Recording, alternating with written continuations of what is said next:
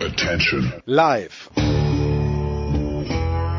Aus den David Alaba Studios in München. Das und warum soll ich da nicht begeistert gewesen sein? Was, was, was unterstellst du mir schon wieder für irgendwelche Gerüchte hier? Ist die Big Show von Sportradio 360.de. Bist du auf, hast du auf dem Mond kommentiert? Weil das klingt so. Der Überraschungsgast von Bundestrainer Joachim Yogi Löw im selbstgebastelten WM-Camp 2014. Dann sag mir einfach ein Go, ja? Go. Die Big Show. Jetzt. Komm, Quatsch, jetzt nicht, das klären wir gleich alles on air. Los. Sportradio. Ja, ja, schon wieder Ruhe da hinten. Sportradio 360, die Big Show 388. Wir haben uns was Neues vorgenommen. Das ist immer schlecht, wenn man so anfängt, das neue Jahr, aber egal. Wenn es denn ein Thema der Woche gibt, dann wollen wir dieses zu Beginn einer Big Show auch besprechen. Und in dieser Woche, finde ich, gibt es ein Thema. Dazu kommen wir gleich. Ich begrüße erstmal, es ist mir immer eine große Freude, wenn er für uns Zeit hat. Es ist von Colinas Erben und äh, ein Publizist, den man gerne überall findet. Ich glaube bei N24, korrigiere mich bitte, wenn ich falsch liege. Alex Feuerherd. NTV. NTV. Servus Alex. Guten Morgen, Alex Feuerherd. Einen wunderschönen guten Morgen. Alex, unbedingt folgen. At Lisas Welt ist es, glaube ich, auf Twitter. Ganz genau. Dann begrüße ich einen lieben Freund unseres kleinen Projektes, der aus Gründen, die ich nicht nachvollziehen kann, nach Hamburg gezogen ist. Thomas Hahn. Grüß dich, Thomas. Servus. Servus. Und dann äh, in Las Vegas zum einen den großen Jürgen Schmieder von der Süddeutschen Zeitung. Servus, Jürgen. Hallo. Und wir haben dazu bekommen, äh, überraschend, Klaus Hulberscheid aus der Wirtschaftsredaktion der Süddeutschen Zeitung. Servus, Klaus. Hallo.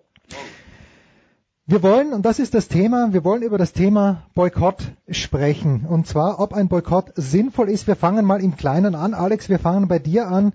Äh, alljährlich die Diskussion, soll der FC Bayern München sein Trainingslager in Doha abhalten, ja oder nein? Äh, ich habe eine SED-Meldung dazu gelesen, dass der FC Bayern Karl-Heinz Rummenigge den Sanctus von Außenminister Sigmar Gabriel erhalten hat, der angeblich gesagt hätte, durch die Besuche des FC Bayern, durch den Fußball sind die Arbeitsbedingungen dort besser geworden. Mit anderen Worten, Alex, alles gut. Naja, es gibt da zunächst mal auch andere Angaben, was dieses Telefonat oder dieses Gespräch mit Sigmar Gabriel betrifft und mal ganz abgesehen davon kann man das natürlich auch bezweifeln. Ich weiß gar nicht so genau, ob man das als Boykott bezeichnen müsste, wenn der FC Bayern sein Trainingslager nicht mehr in Katar veranstalten würde, denn das handelt sich da ja nicht um irgendein Turnier, nicht um irgendeine Meisterschaft, bei der man dann entscheiden muss, fahre ich da jetzt hin oder lasse ich das Ganze bleiben, sondern das ist ja eine höchst freiwillige Entscheidung. Das macht die Sache in letzter Konsequenz eigentlich noch schlimmer. Ähm, man muss schon sagen, dass natürlich das, das Regime in Katar, und da muss man sagen, es, es gehört zu den größten Terrorfinanziers, dort werden Frauen bestialisch unterdrückt, Homosexuelle hingerichtet und noch vieles mehr. Und ähm, die Arbeitsbedingungen hast du schon angesprochen auf den Baustellen für die Stadien beispielsweise. Das sind alles Gründe, dort nicht hinzufahren, denn natürlich peppt das den Ruf des Regimes auf, wenn man dorthin fährt. Und äh, die Ankündigung des FC Bayern München, sich da kritisch zu verhalten, davon habe ich bis jetzt also noch nichts gehört. Klar, die Frauenmannschaft war da einmal mit und wurde da aufs Podium gesetzt, aber äh, wenn da was angesprochen worden ist, dann haben wir zumindest nichts davon erfahren. Und insofern halte ich davon ehrlich gesagt nichts. Das ist eine Geschichte, da haben auch andere sich schon längst zurückgezogen äh, von, aus, von diesen Katar-Fahrten. Schalke 04, Eintracht Frankfurt beispielsweise. Und ich denke, es stünde dem Branchenführer FC Bayern München gut zu Gesicht, äh, wenn er die Kooperation an der Stelle auch beenden würde. Wird er nicht tun, das wissen wir alle, aber ich sehe da nicht, dass seine Tätigkeit in irgendeiner Form dazu beitragen würde, dass sich die Dinge dort bessern.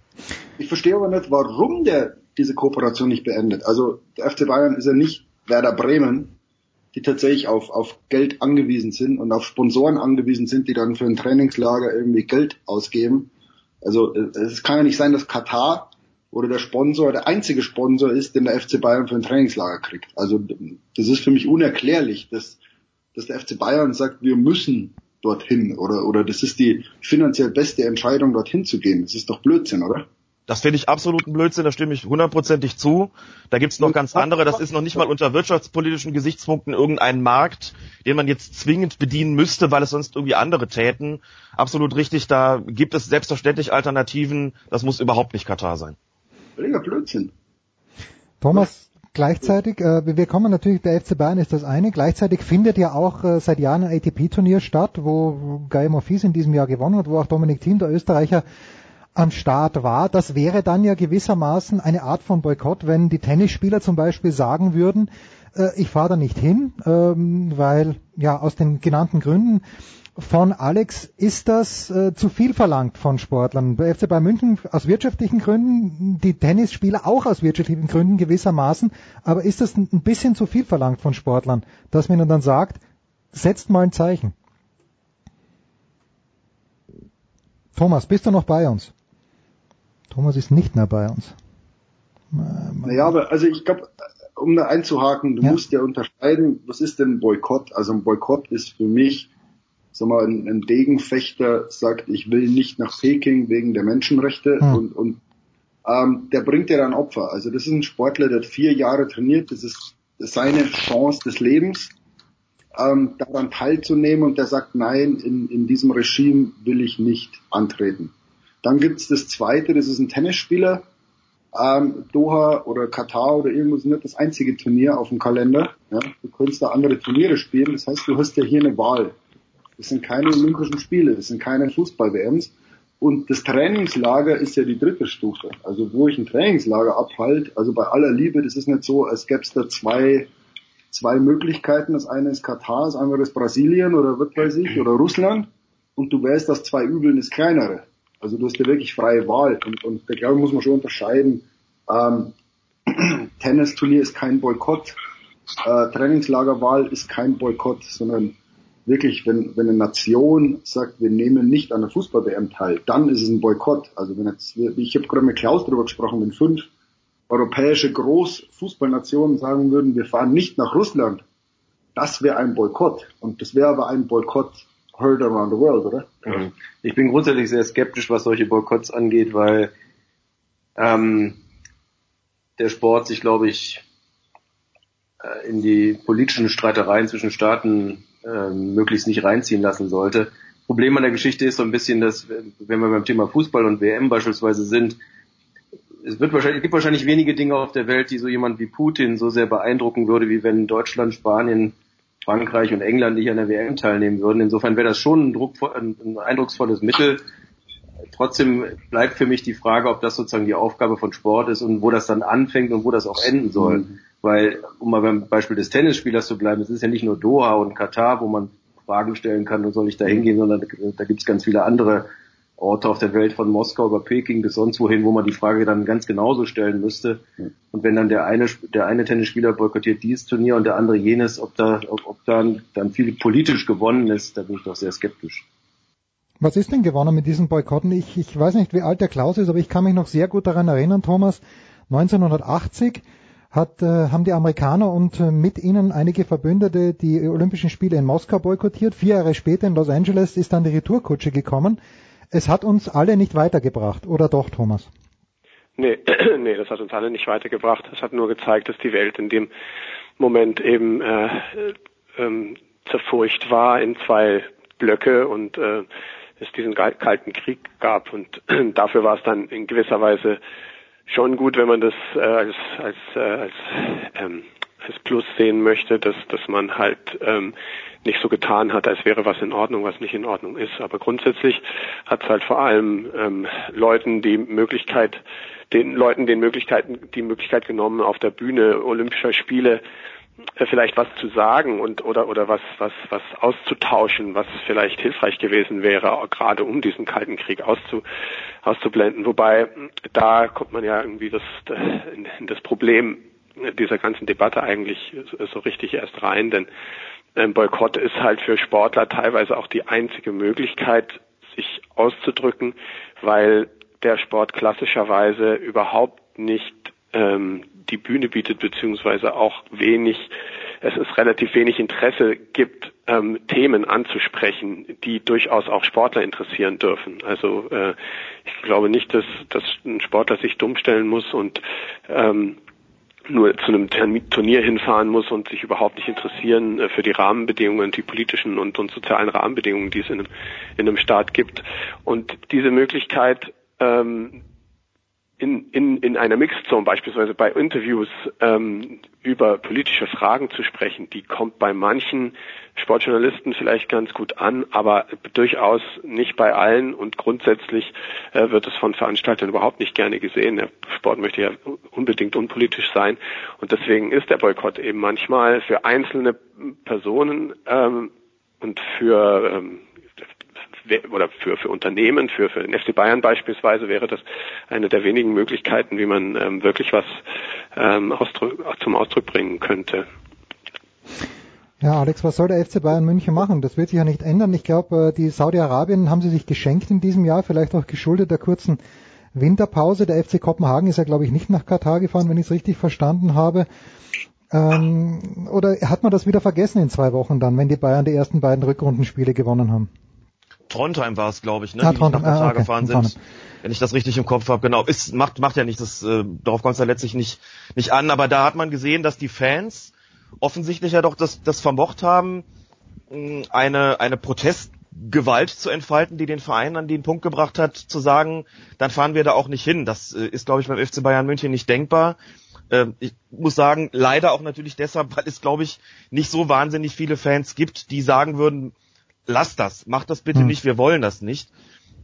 Bei den 280.000 Mitgliedern, die der FC Bayern hat, sind es, glaube ich, eine absolute Minderheit, äh, die entsprechend denkt, eine, eine immerhin sehr laute Minderheit, die sich auch im, im Netz äußert und auch durchaus wahrgenommen wird. Also es ist immer der Punkt da, der Schaden, der einem Club wie dem FC Bayern München entsteht, der Schaden müsste größer sein, ähm, dorthin zu fahren, als nicht dorthin zu fahren. Ich glaube, dann würden sie anfangen nachzudenken. Wenn sie das Gefühl hätten, unser Ruf leidet jetzt wirklich stark und das hat auch monetäre Konsequenzen für uns, ähm, dann würden sie, glaube ich, sagen, da lassen wir die Finger da weg. Aber an den Punkt äh, geht es, glaube ich, nicht. An den Punkt kommen wir, glaube ich, nicht. Das wird von Jahr zu Jahr neu verhandelt. Es gibt von Jahr zu Jahr dann auch neue kritische Medienberichte zum Glück. Es gibt von Jahr zu Jahr auch Fans, die dagegen protestieren. Äh, vielleicht sind sie irgendwann mal weich gekocht. Vielleicht haben sie irgendwann auch keine Lust mehr dahin zu fahren, weil sie sagen, das ist für uns jetzt ausgeschöpft. Das halte ich für erheblich wahrscheinlicher. Dann werden sie es wahrscheinlich mit ein bisschen Wortgeklingel noch bemänteln und sagen, wir haben es uns überlegt, äh, wir machen das jetzt doch nicht mehr. Aber ähm, sie laufen immerhin ja auf dem Ärmel mit dem, mit dem äh, mit dem Aufdruck rum für den Flughafen in Doha. Das ist ja einer der Sponsoren, das ist der Erbelsponsor des FC Bayern München. Und ich frage mich immer so ein bisschen, wie kriegt man das eigentlich in, in Einklang gebracht mit dem Engagement, das es ja seit, einer, seit ein paar Jahren zum Glück gibt, ähm, für, den, für den ehemaligen jüdischen Präsident, Präsidenten mhm. eben Kurt Landauer. Ne? Ähm, der bekommt jetzt, da gibt's jetzt eine Statue, die aufgestellt wird. Es gibt eine Kurt Landauer Stiftung, gut, die ist nicht vom FC Bayern, die ist äh, privat initiiert worden. Aber da bringt sich der FC Bayern ja auch ein und man, man legt also jetzt sehr viel Wert darauf, dass man so eine Geschichte hatte und äh, ist jetzt auch stolz darauf, ja auch vollkommen zu Recht. Wie bringt man das zusammen? Dann muss ich ja sagen, dann ist doch offensichtlich das auch nur eine Frage der Imageverbesserung, die aber offensichtlich nicht gefährdet wird durch dieses Katar-Engagement, von dem andere, wie gesagt, eben schon längst abgerückt sind. Und äh, das, da wäre es eben ein ganz leichtes und da müsste man sich diese Diskussion, ihr habt es ja jetzt auch alle schon gesagt, das ist natürlich sonst nicht ganz einfach zu sagen, wo beginnt man eigentlich ähm, darüber nachzudenken mit den Boykotten und wo hört man dabei auf? Oder ist es eine individuelle Entscheidung? Ist es eine gesellschaftliche, eine politische? Das ist schwer. Klar, aber bei einem Verein wie dem FC Bayern, die haben sofort die Möglichkeit zu sagen, wir machen das nicht mehr. Wir werden dazu ja nicht gezwungen und ähm, ich finde, da kann es wirklich nur eine Forderung geben. Denn Sie sprechen es ja gerade, wie gesagt, nicht dort an, die, die menschenrechtlichen Verhältnisse. Mhm. Äh, nicht, dass ich davon gehört hätte. Angeblich hat Human ja, Rights Watch dem FC Bayern also, auch gesagt, sie sollen dorthin fahren, aber da, da passiert ja nichts. Ne? Jürgen, bitte. Ich glaube, ich glaube, wir nehmen die Sportler zu viel in Verantwortung, wenn wir immer sagen, das, das muss dann angesprochen werden. Also ähm, man muss dem Sportler auch zugestehen, völlig apolitisch zu sein. Also wenn der sich nicht für Politik interessiert, dann tut er das nicht. Und, und klar, der soll nicht, man wünscht sich, dass kein Mensch die Augen verschließt vor Ungerechtigkeit und vor, vor keine Ahnung. Aber man muss einem Menschen, und das gehört auch dazu, zugestehen, dass er apolitisch ist. Und dass einer wie Dominik Thiem sagt, pass mal auf, das steht auf dem Kalender, ähm, da steht ein Turnier, das passt mir überhaupt nicht. Und da ist das Turnier in Doha, da fliege ich hin, spiele Tennis und fliege weg. Ähm, ich glaube, der hat keine Verantwortung, sich zu den, sich zu den Zuständen äh, dort zu äußern. Also der Sportler hat da keine, keine politische oder gesellschaftliche Verantwortung, der Sportler aus. Und der fährt dahin zum Sport zu treiben. Was der FC Bayern macht, steht auf einem anderen Blatt Papier. Aber man kann da hinfahren oder nicht. Aber wenn du hinfährst, äh, darfst du nicht genötigt werden, dich zu politischen oder gesellschaftlichen Dingen zu äußern. Warum? Also warum? Warum hat ein Sportler, der, der einen Schläger in der Hand hält und gegen den Ball prügelt, plötzlich eine Aufgabe, diese Plattform zu nutzen, um Menschenrechtsverhältnisse anzusprechen? Das ist doch Quatsch. Der ist ein Sportler. Irgend, irgendjemand sitzt am Bahnhof. Thomas, darf ich das gleich aufnehmen, weil äh, du weißt, ich bin ein großer Fan von Felix Neureuter. Und ich hätte mir, du warst ja in Sochi 2014, ich hätte mir zu diesem Anlass tatsächlich, also alles, was Jürgen sagt, ist natürlich komplett richtig und ich kenne den Dominik ein bisschen, das ist wirklich, glaube ich, ein komplett apolitischer Mensch. Aber jemand wie Felix Neureuter, der A, die Kohle nicht braucht und Thomas, machen wir uns nichts vor, der auch die olympische Medaille nicht braucht und der sieht, welcher Wahnsinn da vorgeht in Sochi, der da vorgegangen ist, Menschenrechte und auch dieses, äh, ja, das, das Berge das Buchstäbliche. Da hätte ich mir so gewünscht, dass der Felix sich gesagt hat, den Scheiß tue ich mir nicht an. Ist das zu viel verlangt von jemandem wie Felix? Ja, ich finde, das ist zu viel verlangt. Also ich finde, bin da ziemlich komplett beim Jürgen. Man kann den Leuten diese Verantwortung nicht zumuten. Und der ist Leistungssportler und gerade der Neureuter, er doch ein sehr leidenschaftlicher gewesen. Und da geht es auch um mehr Dinge als einfach nur eine Olympiamedaille. Das unterstelle ich jetzt einfach mal. Ich kenne den nicht persönlich. Und da äh, die Diskussion über ähm, über Russland ist natürlich ist relativ komplex und mancher Sportler fühlt sich da möglicherweise auch ähm, überfordert und sich gar nicht in der Machtposition jetzt solche solche Sachen aussprechen zu können. Was ich allerdings schon finde, ist, wenn ein Sportler das aussprechen möchte und äh, sich berufen fühlt, so, äh, diese Verantwortung zu übernehmen, also wenn der Felix Neudreuter jetzt äh, das gewollt hätte, dann ähm, äh, wäre es schon schön, wenn, wenn Sport das Forum bieten würde, das auch zu tun. Aber da äh, darf man sich halt Fragen an dieses Sportsystem stellen, das ja überhaupt nicht dazu aus, darauf ausgerichtet, politisch zu sein. Also im Gegenteil. Also es wird ja alle, jede, jeder, jeder politische Unterschied, jede Debatte wird ja eigentlich ähm, eher gar nicht gerne gesehen. Und ich kann mich noch erinnern, wie, wie wir 2008 in Peking waren bei den Olympischen Spielen und ähm, wir die massive Debatte über die, das, das politische System dort hatten. Die war fast äh, massiver als, als äh, in, in Russland. Und ähm, dann Imke Duplitzer ähm, ihren ihren sportlichen Auftritt dazu genutzt hat, also diese Fecht, die Fechterin mhm. Imke Duplitzer, Europameisterin, diesen Auftritt dazu genutzt hat, ähm, in, in Interviews mit, mit Reportern äh, darüber zu sprechen, welche Schwierigkeiten und welche, welchen Widersprüchen sie auch sich selbst als Sportlerin ähm, aussetzt, wenn sie in einem, in einem Staat wie China ähm, auftritt. Das fand ich damals ähm, ähm, ziemlich mutig und das fand ich damals auch ähm, wahnsinnig spannend, äh, mal diese Perspekt sportliche diese Perspektive einer Sportlerin zu hören. Und das hat ähm, der Debatte über diesen Ort, diesen Olympiaort ähm, China, Peking ähm, durchaus geholfen und ähm, auch sozusagen den, den Anlass gegeben, möglicherweise auch eine ganz andere äh, Haltung dem entgegenzusetzen. Aber das ist eben sehr selten. Also die Sportler äh, sind oft auch gar nicht unbedingt ähm, sozialisiert, ähm, überhaupt politisch zu denken.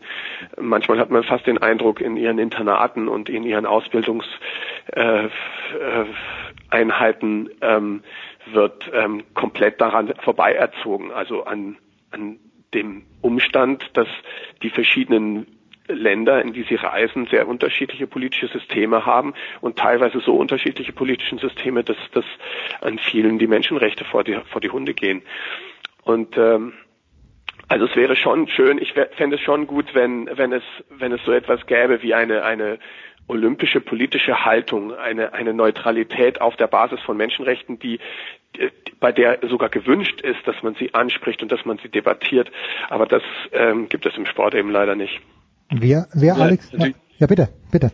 Das wird natürlich allerdings auch von den Sportlern aus diesen Ländern, äh, also würde auch den Sportlern aus diesen Ländern einiges abverlangen. Ne? Also wenn ich mir zum Beispiel angucke, bestimmten Sportarten, ähm, keine Ahnung, zum Beispiel Biathlon oder sowas, wo Russen, Weißrussen, weiß ich wer alles da ähm, relativ erfolgreich ist. Man müsste dann von diesen Sportlern ja auch verlangen, dass sie sozusagen öffentlich ihr eigenes Land hinterfragen und äh, die Zustände dort irgendwie kritisieren. Das fände ich jetzt äh, na, man muss es nicht von ihnen verlangen. Also man muss es nicht von ihnen verlangen, aber also man, man kann zu, zu, mindest mal ähm, also die Debatte eröffnen und dann können die ja was dazu sagen. Sie müssen ja nicht mhm. sich gegen ihr eigenes Land richten. Also Demokratie heißt ja schon auch, das muss man allerdings in der Tat dabei verstehen. Ähm, also freie Aussprache heißt natürlich auch, dass jemand möglicherweise zu einem politischen System steht, ähm, das anderen nicht passt aber es findet überhaupt keine politische Debatte im, im, im also es gibt es gibt es ist regelrecht nicht gewünscht, dass man über, über, Politik spricht im Sport. Manche sind darüber erleichtert, manche wollen das auch gar nicht, manche finden das den falschen Platz,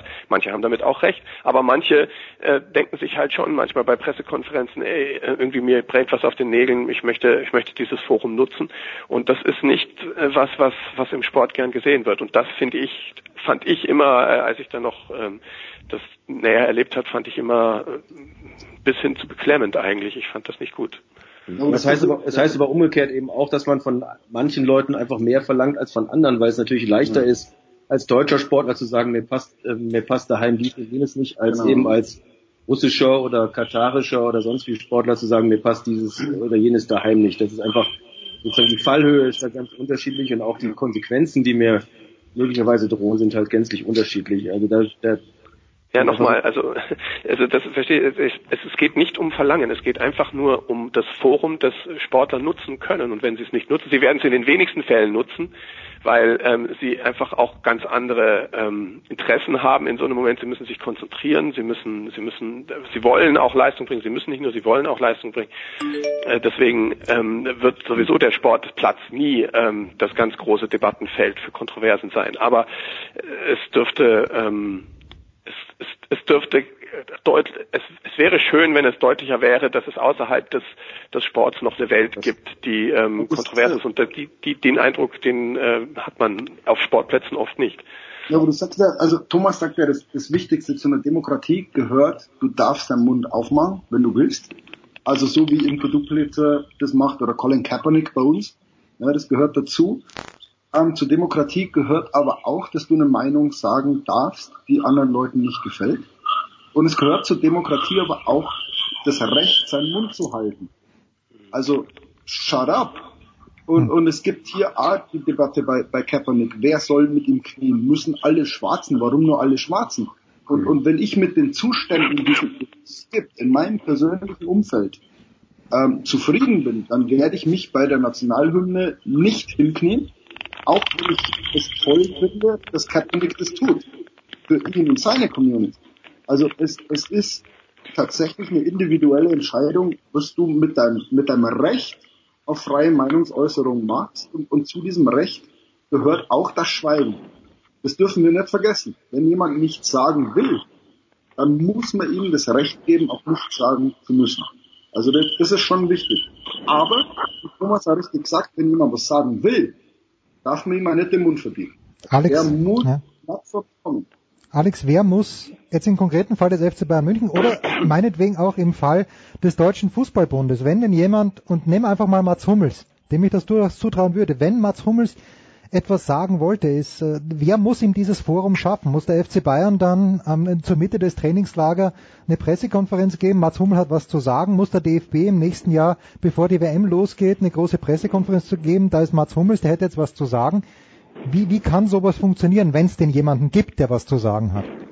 Also ich glaube, im Zeitalter der Social Media und wo jeder seinen eigenen Kanal hat, ist es nicht mehr zwingend erforderlich, dass ein Club oder eine Organisation sich hinstellt und sagt, wir geben jetzt jemandem die Chance. Es spricht nichts dagegen, das zu tun, selbstverständlich, aber dass sich die Spieler im Beispiel des Fußballs jetzt das auch zum Teil selbst suchen, hat man ja gesehen, als äh, Mats Hummels und ähm, Julian Brandt sich hingestellt haben. Nach, nach welchem Spiel war es der deutschen Nationalmannschaft in Osteuropa, wo es diese schrecklichen äh, neonazistischen Rufe gegeben hat? Da haben sich auch zwei hingestellt Polen, und haben gesagt, ja.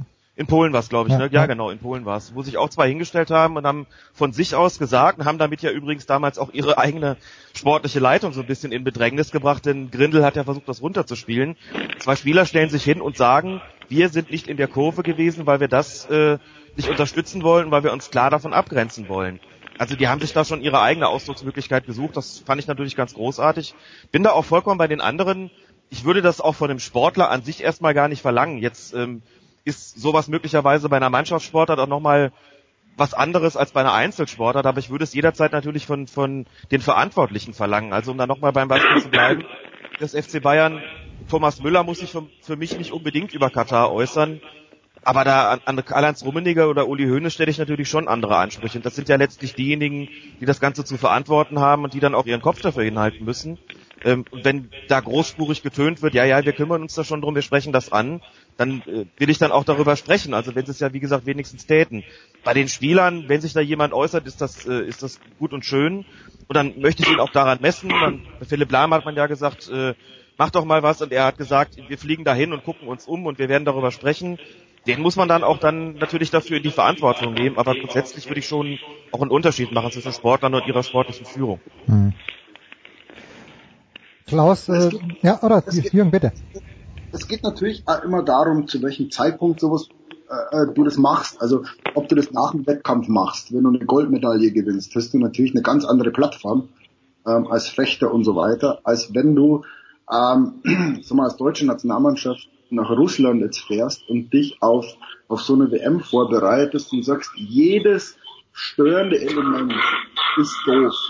Ja, wir wollen hier Fußball spielen und alles, was von außen kommt, ob es Spielerfrauen sind, irgendwelche Skandale, irgendwelche Journalisten oder mag es auch eine, eine politische Äußerung sein, stört. Ja, das, das, das ist nun mal so.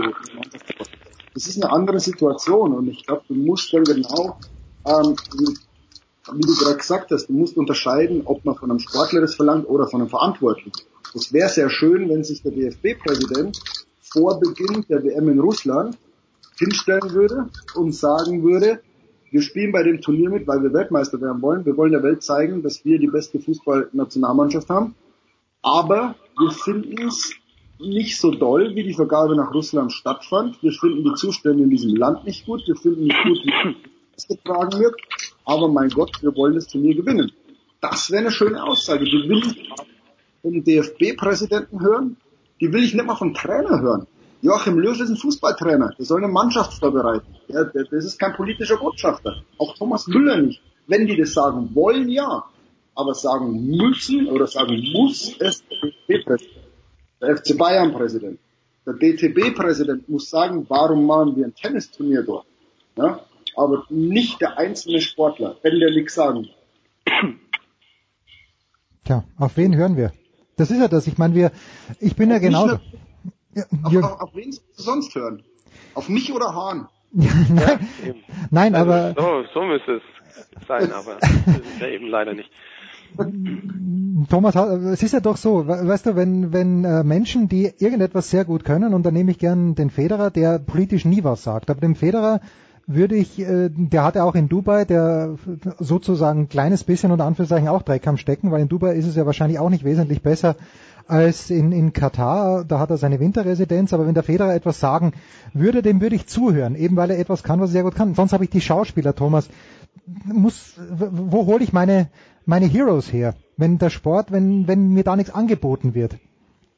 Tja, das ist halt die, die schwere Frage. Was, was ist ein Hero im Sport. Die Fans von genau. Roger Federer wollen möglicherweise auch gar nicht. Ich schon. Gar nicht politisch. Ja, ja, du schon, ja klar, aber du bist natürlich auch irgendwie so ein bisschen jemand anders, aber du nimmst dem natürlich auch nicht übel, dass er sich, ähm, dass er sich ähm, nicht politisch äußert und ähm, bist, bewunderst sozusagen seine Art Tennis zu spielen. Also ich meine, man kann nicht, man kann Hero nicht daran festmachen, finde ich, ähm, äh, ähm, ob jemand das sagt, was man gerne hören wollte. Ich bin da sowieso vorsichtig zu, zu sagen, was ich von jemandem hören will. Es ist eher spannend, sagen wir mal, wenn man, wenn man jemanden nach etwas fragt, nach, nach äh, einer Einstellung, nach einer Haltung, was dann eigentlich kommt als Antwort. Und da ähm, ist man, kriegt man ja bei Sportlern teilweise ganz erschreckende ähm, Antworten, also bei denen man feststellt, also da ist eigentlich gar keine Haltung vorhanden. Es ist eigentlich alles wurscht. Also die, die der der äh, Größe, also man, man, man will eigentlich gar nicht, also man möchte praktisch als Sportler sich völlig rausnehmen aus jeder, äh, aus, aus jeder erdenklichen Debatte und man möchte eigentlich in der Blase leben. Und es gibt ganz tolle Sportler, die, die ähm, sehr differenziert auch aus, aus dem Wissen ihrer vielen Weltreisen heraus und aus dem, was sie alles gesehen haben, ihre Meinung haben, und trotzdem ähm, sozusagen ähm, sich diesem System aussetzen, weil es eben ihr Beruf geworden ist und weil sie das eben besonders können, besonders gut können. Also ich weiß nicht, ich, ich finde, ich finde, man sollte grundsätzlich, ähm, um rauszufinden, wer wirklich ein Held ist, müsste man den Sportlern sehr viel besser zuhören und nicht nur ähm, mit ihnen über, über das sprechen, was sie am besten können. Hm. Ja, aber man muss ja mit dem Begriff Held, also Federer ein Held, also Freunde. Ja, es ist ein großes Wort, entschuldige Schmiede, aber es ist jemand, den ich toll finde. Ich sag's einfach so. Na, aber, aber Jens, trotzdem, also Federer kann eine Filzkugel sehr gut über ein Netz befördern. Und ja? ist ein sehr lieber Mensch. Das sind zwei Dinge, die nicht, nicht viele Leute von sich behaupten können. Das ist unbestritten, hm. aber das macht ihn noch Botschafter für eine bessere Welt. Das heißt auch nicht, dass der eine Idee hat, wie Dubai zu einem besseren Staat werden kann. Leute, nochmal, der kann eine Filzkugel über ein Netz schlagen. Und er ist ein toller Mensch. Er ist ein netter Kerl. Wir kennen ihn beide nicht wirklich persönlich, aber wenn wir ein paar Minuten mal mit ihm gesprochen haben, das heißt nicht, dass wir ihn kennen. Nein. Gibt sich in der Öffentlichkeit sehr nett. Das heißt aber nicht, dass, also was macht denn den zum Helden? Ja, das ist, entschuldige, dass ich, dass mir das rausgerutscht ist. Ich finde ihn einfach gut, Schmieder. Ja, aber genau, nein, und, na, aber da trifft's ja, das ist ja genau der Punkt, weil du von, weil du so einen Menschen plötzlich verklärst und sagst, der ist ein Held und, und dann erwartest, dass der irgendwas zur Weltpolitik zu sagen hat. Ja, woher denn? Also woher soll denn der was zur Weltpolitik wissen? Und, und also deswegen hört mal auf, so, so Leute auf so ein Podest zu heben, wenn der seine Plattform nutzt, um den Hunger in Afrika zu lindern oder so, was er macht, Federer. Super, ziehe ich jeden Hut, den ich daheim habe, vor ihm. Aber das heißt nicht, dass ich von ihm verlangen darf, sich zu jedem Notstand der Welt äußern zu müssen, immer da den Empörten zu geben. Nein, der fährt dahin, weil er Geld verdient. Und, und erinnert euch an das Zitat von Michael Jordan, warum er politisch ist sagt er, all Republicans also buy fucking basketball shoes. Ja? Also die Leute wollen Geld verdienen und aus über Katar kommt und Sportler wollen, müssen, Federer vielleicht nicht wie andere, Geld verdienen. Dominik Thiem muss Geld verdienen. Und deswegen fährt er dahin. Man kann das gut finden oder nicht, aber mein Gott, auch Kataris kaufen Tennisschläger. Auch wenn es nur wenige sind. So, abschließende Runde. Klaus hat vorhin gesagt, äh, Alex, bezogen auf Russland, dass das einzige Signal, das Putin verstehen würde, wenn wirklich fünf große europäische Nationen fernbleiben würden. Also 2022 ist die Situation ja noch absurder, weil da sind wir dann wirklich in Katar, wenn es um Fußball geht. Hat denn der, der deutsche Fußballfan für sowas, wie viel Prozent sind wir da in der zweistelligen Prozentrange aus deiner Sicht? Äh, was das Verständnis des deutschen Fußballfans angeht, wenn Reinhard Grindel sich hinstellt und sagt, passt mal auf, Burschen, das passt uns nicht mit Katar, da sind jetzt mehrere tausend Leute auf den Baustellen verstorben, da fahren wir nicht hin. Äh, ich habe kein großes Vertrauen in den deutschen Fußballfan. Du? das kann man, glaube ich, schlecht schätzen, ehrlich gesagt. Sowas müsste man ja auch vorbereiten. Über sowas müsste man überhaupt erstmal eine gesellschaftliche Debatte führen ähm, die gibt es ja eigentlich gar nicht wirklich. Es gibt kritische Berichte, sehr gute kritische Berichte beispielsweise über, über Katar und die Baustellen dort. Aber es gibt ja keine ernsthafte Debatte darüber, ob die, diese Weltmeisterschaft dann, auch wenn sie jetzt noch eine Weile hin ist, boykottiert wird, über Russland erst recht nicht. Wie es wäre, wenn man es täte, das müsste man dann sehen.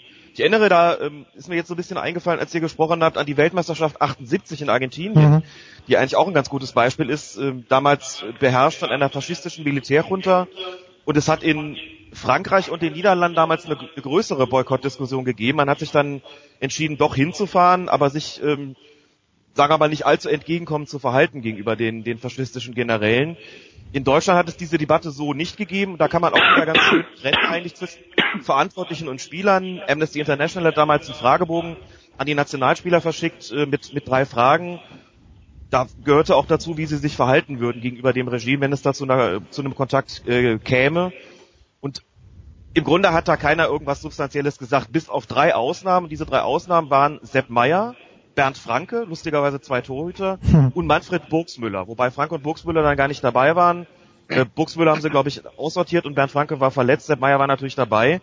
Sepp Meyer hat gesagt, ich würde den Generälen den Handschlag verweigern. Also man sieht schon auch, und da geht es natürlich umgekehrt, wenn solche Leute dann, wenn es Sportler gibt, die sich von sich aus in diese Richtung äußern, ist das doch eine prima Sache. Und damals gab es ja eigentlich überhaupt nicht die Frage, ob man, man sowas boykottiert äh, oder nicht. Hermann Neuberger, DFB-Präsident damals, hat gesagt, für mich war der Putsch die Wende zum Besseren. Und da Nein, sieht man dann ja auch die, auch die Unterschiede zwischen sportlicher Leitung und den, ähm, und den Spielern, wen man da in die Verantwortung zu nehmen hätte.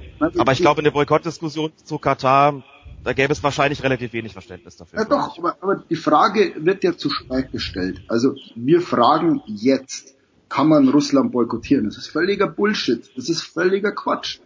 Was würde denn passieren, wenn der DFB sagen würde, wir melden uns nicht zur Qualifikation für Katar an?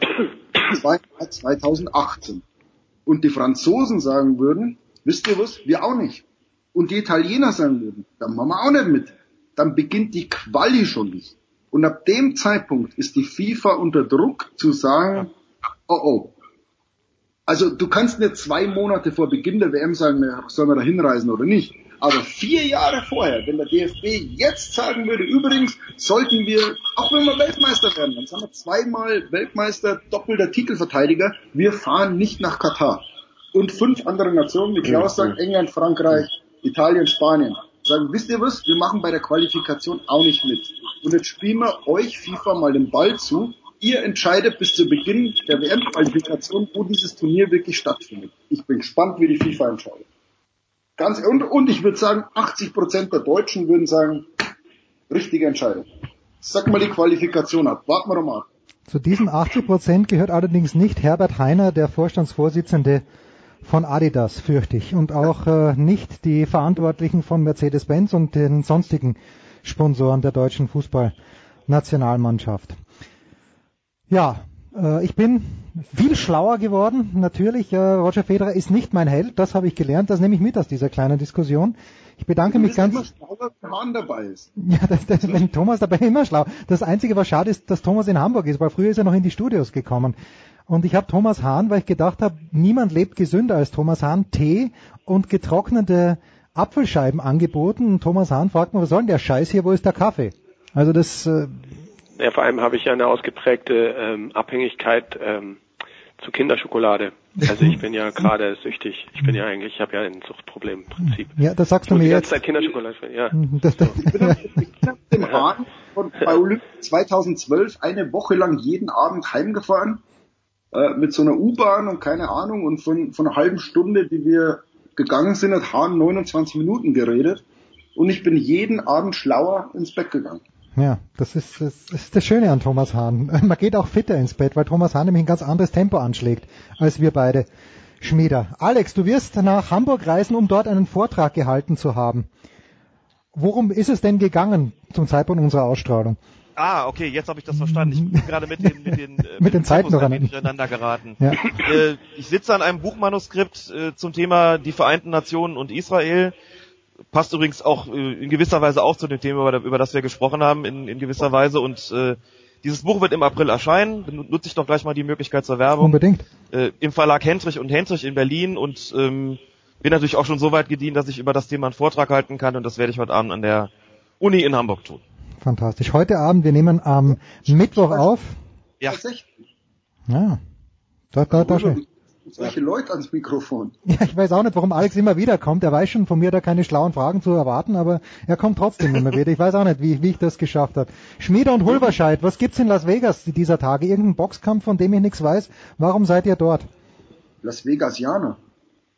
Äh, eigentlich, eigentlich fürs Glücksspiel, ne? Unbedingt. Nur fürs Glücksspiel. Ah, okay, gut. Ganz Wir haben beide, wir haben beide verloren heute. Das war Ja, ganz teuer. Aber nebenbei gibt's hier so eine Technikmesse und die Leute sagen, die wäre ganz wichtig, weil da Google und chinesische Unternehmen ihren Auftritt haben und ähm, hier wird die Zukunft verhandelt.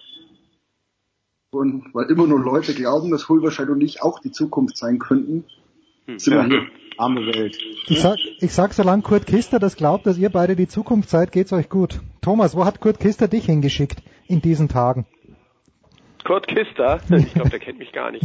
ähm, ähm, ähm, das stimmt übrigens nicht, aber ähm, manchmal hat man den Eindruck. Äh, ja, ich äh, ich sitze gerade an irgendeiner Seite 3 Reportage, die mich wahnsinnig quält und ähm, ansonsten ähm, war ich jetzt im Harz und schreibe eine Reisereportage über den Harz. Das sind so die Tätigkeiten, die ein Norddeutschland-Korrespondent macht. Das ist äh, das Da gibt's aber kein sehr schön Glücks- eigentlich. Was sagt der Glück oder zumindest Tanzlokale? Äh, Im Harz, äh, das ist, also Tanzlokal ist internationaler Diskothekentest, ist im Harz ein bisschen schwierig. Ich war auch ähm, jetzt nur zwei Tage da, das müsste ich mal, das ist eigentlich ein guter Punkt, der, das habe ich gar nicht abgecheckt. Ich, schätze, in Goslar gibt es schon irgendwie was. Aber in Braunlage eigentlich nicht wohl, kann ich sagen. Das ist so großartig. Thomas äh, Hahn sagt, er arbeitet bei einer Seite 3 Reportage. Korrigiert mich bitte, wenn ich falsch liege, aber für mich der Gipfel äh, des Journalismus in Deutschland oder zumindest ganz nahe dran. Aber es quält ihn. Das ist, glaube ich, ja, mehr, mehr wird's nicht an dieser Stelle. Danke ganz, ganz herzlich, Alex Feuerherd. Wir werden das Buch selbstverständlich, äh, ja, wir werden das nochmal besprechen und natürlich auch weiterhin bewerben. Danke an die Herren von der Süddeutschen Zeitung, Klaus Holberscheid aus der Wirtschaftsredaktion, Jürgen Schmieder, Sport und natürlich Thomas Hahn. Innenpolitik ist es, glaube ich, Thomas, oder du bist Ressort Innenpolitik? So ist es. Fantastisch. Offiziell. Wie ich das wieder zusammenbekommen habe. Wir machen eine kurze Pause und dann geht's ja weiter in der Big Show 338.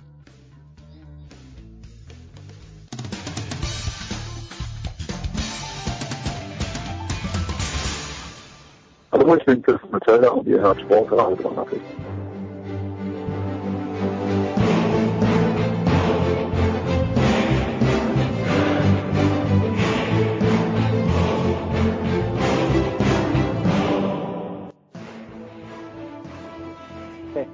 Big Show 338, äh, wie schon im ersten Teil gesagt, immer wenn man sich, wenn man anfängt, wir haben uns etwas überlegt, kommt nichts Gutes dabei raus, ist mir wurscht.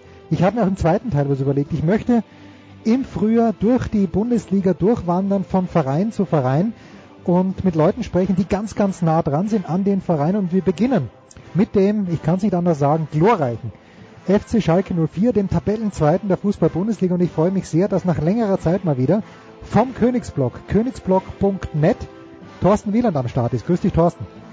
Hallo, Glück auf aus Gelsenkirchen. Glück auf, das liest man bei Thorsten übrigens auch immer, wenn die Schalker kurz vor Ankick stehen. Und ich weiß nicht, ob man das auch bei Hassan Talib Haji sieht. Hassans Corner TV. Grüß dich, Hassan. Hallo und Glück auf aus Gelsenkirchen. Der wohnt sogar in Gelsenkirchen. Ich habe die Vorwahl herausbekommen. Und ein Mann, dem jede Objektivität fremd ist. Nein, natürlich nicht. Vom Kicker der sich aber mit Schalke 04 auseinandersetzt. Toni Lieto. Servus, Toni. Ja, hallo in die Runde. Ich möchte mal so anfangen, Thorsten. Wenn ich eine schwere Krankheit habe und nach Gelsenkirchen fahre, kann mich Domenico Tedesco durch Handauflegen heilen. Ich habe ein bisschen diesen Eindruck, wenn ich die Presse der letzten Wochen verfolge.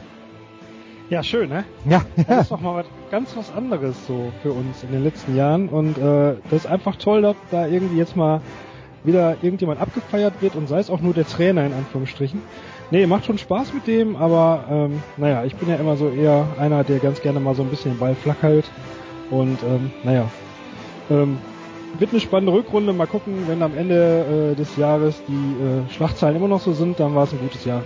Hassan, was macht er denn anders als seine Vorgänger, zum Beispiel Markus Weinziel? Er scheint mir ja auch, also ich kenne ihn natürlich überhaupt nicht, aber vom Fernsehen scheint mir auch ein eher zurückhaltender Typ zu sein, der Domenico Tedesco scheint das schon zu sein, ne? Aber auf jeden ja. Fall kommt er mir so rüber, ne? Also, aber wenn man dann die Fernsehbilder sieht, vor allem nach den Spielen gegen Dortmund und gegen Frankfurt und sowas alles und äh, dann das parallel dann dazu guckt, äh, wie er dann in Interviews ist, dann denkt man immer so, äh, als ob die Emotion so ein bisschen aus ihm herausspringen möchte. So, und mhm. er muss das alles dann irgendwie so kontrollieren, die Augen quillen dann immer so. ist ganz schön zu beobachten. Ähm, er macht auf jeden Fall ja, vieles richtig im Moment. Ähm, das finde ich sehr, sehr positiv, sehr, sehr gut. Ähm, allerdings, wie es ja auch der Thorsten schon richtig gesagt hat, äh, wir sollten da auch mal äh, den Ball flach halten. Also er wird ja schon ziemlich gehypt und so alles. Ähm, da müssen wir mal gucken, wie das in der Rückrunde wird. Und äh, ich kann neben Thorsten dann, wie gesagt, nur beipflichten. Wenn, das, wenn die Saison so weitergeht und Schalke am Ende unter den ersten vier landet, dann mache ich drei Kreuze und dann freue ich mich und dann ist alles gut. Toni, was hat er denn geändert, taktisch, der Domenico Tedesco, verglichen mit dem Vorjahr? Hat er, hat er bessere Spieler oder setzt er die Spieler anders ein? Warum ist Schalke jetzt auf dem zweiten Platz und nicht Dortmund, nicht Leipzig, nicht Leverkusen? Ja, er hat es vor allen Dingen geschafft, eine gute Kultur in diese Mannschaft zu bringen. Hm. Das ist eine Kommunikation, das macht er herausragend gut. Äh, vielleicht auch äh, deutlich besser als sein direkter Vorgänger. Äh, das ist erstmal das A und O. Das, da hat er angesetzt und äh, dadurch ist dieser Teamzusammenhalt extrem schnell, extrem gut gewachsen. Dadurch kommt dann auch vielleicht der sportliche Erfolg zustande. Es ist ja nun nicht so, dass sie, dass sie alles in Grund und Boden gespielt hätten äh, in der Hinserie. Aber sie haben durch ihre Mentalität, durch diesen Teamgeist ein bisschen Spielglück das eine oder andere Mal dabei, äh, dabei gehabt. Ich erinnere nur an, an Dortmund oder auch Frankfurt. Mhm. Es gibt noch zwei, drei andere Beispiele.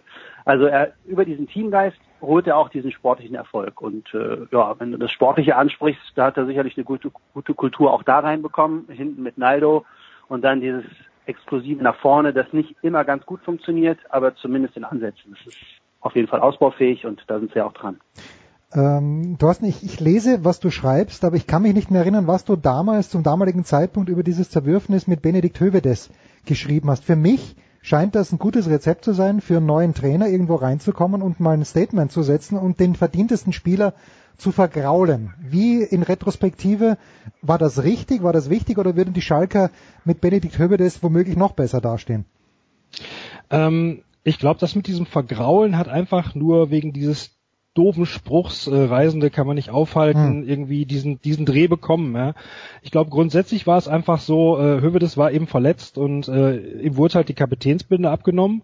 Das war, das war eigentlich das Ding, ja, das war eigentlich das, äh, die große Schlagzeile und dass Hövedes dann wirklich gehen würde, war, glaube ich, nicht unbedingt gewollt, weiß ich nicht. Vielleicht ist der Toni da näher dran oder Hassan, kann ich jetzt nicht beurteilen. Aber für uns muss man schon sagen, ähm, was, was so Teamgeist angeht und so, ist es vielleicht auch so ein kleines Rädchen am Wagen. Ich will Benedikt Hövedes da nichts vorwerfen oder so, aber ich meine, er war Kapitän dieser Mannschaft und in den letzten Jahren war es eben nicht so, dass Schalke irgendwie da als Einheit gespielt hätte. Jetzt muss man dazu sagen, ähm, was, äh, was der Toni gerade sagte, ähm, der Trainer hat es jetzt auch ein bisschen leichter, ja. Also die äh, Europapokalspiele gibt's dieses Jahr nicht. Ähm, entsprechend konnte man den Kader verkleinern und das hat man eben so klug gemacht, dass wirklich jeder Spieler irgendwie immer auch mal auf der Bank sitzt und eine Chance hat, wirklich äh, dran zu sein. Also es ist keiner, der wirklich per se von vornherein immer auf der Tribüne Platz nimmt und der dann total unzufrieden ist, sondern äh, jeder Spieler wird da gerade gebraucht und das führt eben auch dazu, dass da dieses äh, Teamgefüge ja offensichtlich jetzt ganz gut ist. Also die Mannschaft macht den Eindruck einer Einheit und das ist das, was man auf Schalke gerne auch sehen will. Ich meine, dass das oben da ganz knapp ist, ja, eine Niederlage mehr, dann stehst du eben nicht auf Platz zwei da.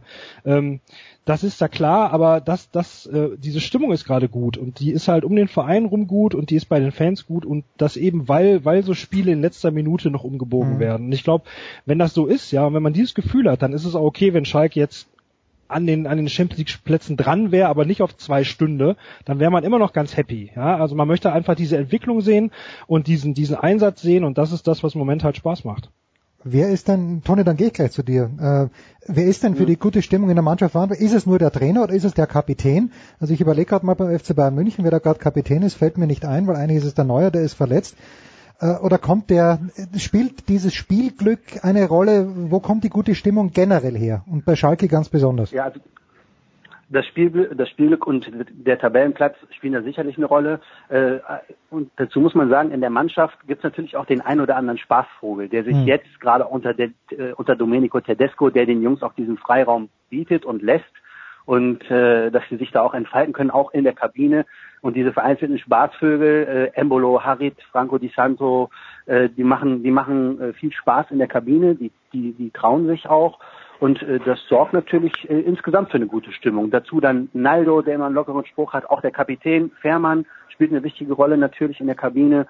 Und äh, insgesamt ist das eine, eine gute eingeschworene Gruppe. Das hat man jetzt auch in dieser einen Woche in Benidorm in Spanien im Trainingslager gemerkt. Die gehen alle gelöst miteinander um. Und ja, das ist sicherlich auch ein Schlüssel für den Erfolg. Hassan, so, jetzt ist es eine gute eingespielte Truppe, die Stimmung ist super, jetzt kommen zwei neue Menschen dazu. Cedric Teuchert und Marco Piaka, im Sommer kommt dann Marc Uth aus Hoffenheim. Äh, Ist das notwendig für Schalke, die Verstärkungen, die der Teuchert eben vorne mit sich bringt und der Piaka, ich weiß gar nicht, wo, wo der Piaka helfen kann?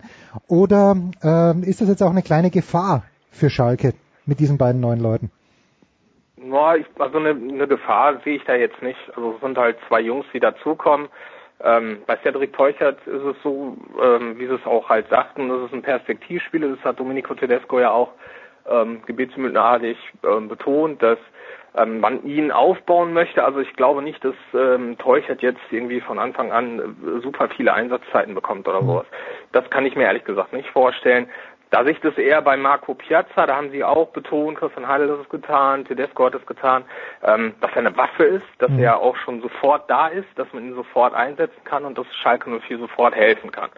Ähm, da sehe ich dann zwischen den beiden Spielern schon einen großen Unterschied. Also es ist jetzt nicht so, dass irgendwie fünf Spieler ausgetauscht haben und fünf sind irgendwie weg gewesen oder so. Ähm, also das ist ähm, schon gut und das Klima wird sich dadurch, denke ich mal, nicht großartig verändern. Man muss natürlich schauen, dass man es gut ähm, in die Rückrunde reinkommt. Man hat natürlich ein schweres Spiel jetzt äh, in Leipzig. Ähm, das wird dann auch schon mal so ein erster Gradmesser sein.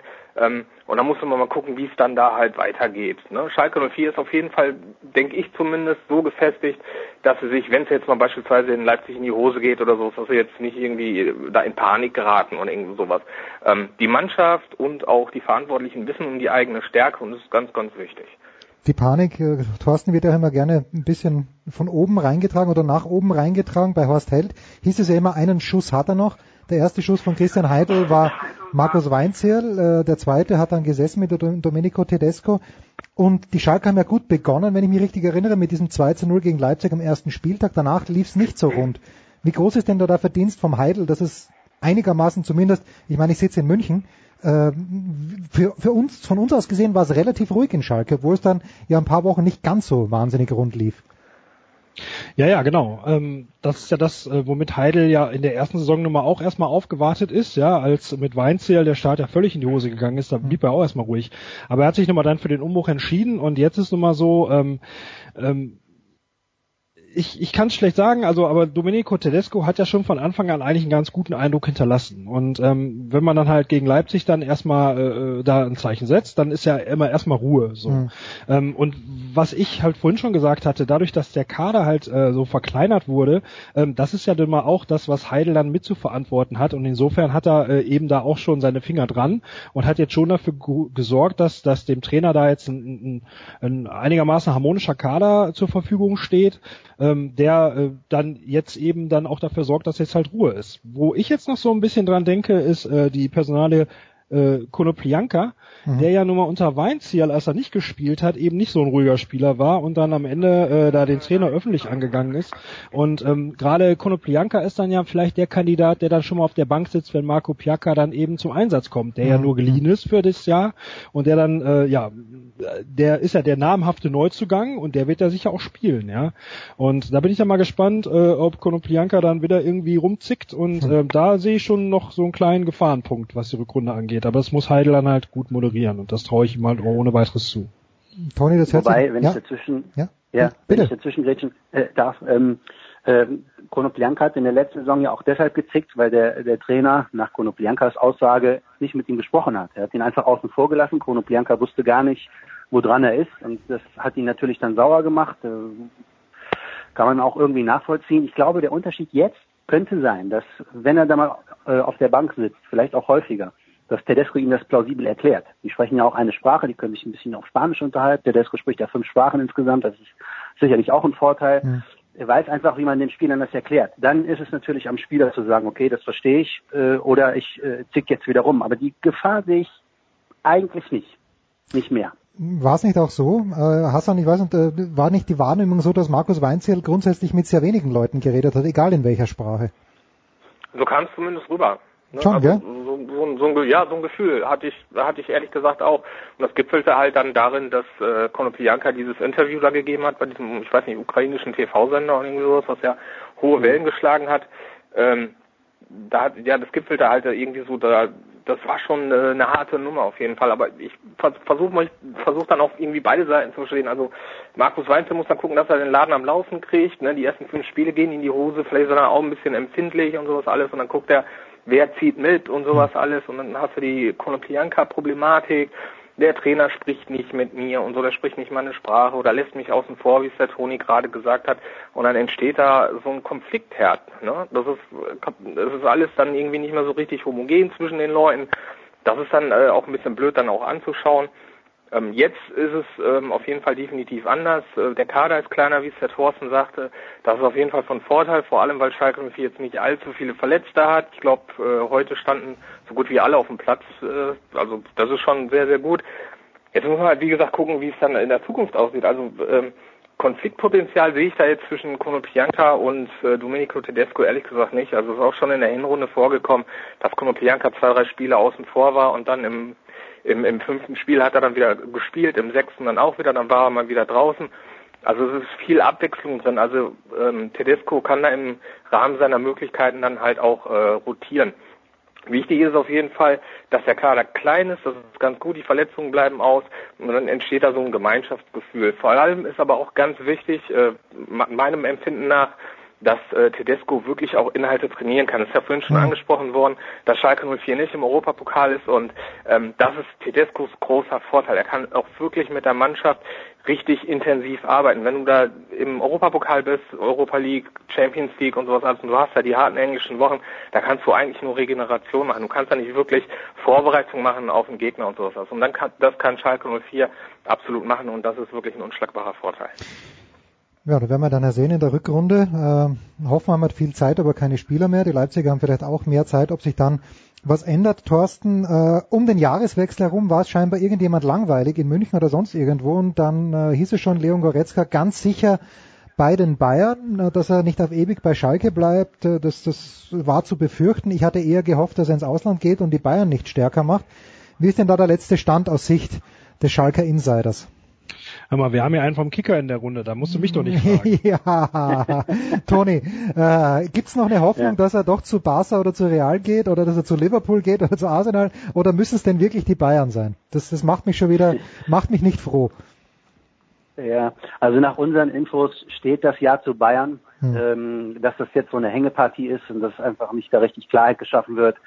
Das nervt zunehmend alle, das nervt die Fans inzwischen, das nervt auch die Leute im Verein, auch wenn sie es äh, nach außen hin noch ein bisschen beschönigend darstellen, aber äh, er sollte langsam mal, also Leon Goretzka sollte langsam mal seine Entscheidung verkünden. Und es wird wohl so sein, dass er dann ab Sommer äh, für den FC Bayern spielt. Ist er gut genug für den FC Bayern, Thorsten?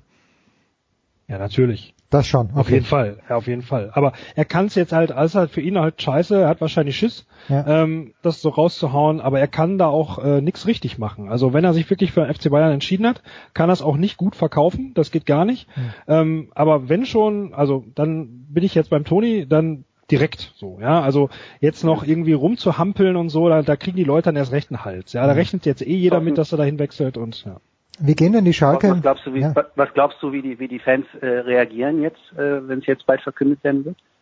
Ja, gute Frage, weiß ich nicht. Also er hat sich ja bislang äh, zurückgehalten, war jetzt ja auch so generell ein zurückhaltender Typ die ganze Zeit, hat jetzt ja nicht irgendwie äh, irgendwelche äh, Versprechungen abgegeben oder so. Ja, ich denke schon, dass das ziemlich gemischt wird. Also ich könnte mir vorstellen, dass äh, von der Kurve jetzt nichts organisiert wird dahingehend, aber natürlich wird's wird's Pfiffe geben. Das wird sich einfach mischen, würde ich mal tippen. Also ja, denke ich auch. Ja, ja ich denke denke ich denke ich auch. Also ich kann mir nicht vorstellen, dass die Nordkurve Gelsenkirchen da irgendwie großartig was macht oder so. Vielleicht wird es das ein oder andere Plakat geben oder sowas mit einem äh, flapsigen Spruch oder irgendwie sowas. Die ich kann mir nicht vorstellen, dass die Nordkurve ihn auspfeifen wird oder sowas, dass es da irgendwie groß, großen Brei gibt. Ähm, Im Internet denke ich mal, wenn es verkündet wird oder sowas, wird es da denke ich mal krachen. Also auf Facebook und sowas alles wird es rappeln, denke ich mal. Ähm, aber es gibt halt auch viele Leute, die ihn verstehen können. Sein Problem ist halt einfach, dass er, ähm, wenn die, also mal angenommen, die Entscheidung gab es schon vorher, dann ist der richtige Zeitpunkt, wenn es überhaupt einen richtigen Zeitpunkt gibt, auf jeden Fall äh, verpasst worden. Also der Zeitpunkt jetzt ist für ihn halt definitiv blöd, weil alle großen Medien, sei es Sportbild, äh, sei es Kicker, Marker und so weiter und Bild und so, die haben alle schon verkündet, ähm, das ist alles schon fix und sowas alles. Und dann kommen die ganzen Nachberichte noch hier, Hermann Gerland und so hat ihn dahin gelotst und mhm. sowas alles. Dann baut sich da natürlich auch so, so ein Nervfaktor wie es gerade gesagt worden ist, ne, dass die Leute halt einfach Bock haben, jetzt endlich mal eine Entscheidung zu hören, endlich mal, dass es mal verkündet wird, und damit sie da auch wirklich dann emotional, und wir sind ja hier auf Schalke alle emotional, ja. dass da endlich mal ein Deckel drauf kommt. Ne?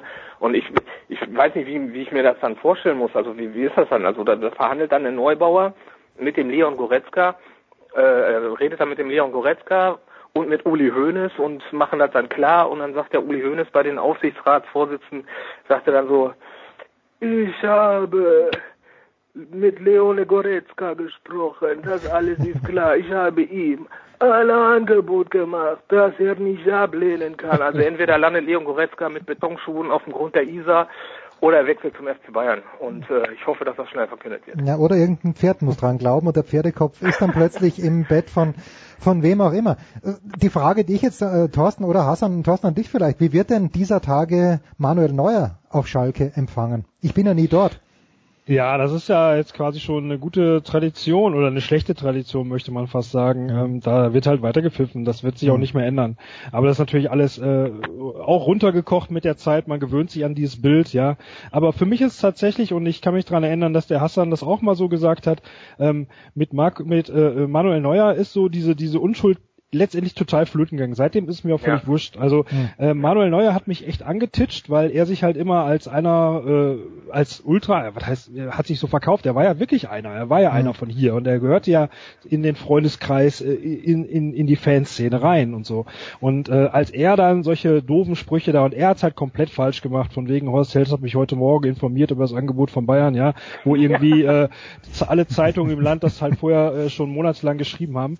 Ähm, er hat's halt komplett komplett falsch gemacht und damit ist irgendwie für mich äh, dieses Eis gebrochen und das hat mich damals echt gestört und danach war mir aber eigentlich mehr oder weniger wurscht. Seitdem sind das für mich Spieler und ich freue mich, wenn sie auf Schalke gute Leistung bringen und wenn sie dann gehen, dann finde ich das halt doof, weil es meinen Verein schwächt, aber persönlich nehme ich das irgendwie jetzt keinen mehr krumm so. Also da titscht mich einfach nicht mehr an. Geht mir genauso, geht mir genauso. Also ich, ich habe auch null Problem damit, wenn Leon, Leon Goretzka jetzt zum FC Bayern wechselt oder so. Das ist natürlich schade, ist natürlich so, aber man hat sich seit Neujahr ehrlich gesagt da vollkommen jetzt äh, vollkommen dran gewöhnt. Also das ist jetzt wirklich kein großes Ding mehr. Das Einzige, was mich wirklich total nervt, ist, dass Schalke 04 nach Matip und nach Kolasinac wieder keinen einzigen Cent sieht für einen Spieler, für den du richtig Asche bekommen müsstest normalerweise. Und das ist das Einzige, Einzige was mich ja. wirklich total abnervt, vor allem weil Schalke 04 finanziell ja nicht auf Rosen gebettet ist. Also das fuckt mich richtig ab, wenn ich das sagen darf, so salopp.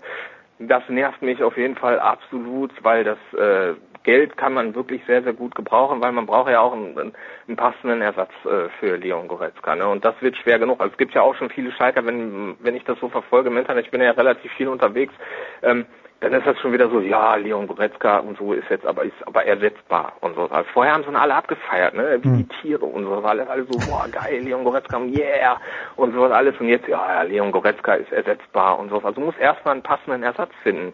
Also bei Leon Goretzka weiß man ja, was man hat und so. Also wenn du jetzt einen neuen Spieler holst, wahrscheinlich noch vielleicht noch aus dem Ausland oder sowas, da, da weißt du nicht, wie der sich auf, auf Schalke schlägt und sowas alles. Das ist ja dann schwierig, wirklich so einen passenden Nachfolger zu finden. Eventuell musst du dann noch ein junges, junges Talent holen, was du dann halt auf aufbauen musst und sowas alles.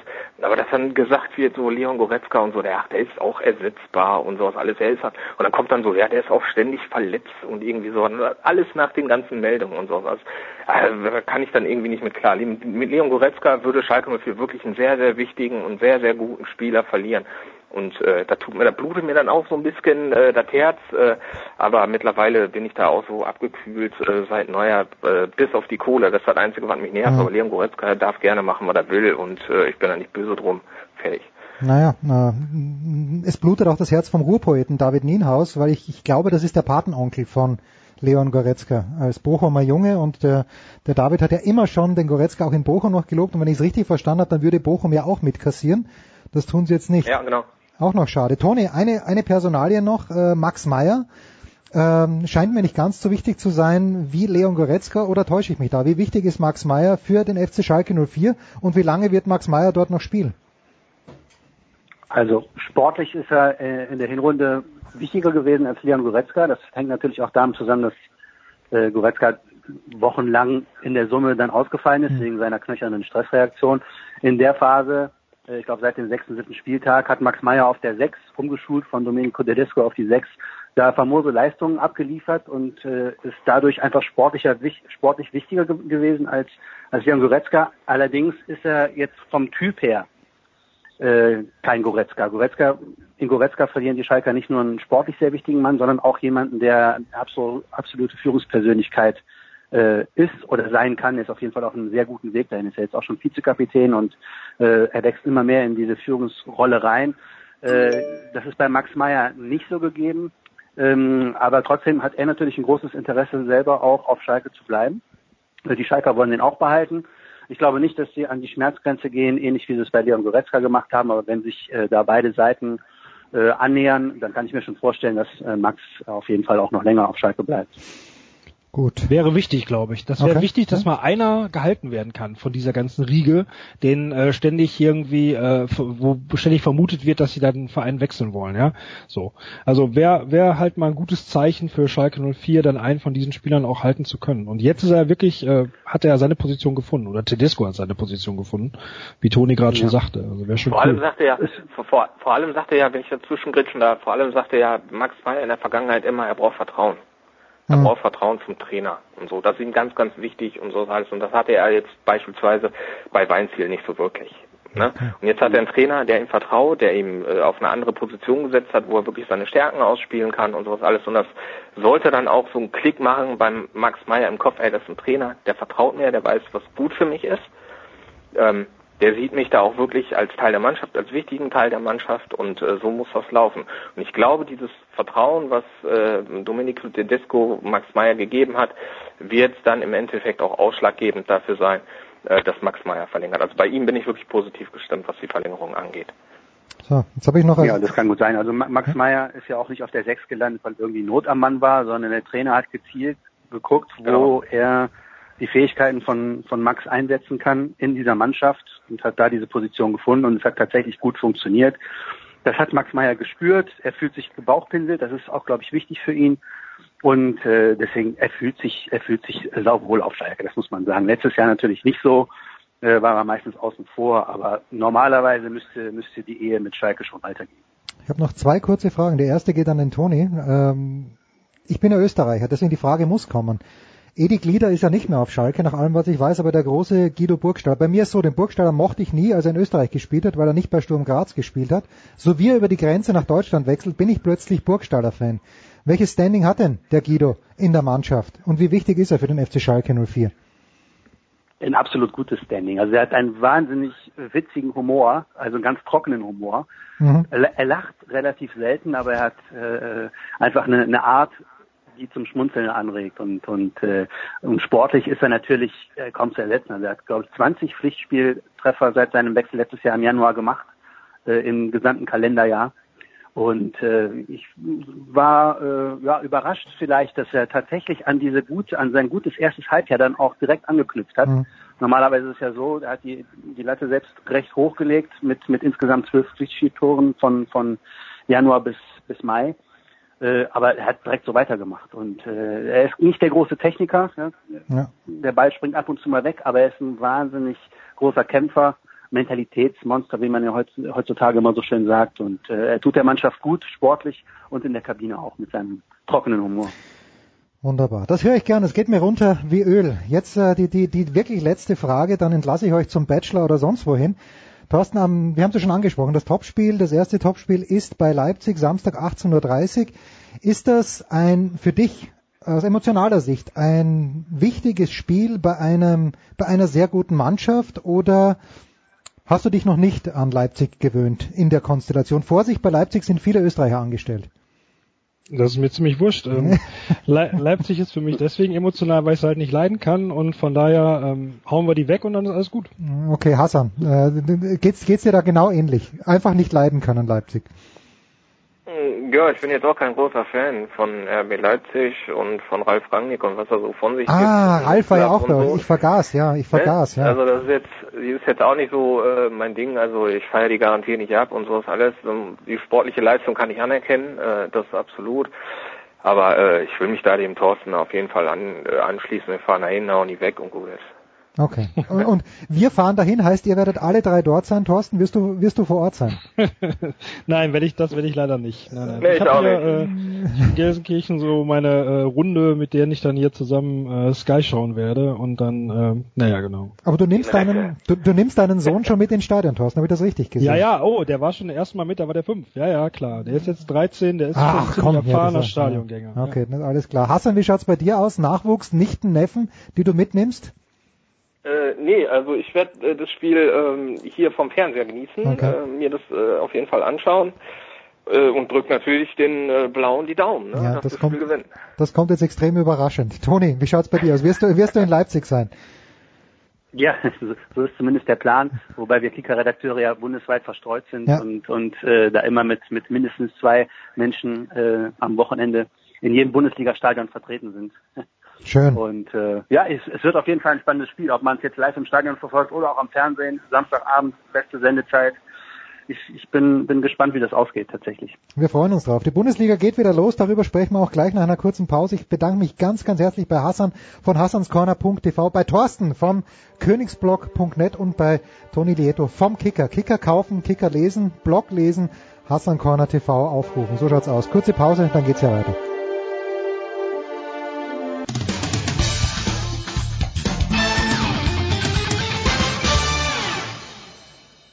Hallo, hier ist der Thomas Bornstern und ihr hört Sportradio 360.de.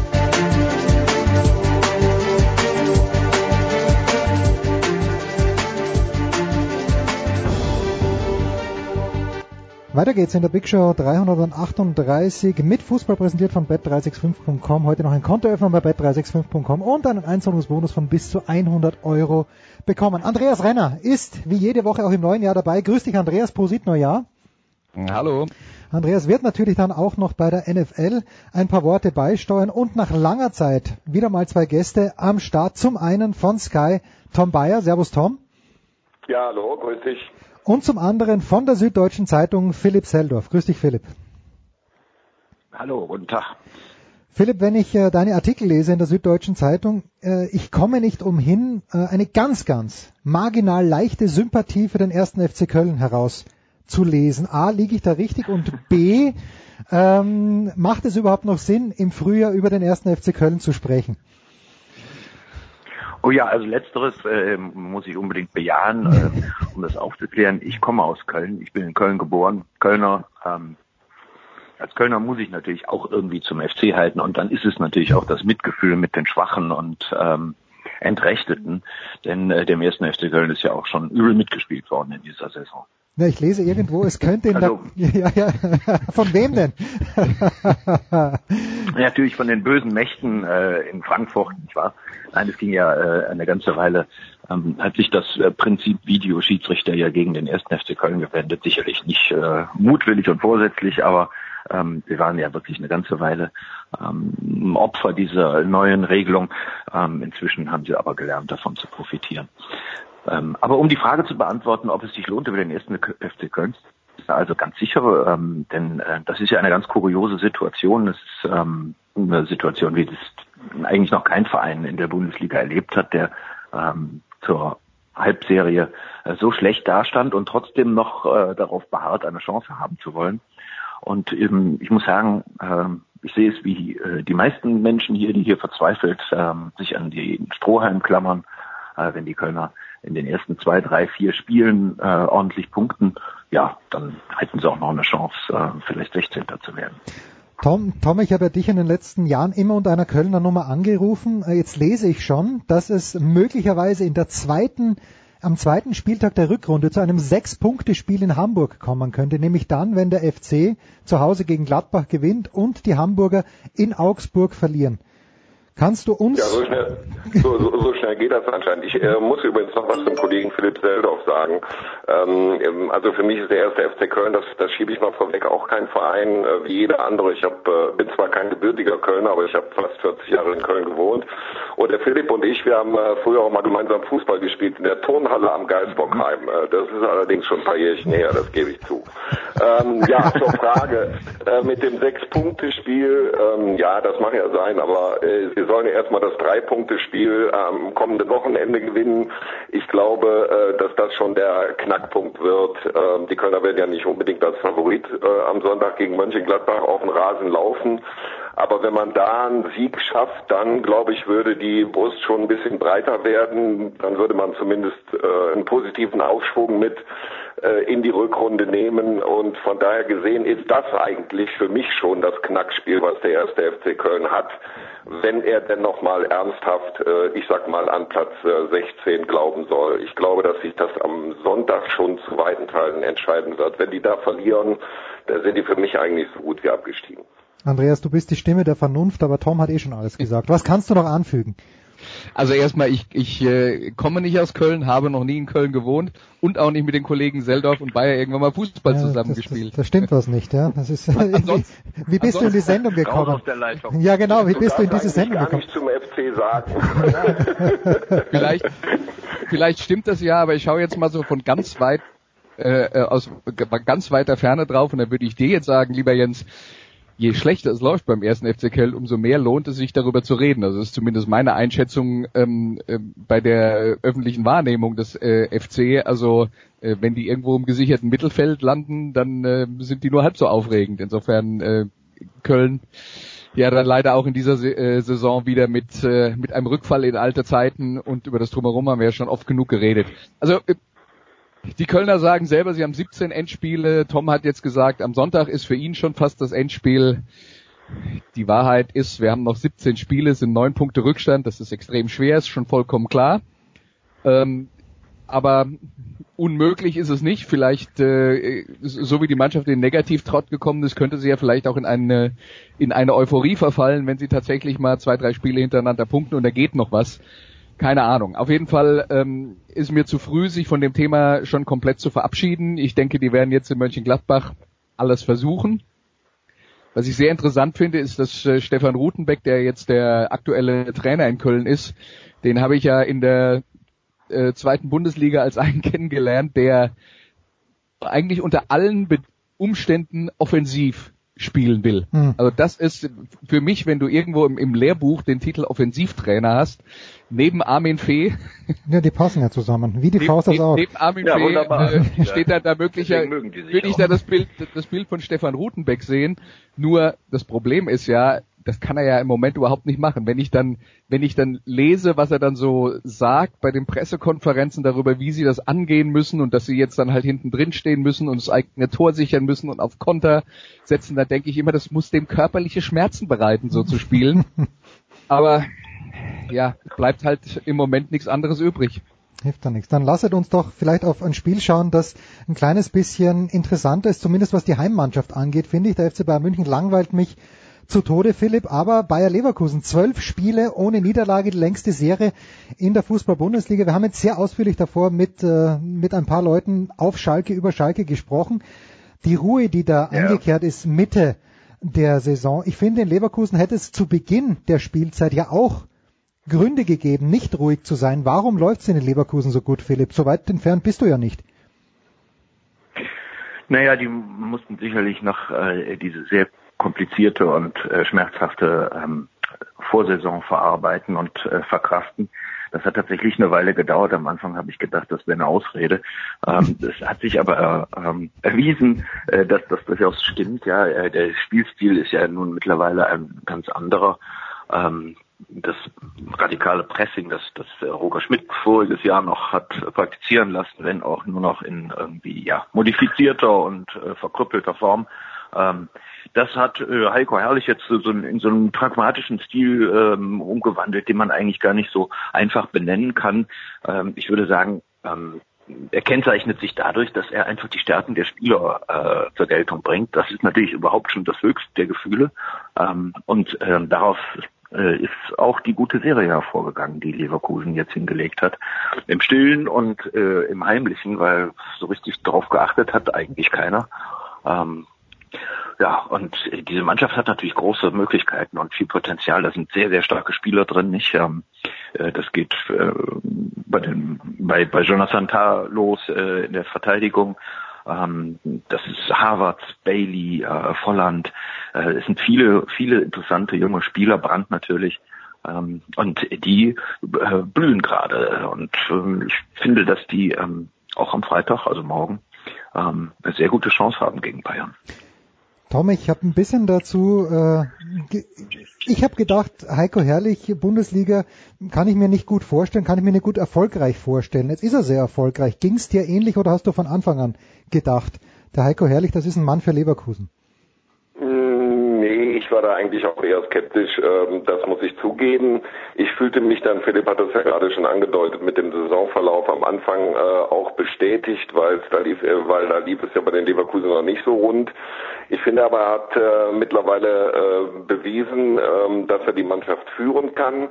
Ähm, er hat äh, es auch geschafft, taktisch äh, deutlich flexibler mit den äh, Leverkusenern auftreten zu können, als das vorher unter Roger Schmidt äh, der Fall war. Da hatte man eher den Eindruck, irgendwann haben sie mal alle den Schlüssel gefunden, wie man Bayer Leverkusen aus dem Gleichgewicht äh, bringen kann. Und das hat ja dann mhm. auch oft genug funktioniert. Äh, das hat sich unter Heiko Herrlich deutlich verbessert. Das spricht für ihn. Äh, dazu kommt, äh, dass man ja in Leverkusen äh, viele, viele Jahre lang einen gewissen Wohlfühleffekt innerhalb der Mannschaft beklagt hat. Ja, da sind wir mal Fünfter, so schlecht ist das nicht. Wir haben ja mhm. jetzt auch die letzten zwei Spiele nicht verloren. Auch da, glaube ich, äh, hat es einen gewissen Umschwung äh, gegeben und abgesehen vielleicht von dem 4 zu 4 in Hannover, diesem wilden Spiel, wo es dann in der Abwehr auch bei Leverkusen mal nicht so gut aussah, finde ich, haben die sich äh, über Monate, kann man jetzt sagen, relativ konstant, äh, um nicht zu sagen doch sehr konstant präsentiert. Und das ist natürlich auch dem Trainer zuzuschreiben. Und insofern liefert hier Heiko Herrlich bislang in Leverkusen klasse Arbeit ab. Da gibt es nichts dran zu deuteln. Andreas, dennoch, äh, Philipp hat die, die herausragenden Spiele angesprochen. In der Hinrunde hat Leverkusen äh, gegen die anderen aus den Top 5 äh, die vier, in den vier Spielen nur drei Punkte gemacht. Gegen Bayern haben sie verloren, ansonsten drei Unentschieden fehlt ja da noch ein kleines bisschen was, man wirklich sagen könnte, Freitagabend kommen nicht nur die Kölner am Sonntag drehen auf, sondern die Leverkusener auch schon am Freitagabend. Nicht, dass die Meisterschaft dann noch spannend werden würde, aber so ein kleiner, ein kleiner Hallo-Wach-Effekt am Freitagabend, ich würde ihn begrüßen. Ja, die Leverkusen ja, gut, auch. Ich meine, Leverkusen, Entschuldigung. Sorry. Andreas, fang du mal an. Äh, hattest du nicht mich gefragt? Ja, Andreas, ja, ja, ich hatte dich gefragt, okay. Andreas, ja bitte. sorry. Ja, ja, Entschuldigung. Also, ähm, man muss ja nur ans Hinspiel zurückdenken. Äh, das ging zwar 3-1 für die Bayern aus und Bayern war in der ersten Halbzeit klar überlegen. In der zweiten Halbzeit war es aber ein Spiel, das komplett Leverkusen dominiert hat und wo die absolut was hätten mitnehmen können in München.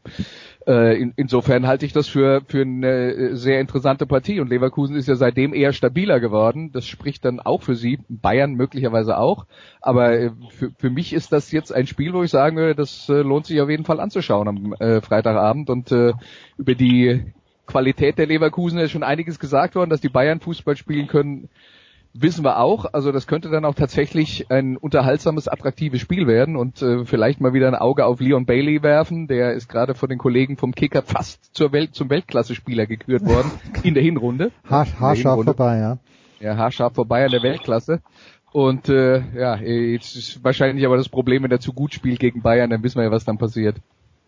Nee. Philipp ja, ich meine, die, die, die brauchen, die, die, haben doch jetzt Command für die Zukunft. Für den Fall, dass Ribéry und Robben aufhören, haben sie Command, ja? ja. Und da fehlt noch einer, oder? Hm. Ja, nach, nach, nach einer kleinen ja, Überschlagsrechnung. Ja, Philipp.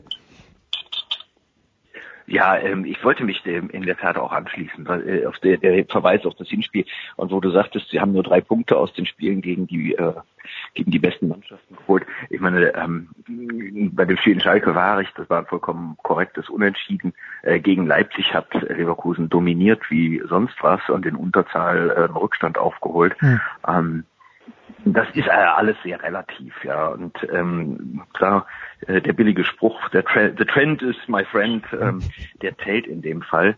Ähm, der spricht für Leverkusen. Ich bin mir ziemlich sicher, dass die in dieser Saison ähm, einen der ersten vier Plätze belegen werden. Ähm, auch weil sie, weil ihnen natürlich die Umstände zugutekommen, sie eben nicht irgendwelche Europacup-Reisen machen müssen und ähm, der Kader gibt's ja. Äh, das, das wird reichen, glaube ich. Ja, die sind, äh, die haben, glaube ich, am, am meisten Substanz von von den äh, oberen Mannschaften. Möglicherweise Dortmund eingeschlossen. Robert Lewandowski wird, wenn ich es richtig verstanden habe, nicht zur Verfügung stehen am Freitagabend. Ich hätte jetzt fast gesagt, wer kommentiert es bei Sky? Bitte nicht vergessen, das Freitagabendspiel ist nach allem, was wir wissen. Ich glaube, dieses Freitagabendspiel kommt auch irgendwie im Bezahlfernsehen namens ARD oder ZDF, aber ansonsten das Ganze im Eurosport-Player. Es hat um auf dieses Spiel und auf Lewandowski gewissermaßen zu kommen, Tom. Sandro Wagner ist zurückgegangen zu den Bayern, Mario Gomez ist nach Stuttgart gegangen. Beide dieser Spieler schielen natürlich auf die WM-Teilnahme 2018, jetzt bevor es losgeht mit der Rückrunde. Aus deiner Sicht, wer hat denn da theoretisch die bessere Wahl getroffen, Wagner oder Gomez? Ja, theoretisch hat äh, in meinen Augen Mario Gomez die bessere Wahl äh, getroffen, aus dem einfachen Grunde, weil er häufiger spielen wird. Mhm. Äh, Mario Gomez äh, wird immer spielen, wenn er nicht verletzt ist. Äh, das ist ja keine Frage. Das geht ja so weit, dass äh, Trainer Wolf jetzt äh, drauf und dran ist, das taktische System beim VfB etwas zu ändern. Das war in der Hinrunde ja fast ausnahmslos ein 4-3-3. Jetzt bei Ballbesitz soll es eine, so eine Art 4-2-3-1 oder 4-4-2 werden. Hintergrund ist natürlich, dass man Mario Gomez besser äh, hinsichtlich seiner Qualitäten in Szene setzen will, dass er also zur Unterstützung künftig drei statt bisher im taktischen System zwei Offensivspieler haben soll. Also das sind erstmal für ihn gute Voraussetzungen. Bei Sandro Wagner äh, ist es sicherlich jetzt überraschend, dass er gleich zum Auftakt äh, höchstwahrscheinlich spielen wird, aber auch nur deswegen, weil Robert Lewandowski eben äh, noch äh, die Nachwirkungen einer Verletzung äh, verspürt. Im Normalfall äh, wird er spielen, sicherlich wird er vielleicht auch mal äh, auf dieser Position bei den Bayern etwas häufiger rotiert werden, als das in der Vergangenheit der Fall war. Aber ich sag mal, wenn Lewandowski gesund bleibt, wenn er fit bleibt, dann wird er nicht mehr als eine Handvoll Spieler machen. Ja, der Sandro Wagner. Philipp, du bist ja, ich glaube, mit dem Kollegen Kneer, ihr, ihr wechselt euch ab oder ihr seid sehr, sehr nah dran an der Fußballnationalmannschaft mhm. seit Jahren. Kannst du Joachim Löw schon lesen? In anderen Worten, weißt du, weiß man als Journalist, der das Nationalteam so aus der Nähe verfolgt, äh, welchen Plan, was die Stürmerfrage angeht, Joachim Löw genau hegt? Der Plan ist, äh, Timo Werner spielen zu lassen. Aber ähm, er wird, äh, er, ich, er hat ihn ja, er hat Sandro Wagner ja im Confed Cup getestet und ähm, das war eigentlich kein unbedingt äh, bestandener Test, denn ähm, Wagner spielte da doch nur eine sehr anständige Rolle. Ähm, mich hat es ein bisschen verblüfft, dass, äh, dass in der Zeit danach Wagner dann wieder im Umfeld der Nationalmannschaft aufgetaucht ist und dann auch öfter gespielt hat und dann auch beeindruckend gespielt hat. Insofern äh, glaube ich, ähm, dass das Rennen für ähm, Jogi Löw ganz offen ist. Äh, tendiert natürlich sicherlich ähm, aus Loyalitätsgründen ein bisschen zu äh, Mario Gomez, mit dem er sich immer gut verstanden hat. Das ist ein, ein, ein treuer Husar. Aber ähm, ich glaube, dass er das vollkommen unvoreingenommen ansonsten angeht und ähm, einfach die Form entscheiden lässt. Spielt, Den Luxus kann er sich leisten. Äh, spielt Leroy Sané aus deiner Sicht eine Rolle? Also spielt er eine große Rolle, weil. Was meine? Ja, Philipp. Was, Leroy Sané bei der Nationalmannschaft. Ja, eine große Rolle oder ja, eine Außenseiterrolle? Der spielt eine Rolle. Ähm, keine Außenseiterrolle, keine große Rolle.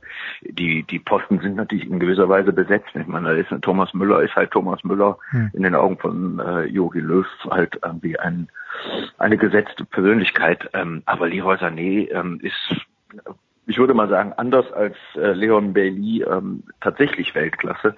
Äh, bei Bailey, da fehlt mir doch noch einiges. Ähm, ähm, bei Sané sieht man ganz klar, äh, da ist, ähm, da sind alle Qualitäten vorhanden. Und das weiß Löw natürlich auch. Er hat ihn ja schon zur EM mitgenommen und war da dabei auch schon sehr früh entschlossen, nachdem er ihn ein paar Mal gesehen hatte, schon während der Hinrunde, ähm, dass das ein ganz großer Spieler ist. Und äh, der ist ja noch viel besser geworden, gerade in dieser Saison. Tja, und äh, da hat natürlich nur der Vater Schuld dran, der in Österreich gespielt hat. Wie wir alle wissen, der gute Suleiman seine Andreas. Äh, äh, Philipp hat es ja vorhin schon angesprochen. Also, äh, ja, bitte, bitte, bitte. Darf ich mal ganz kurz ja, darauf hinweisen, dass, also wenn ich an Suleiman Sané denke, dann denke ich immer an einen, der zu schnell war für seine eigene Technik. Ja, aber das für, war für mich seine herausragende Eigenschaft. Und das Problem hat sein Sohn zum Glück nicht. Der ist genauso schnell, aber die Technik hält mit. Ja, aber in Österreich musste er nicht ja. so schnell rennen, wie er konnte, der Sané, und deswegen hat er auch den Ball meistens mitgenommen, als er in Innsbruck sein, gespielt hat. Das war gut, äh, gut enough. Ich weiß nicht, wer es gesagt hat, Andreas, ob es der Philipp oder der Tom waren, aber diese Belastung durch den Europacup, die in Leverkusen, die auch auf Schalke nicht der Fall war. Ich hatte am Ende der Saison, der, der Hinrunde schon den Eindruck, dass gerade Leipzig am Zahnfleisch geht, äh, Dortmund auch aus gewissen Gründen. Erwartest du, dass das zumindest zu Beginn der Rückrunde, dass gerade diese beiden Mannschaften sich gefasst haben? Wir wissen ja aus Dortmund, da gibt es ganz, ganz viele kranke Spieler. Wie siehst du denn Dortmund und Leipzig jetzt zu Beginn der Rückrunde? Also denen hat auf jeden Fall die Pause gut getan. Ich glaube, wenn man das über einen längeren Zeitraum äh, beobachtet, kann man schlicht und einfach nicht äh, wegdiskutieren, dass diese Europapokalbelastung ein Problem ist. Und besonders für Mannschaften, die entweder zusätzlich Verletzungsprobleme haben wie Dortmund oder für Mannschaften, die das zum ersten Mal mitwachen wie Leipzig. Und wir reden jetzt nicht nur davon, dass äh, dass da Spieler alle drei Tage, sagen wir mal, im Schnitt zwölf Kilometer und äh, größere Strecken davon im Sprint äh, zurücklegen müssen. Wir reden von der mentalen Belastung, weil ja im Europapokal dann auch äh, äh, immer wieder ernstzunehmende Aufgaben anstehen, gerade für Mannschaften, die da neu mit dabei sind. Ähm, und ich denke, das, das sieht man, das sieht man dann bei allen, äh, dass, dass das Spuren hinterlässt und insofern ähm, sicher eine, äh, eine Situation, in der gerade bei Leipzig ähm, eine Gewöhnungsphase einfach da ist. Die, die Müdigkeit ist dann, glaube ich, zum einen in, in, den Knochen, aber auch im Kopf. Mit der die Reiserei kommt noch dazu, haben wir noch gar nicht drüber geredet. Auch das ist ein Problem, wenn du äh, permanent unterwegs bist. Du kommst nicht richtig zum Trainieren unter der Woche. Das nächste Problem, ähm, das du hast. Also das, das sind schon viele Dinge, auf die man sich einstellen muss. Und die einzige Mannschaft in Deutschland, die dann aber auch wirklich einen Kader hat, der gut genug besetzt ist, um diese Doppelbelastung plus eventuell noch ein paar Verletzungen wegstecken zu können, das ist halt der FC Bayern und bei den anderen funktioniert das so nicht. Und das hätte man in dem Fall wieder gesehen und man hat es auch gesehen bei den Mannschaften, die in der Europa League gespielt haben. Also das, das ist ein Problem, das lässt sich nicht wegdiskutieren. Wann, Tom, wird man denn da die Erfahrungen sehen? Also wenn es heißt, die Leipziger müssen Erfahrungen sammeln, äh, die junge Mannschaft, der, der Cater ist schon weg, wer weiß, ob der Rest ist, aber wird man das im Frühjahr schon sehen? Die sind ja in der Europa League noch dabei, werden aber aus meiner Sicht gegen... Moment, Moment, Moment, Cater ist schon weg, ist das, wann, wann ja, ist das passiert? Nein, nein, Cater ist Cater ist im Sommer weg. Das ist Ach so, ich habe ich weil, hab mit Cater schon abgeschlossen. Ich habe mit ja, Cater schon das abgeschlossen. Das ist ja im Moment, dass Liverpool ihn sofort holen Ach so, möchte. ach so, ja gut, da, da weißt du mehr als ich. Aber Tom, wird man denn im Frühjahr, denkst du, wenn die Leipziger dann ausgeschieden sind gegen Neapel, wovon ich ausgehe, wird man dann schon die, die Lernerfahrung aus dem Herbst sehen aus deiner Sicht? Ja, ich wollte gerade sagen, also inwieweit es noch äh, Erfahrung zu sammeln gilt in der Europa League für Leipzig diese Saison, das warten wir mal ab. Äh, das kann auch sein, dass es noch genau zwei Spiele ja. sind und dass die Doppelbelastung für RB dann auch weg ist, zumindest in dieser Saison. Ähm, was die Frage angeht, ich weiß nicht, äh, ob es reicht, äh, wenn man äh, das ein Jahr mitgemacht hat sprich Hinrunde Champions League Gruppenphase und dann vielleicht noch eine Runde äh, oder zwei in der Europa League, dass man dann sagen kann, äh, wir wissen, wie wir das in Zukunft machen äh, können, aber sicherlich werden sie zumindest wertvolle Erfahrungen gesammelt haben. Davon kann man mal ausgehen, äh, was die Kadersteuerung äh, angeht. Ähm, da äh, reicht vielleicht ein Jahr, um zu sagen, okay, wir müssen vielleicht noch äh, zwei Spieler äh, mehr haben, die äh, ganz nah am äh, Kader und an der Startelf sind, um das ausgleichen zu können.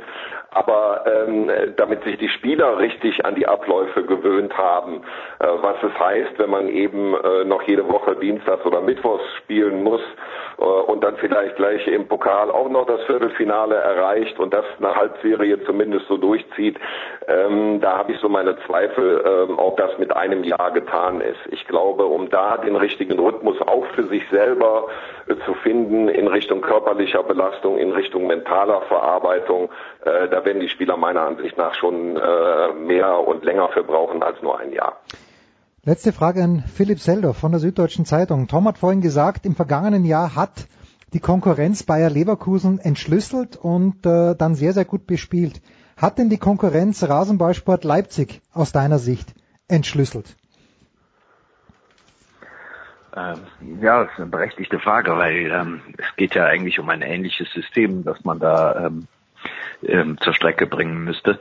Ähm, es hängt einfach natürlich auch stark von der Qualität der Spieler ab. Äh, ich bin ähm, der Meinung, dass auch Leipzig selbst ein wenig zurückgesteckt hat in der äh, in der Herangehensweise, weil das einfach furchtbar aufreibend ist und mhm. äh, die mussten sich natürlich dann da auch eben an das äh, veränderte Programm anpassen, ähm, das sie ja wirklich überfordert hat, um das übrigens von meiner Seite auch nochmal zu bekräftigen.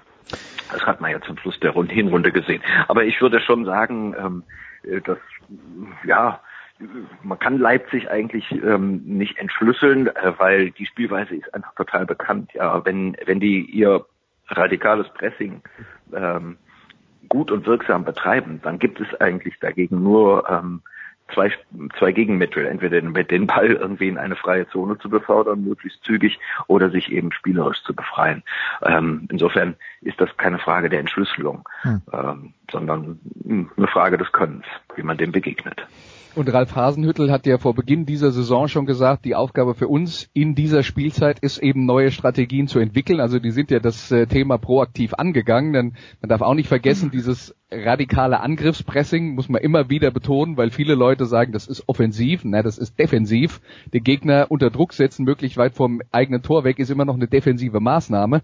Und offensiv ist dann Ballbesitzfußball zu spielen. Und genau in die Richtung will er seine Mannschaft bringen, dass sie das Pressing einsetzen können, wenn sie es brauchen. Aber der weiß auch nach der ersten Saison der Bundesliga, die anderen werden es halt nicht zulassen, dass Leipzig ähm, in Kontersituationen kommen, wie das in der vergangenen Saison äh, so gut geklappt hat. Die müssen in der Lage sein, auch Gegner mit Ballbesitz spielerisch auseinanderzunehmen und daran arbeitet er. Aber das ist eine, äh, das eine hat mit dem anderen nichts zu tun, das ist eine Riesenumstellung und äh, die, die Mannschaft ja. muss das lernen. Äh, und das wird einfach eine Zeit dauern und das ist sicher auch ein Teil des in Anführungszeichen Problems, das ja jetzt nicht so groß ist, wenn man auf die Tabelle schaut.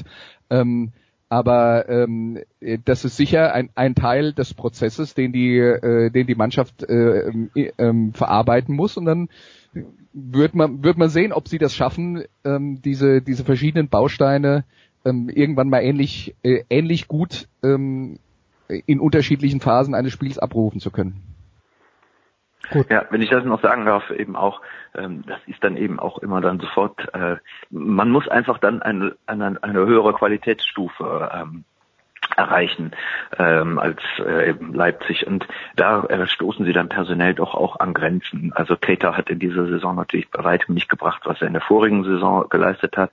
Ähm, Fausberg ist jetzt zuletzt auch öfter verletzt gewesen und ähm, auch nicht mehr so effektiv in Erscheinung getreten. Ähm, da machen sich dann schon große Defizite bemerkbar. Ähm, das, äh, dann hebt sich die Mannschaft auch nicht mehr so vom Gros ab. Ähm, infolgedessen bin ich mir auch nicht so sicher, ob die in der Rückrunde eine so, so wichtige und produktive Rolle spielen werden. Wir freuen uns drauf. Das erste Topspiel am Samstagabend bei Sky um 18.30 Uhr. Äh, Rasenballsport Leipzig gegen Schalke 04. Ähm, der Andreas bleibt noch bei uns für die NFL. Tom, wo werden wir dich an diesem Wochenende hören? Äh, ich mache in der Konferenz ähm, das Comeback von Mario Gomez beim VfB Stuttgart im Heimspiel gegen Hertha BSC. Hertha eine Mannschaft, die ich nicht lesen kann und auf die ich nicht wetten möchte, weil äh, ja ich, ich kann sie nicht einschätzen, Tom. Wie ist dein wie ist dein Gefühl für dieses Spiel, wenn du dich schon darauf vorbereitet hast?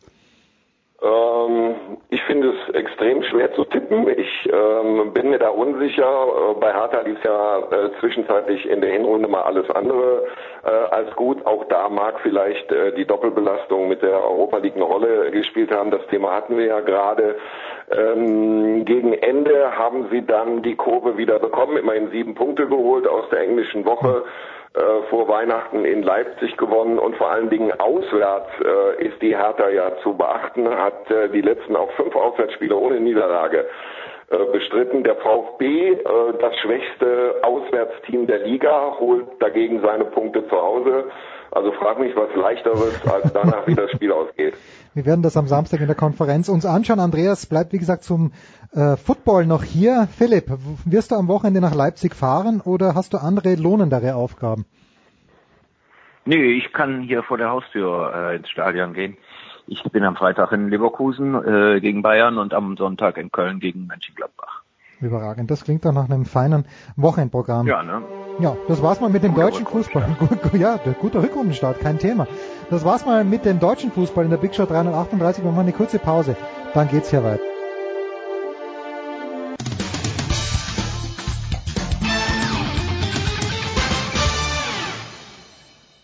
Hallo, hier ist der Thomas Bornstern und ihr hört Sportradio 360.de.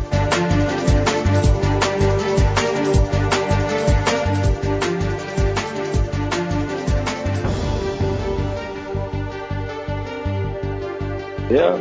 Es geht weiter in der Big Show 338 und Sven Heist hat vor Weihnachten unvorsichtigerweise gesagt, ruf doch wieder an und das mache ich jetzt einfach. Wir rufen bei Sven Heist an. Die Frage bei Sven ist immer nur, erreichen wir ihn in London oder erreichen wir ihn in Deutschland? Sven, wo ist es denn heute? Grüß dich. Äh, diesmal war ich ein bisschen Abwechslung. Guten Mittag zusammen. Ich bin gerade in München, weil ich ein paar Termine hier habe. Okay, alles klar. Und der Mann, der immer in Nürnberg ist, außer der glorreiche FC Bayern München, spielt irgendwo, wo Thomas Böker nicht Nein sagen kann, ist Thomas Böker vom Kicker. Servus, Thomas. Ja, grüß Gott, frohes Neues, hallo.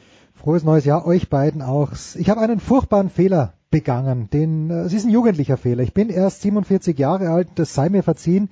Aber ich habe, nachdem Pep Guardiola gesagt hat, äh, dass, also sinngemäß gesagt hat, dass der Sport seine eigenen Helden kaputt machen wird durch diesen unfassbaren dichten Spielplan, habe ich mal in die Kommentarsection einer österreichischen Tageszeitung reingeschaut. Es war angeblich die, die beste österreichische Tageszeitung, der Standard. Dennoch, was ich da gelesen habe, von wegen verwöhnte Millionäre, sollen sie mal nicht so anstellen. Natürlich verdienen die alle viel Kohle, aber Sven, ich denke, durch die Dichte dieser Spiele, die Qualität leidet oder nicht. Die Qualität leidet deswegen darunter, weil viele Vereine sich überlegen müssen, ähm, ob sie ihre Spieler zu jedem Anlass nochmal aufs Feld schicken können. Oder ob sie dann nicht noch eine zweite Mannschaft aufmachen und dann ihre besten Spieler nur noch für bestimmte Gelegenheiten ähm, verwenden.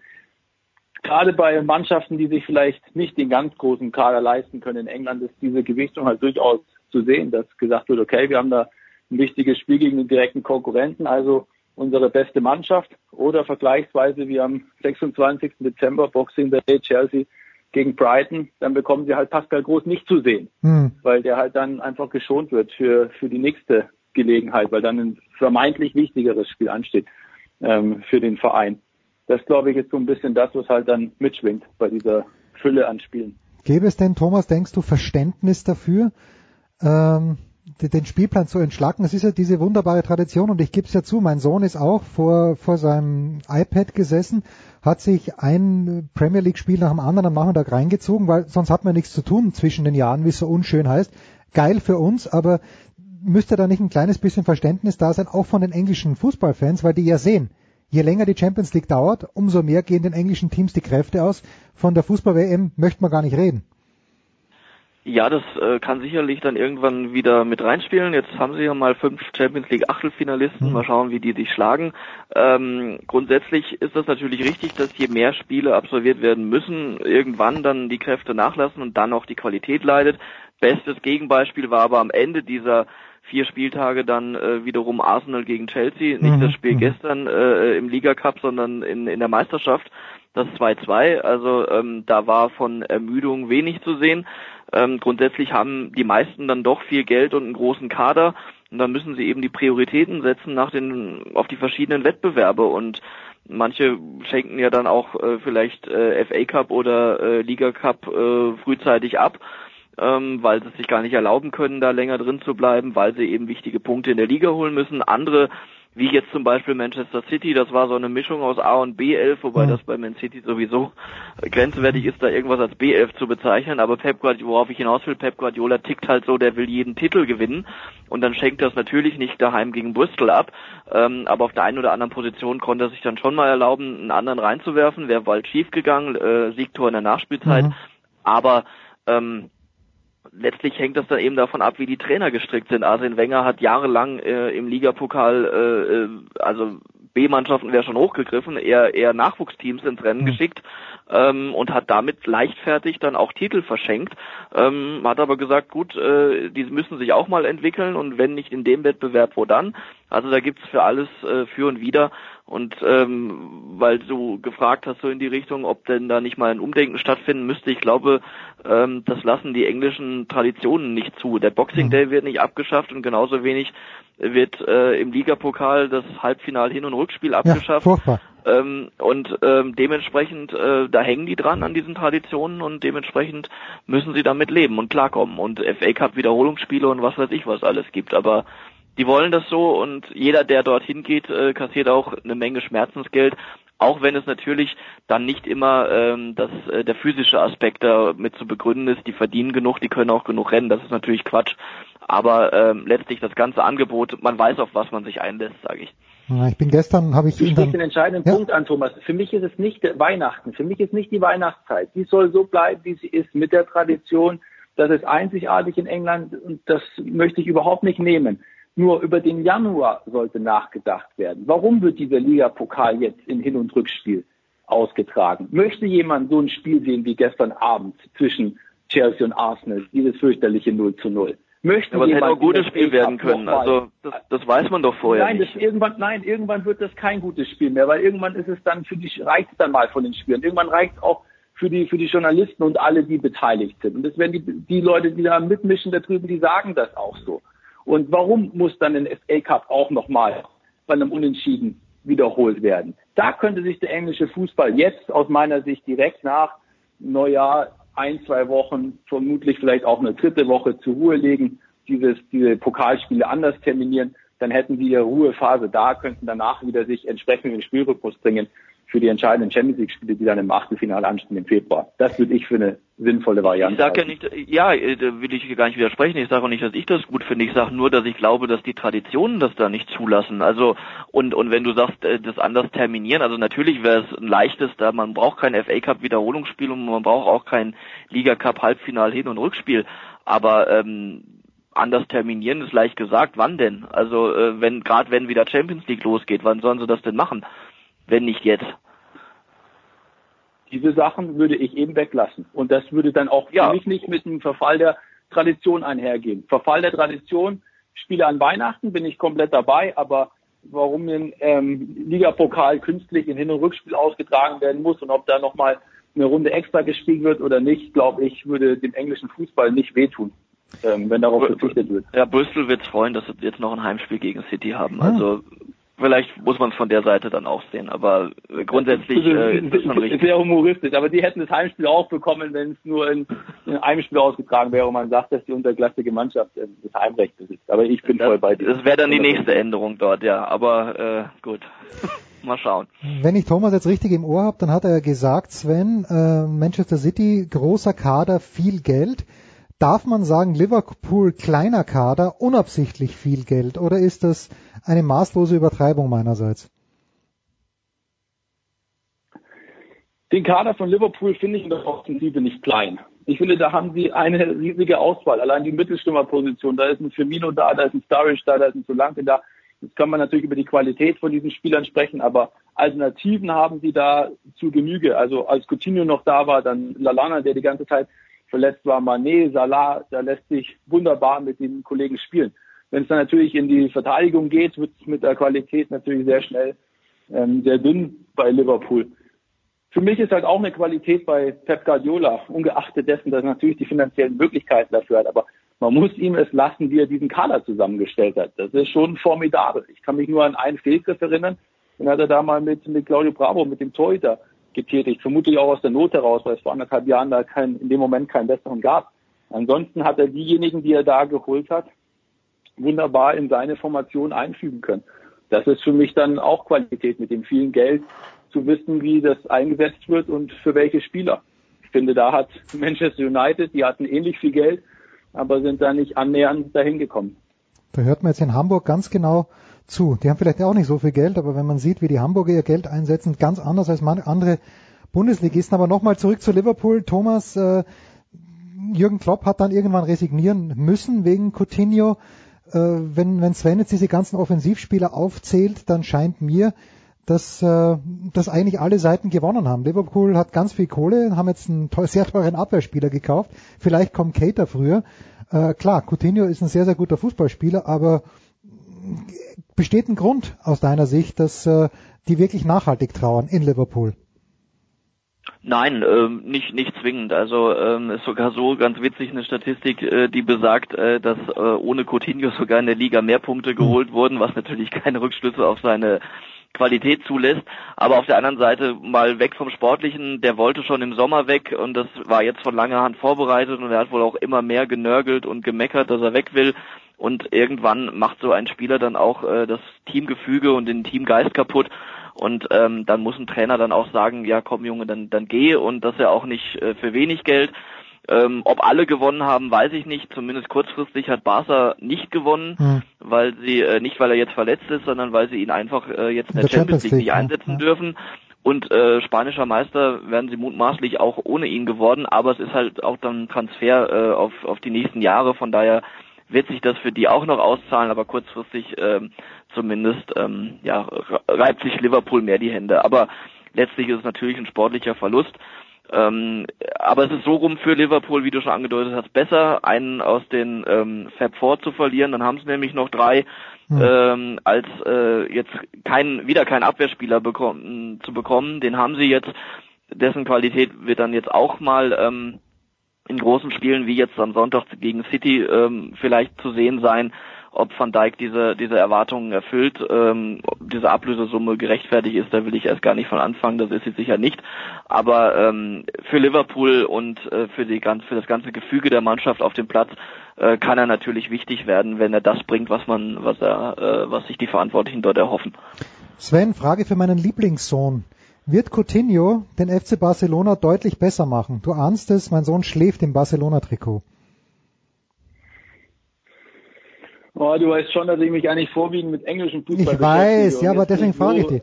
Deswegen ist der Coutinho genau so gucke gut. auf den FC Barcelona. Wenn ich seine Fähigkeiten nehme, verfügt er halt über überragende Zuspiele und einen, und einen sehr guten Tordrang. Das könnte natürlich Barcelona entgegenkommen, so eine leichtfüßige Spielweise, ein bisschen flexibel einsetzbar, auch kann so einen verkappten Seitenangreifer spielen, aber auch aus dem Zentrum ideal heraus. Vor allem ist er natürlich auch von, von Liverpool gewohnt, ähm, schnelle Angreifer einzusetzen hm. wie Manet und Salah. Bei Barcelona ist es jetzt ähnlich mit, mit Lionel Messi und vorne Suarez und so, da kommt er dann auch auf diese Spielweise drauf an, auch unterschiedliche Sachen zu beherrschen, den, den passenden Raum, den passenden Fuß, auch die Abschlussqualität. Da ist schon einiges dahinter, wo ich glaube, dass wenn er sich da an Barcelona gewöhnt, an die um Umgebung, an die Spielweise dort, dass er denen helfen kann, womit ich gar nicht klarkomme, aber ich glaube, da muss man vielleicht auch nicht mit klarkommen und muss das vielleicht auch nicht verstehen, ist dieser der moralische Aspekt dabei. Mhm. Gerade wenn man auch dieses Beispiel mit Virgil van Dijk nimmt, der unterschreibt da einen Vertrag im, im Sommer 2016 bei Southampton, einen Sechsjahresvertrag wohlgemerkt, mit dem, dass das ein absoluter Topverein ist und der dort langfristig bleiben will. Ein Jahr lang, ein Jahr später gibt da an die Presse ein Statement raus, dass er da jetzt gehen möchte und streicht sich aus dem Vertrag. Ähm, wenn so jemand das macht, ist es ja seine Sache. Nur, dass es dann Vereine gibt, die Dies dieses belohnen. Verhalten tolerieren und solche Spiele dann herholen, das geht mir nicht mehr konform, wenn ich versuche, das auf die normale Arbeitswelt zu übertragen. Also das kann ich nicht nachvollziehen und ich würde mir gern wissen, was passiert, wenn in einem Jahr vielleicht ein Verein wie Madrid oder Barcelona bei Virgil van Dijk anklopft und sagt, komm doch zu uns, dann ist der von Liverpool genauso schnell weg wie von Southampton und das geht halt, diese Denkweise der Vereine, das zu belohnen, wie du es formuliert hast, geht mir nicht in den Kopf rein. Das ist ja nicht nur im Fußball so. Ich meine, im Baseball ist es ja auch so, dass es gab schon mehrere Spieler, die haben eine Dopingsperre abgesessen. Das ist im Baseball sowieso ein sehr, sehr laxer Umgang damit. Da sind es dann meinetwegen mal 50 Spiele oder 100 Spiele und danach sind sie aber mit Vierjahresverträgen, hochdotierten Vierjahresverträgen zu anderen Vereinen gegangen. Also das System hat überhaupt kein Interesse daran, hier was zu ändern, weil es ist ja immer in aller Munde, habe ich den Eindruck. In aller Munde ist auch José Mourinho. Jetzt mag er gerade Antonio Conte nicht. Thomas, meine Frage ist, wer mag denn den Mourinho? Gibt es überhaupt jemanden unter den Premier League Managern, wo man sagt, der würde vielleicht im Zweifel mit dem Mourinho mal auf einen schönen Rotwein gehen? Tja, schwierig zu sagen. Ähm, aber die andere Frage ist, ob er überhaupt gemocht werden will, okay, äh, ob er sich ja. selber ja und ob er sich selber leiden kann und und so weiter, spielt er alles mit rein. Äh, ich würde das Ganze nicht zu hoch hängen. Das ist ähm, ja, glaube ich, mehr Show als sonst was. Ähm, und ja, wie immer auch das Ablenken bei Mourinho von äh, nicht persönlichen Unzulänglichkeiten, aber vielleicht in dem Fall äh, denen seiner Mannschaft, äh, die äh, eben Manchester City hat davonziehen lassen müssen, obwohl, wie Sven richtig sagt, äh, gar nicht mal unbedingt viel weniger Geld ähm, zur Verfügung gestanden hätte oder auch gestanden hat, um, um den Kader entsprechend zu verstärken, was ihnen aber nicht nachhaltig gelungen ist, zumindest nicht so wie City. Ja, und dann sucht man sich dann natürlich andere andere Gegner und ähm, Arsene Wenger ist mittlerweile alt und äh, der der Konflikt ebenso und dementsprechend äh, wird dann jetzt mal ein neuer Trainer hergenommen, wobei ich sagen muss, dass Conte natürlich auch nicht sehr clever reagiert hat, ähm, zumal Mourinho ihn, äh, glaube ich, nie namentlich genannt hat, aber er hat sich halt immer an, angesprochen gefühlt und ähm, ja, vielleicht wäre es am besten gewesen für Conte auch zu sagen, äh, nicht mal ignorieren, hat er aber nicht gemacht. Dementsprechend jetzt der Schlagabtausch und ähm, ich will da gar nicht bewerten, wer, wer recht hat und so weiter. Es schadet letztlich eher der, der Branche und auch äh, der Trainerbranche, der, dem Fußball generell. Und es ist, ist ein Scharmützel, es ist Show und wenn sie sich dann, ich glaube, Ende Januar oder so oder Ende Februar treffen sie sich dann zum, zum nächsten Meisterschaftsspiel und äh, ich glaube, dann äh, wird sich das Ganze auch wieder äh, normalisiert haben. Aber Ausgangspunkt war äh, damals dieser dieser ähm, Jubel, dieser überzogene Jubel von Conte beim 4-0-Sieg gegen, mhm. gegen Manchester United. Und es hat natürlich dann schon was Witziges, wenn ausgerechnet Mourinho sich über überzogenen Jubel aufregt. Also dann äh, muss ich sagen, dann lieber mal ruhig sein und ähm, das einfach mal runterschlucken. Und da hat sich alles hochgeschaukelt und dann kommt er mit irgendwelchen alten Bestechungsgeschichten um die Ecke und Manipulation, wo Conte nachweislich dann freigesprochen wurde und sich überhaupt überhaupt nichts dran war und so weiter. Also völlig unnötig, das, was Mourinho da äh, veranstaltet hat. Aber wie gesagt, ohne Konte zu nennen und in dem Moment, wo er drauf anspringt, ja, da hat Mourinho dann erreicht, was er wollte. Zwei abschließende Sein Verhalten ja. ist halt für mich, wie wenn ich in der, wie wenn ich in der Beziehung verlassen werde. Er hat das nicht, äh, er hat das schon verkraftet, dass er nicht mehr bei Chelsea ist. Aber natürlich guckt er hin, was sein Nachfolger ist. Da geht es auch um die Ehre. Das ist wie jemand, wer möchte schon von jemandem verlassen werden. Das ist ganz, ganz einfach, ganz symbolisch zu erklären. Und jetzt hat er da auch noch Erfolg nach, nach dem, was Mourinho dort hinterlassen hat. Das tut weh und da guckt er permanent hin und da wird er natürlich versuchen, permanent, da es halt seine Art ist, diese Suchen nach Streit, ähm, dort versuchen, Unruhe reinzubringen. Und er weiß genau, mit was er Antonio Conte provozieren kann. Wie, sonst wäre auch dieser Streit gar nicht jetzt hochge hochgekocht, wenn Conte das durchgewunken hätte. Und Mourinho bezweckt halt damit, wie immer er das halt tut, dass damit bei Manchester United niemand über die aktuelle Situation spricht, weil so toll ist das momentan nicht, was United zusammenspielt. Und auch gerade was in der Offensive das Problem haben mit Ibrahimovic, der da jetzt wieder verletzt ist, Lukaku ist angeschlagen, da ist nicht mehr viel dahinter. Die, die Spielweise ist mittlerweile teilweise so unansehnlich wie unter Louis van Gaal. Und damals hatten sie zumindest noch Ballbesitz. Das haben sie jetzt nicht mehr. Aber, weiß nicht, schon, über den hat er auch schon genug gelästert. Ja, genau. Das ist ein bisschen, ein bisschen eine Hassliebe, die er da pflegt mit seinem ehemaligen Mentor. Aber das Sonderbare an Mourinho ist halt auch, dass er halt auch durchaus ein großer Charmeur sein kann, mit dem man dann mal einen Wein trinken geht, aber kommt selten vor. Aber kann er auch. Kann er auch, wenn er möchte. So, die allerletzte Frage an Sven heißt ist, wenn, wenn Thomas schon sagt. Entschuldigung, ein, ein, ja, ein ja, sag bitte, ja, bitte sag was, ja. Ganz, ganz kurz nur, ähm, weil wir gerade über Antonio Conte geredet haben und äh, äh, Jupp Heynckes ja immer noch nicht Ja gesagt hat. Oh. Ähm, das wäre übrigens einer, den ich mir für Bayern gut vorstellen könnte, wenn äh, natürlich wenn äh, unter der kann. Voraussetzung, dass da diese äh, Barriere im Kopf fällt oder wo auch immer, dass man sagt, äh, nur äh, deutsche oder nur deutsch sprechende Trainer, äh, womit man den Markt natürlich erstmal dann einschränkt. Aber wenn das nicht sein sollte, ähm, dann glaube ich, gibt es wenig bessere Trainer als Antonio Conte und er ist jetzt gerade bei Chelsea trotz äh, sicherlich der guten Bilanz Meister geworden zu sein und jetzt auch ähm, zumindest halbwegs gut dazustehen, ähm, ist er nicht unbedingt von allen geliebt. Und ja, dann würde ich sagen, ähm, dann ist er nach vielleicht München. hier herzlich willkommen. Ja, also wenn fände ich auch gut. Ich bin ja bekanntermaßen kein Bayern-Fan, aber ich, ich den Conte finde ich fantastisch. Also ich glaube auch, dass der was bewegen könnte. Aber du nimmst mir meine Frage an Sven, die abschließende Frage schon fast vorweg. Sven, du hattest in unserer Saisonvorschau, die wir auf die Premier League gemacht haben, ich denke Thomas war auch dabei, hattest du schwere Zeiten für Chelsea vorausgesagt. Darf man sagen, dass dich Chelsea positiv überrascht hat und damit auch Antonio Conte? Aus meiner Sicht quetscht er zumindest das Maximale raus, was in dem Kader vorhanden ist. Dafür gehört ihm Respekt. Wie gesagt, für mich war ein entscheidender Faktor dieser zweite Spieltag, das Tor in der Nachspielzeit gegen Tottenham Hm. ähm, zum 2 zu 1. Das hat ihm natürlich geholfen, um über den schlechten Saisonauftakt hinwegzukommen. Ähm, sicherlich, ich habe das nicht so erwartet, dass er dann ähm, das konstant auf, auf dem Niveau halten kann mit Rang 3. Wenngleich ich halt glaube, dass ihm die entscheidende Phase noch bevorsteht, weil jetzt geht halt so langsam die Kraft verloren. Und jetzt müsstest du wechseln im Kader, auch wenn dann die Spiele gegen Barcelona anstehen, jetzt Ligapokal, ähm, dann gibt es ein Rück äh, Rückspiel oder Wiederholungsspiel im FA Cup gegen Norwich.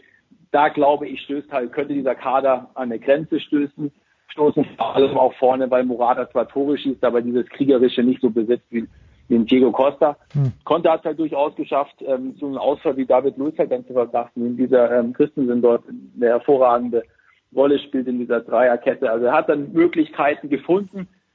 Ich glaube trotzdem, dass er so was richtig Neues hat in dieser Mannschaft nicht entworfen, auch von der, von der, von der Formation her. Ich glaube, dass er da schon gucken muss, dass er da vielleicht nochmal was auffindet, um diese Mannschaft dann auch weiter in die Zukunft zu entwickeln. Na, noch besser. Die Bayern kriegen einen geilen Typen, der sich aber rückwärts entwickelt. Genau das möchte ich sehen. Danke, Sven Heist äh, von Sky. Danke, Thomas Böker. Sven, da ganz kurz noch die Frage. Du bist in München. Werden wir dich am Wochenende auf Sky hören? Ähm, mich auf Sky? Ja. Nein, ich bin am Wochenende nicht dabei. Ich, ich, hab, ich starte wieder zum, zu Beginn von der, von der zweiten Liga-Saison und kümmere mich derweil um die Spiele in der Premier League. Wunderbar. Und Thomas, du bist äh, dem FC Bayern auf den Fersen in Leverkusen. Nein. Ja, nur vom Fernseher. Ah, okay. Na gut, schlimm genug. Mein Gott, das ist so langweilig. Die Bundesliga ist so langweilig und die Premier League ist nicht Ja, langweilig. deswegen sprechen wir über die Premier ja, League, oder? Die, na, die ist nicht langweilig, weil egal wie viele Punkte Vorsprung Manchester City hat, ist, es macht mir einfach Spaß dazu zu schauen. Also ich bin ich bin so ein Pep-Jünger geworden, weil ich das einfach überragend finde, wie der das alles macht. Gut, darüber haben wir Ja, das hat er, das hat er bei Bayern schon toll gemacht, aber Ja. das haben leider dann zu wenige erkannt, aber gut. wohl wahr. Gut, dann bedanke ich mich ganz herzlich bei euch beiden. Wir machen eine kurze Pause, dann geht's hier weiter. Sportradio 360, Big Show 338.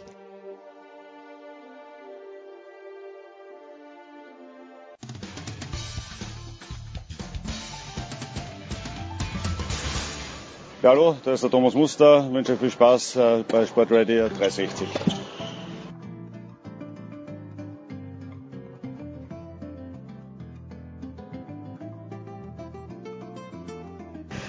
Big Show 338 und natürlich wollen wir zu Beginn des Jahres, in der ersten Big Show des Jahres, auch über den Skisport sprechen und ich freue mich mal ganz besonders, weil ich ihm nämlich ergriffen gelauscht habe. Ich war sehr lange in Österreich über die Feiertage und zu Beginn des Jahres dem großen Ernst Hausleitner, der zurück aus Flachau ist. Servus Ernst.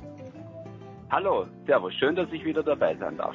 Ernst, ich habe allerdings das, das, das Rennen in Flachau habe ich auf Eurosport gesehen, nicht im ORF. Ich weiß gar nicht, hast du kommentiert oder warst du der Mann, der Field gemacht hat, wie wir Fußballer sagen? Ich war der Mann im Ziel und es ist ja bei uns schon eine kleine, feine Tradition, dass uns da immer die Malis Schild, jetzt Malis Reich, Ja. besucht und mit uns das Programm führt.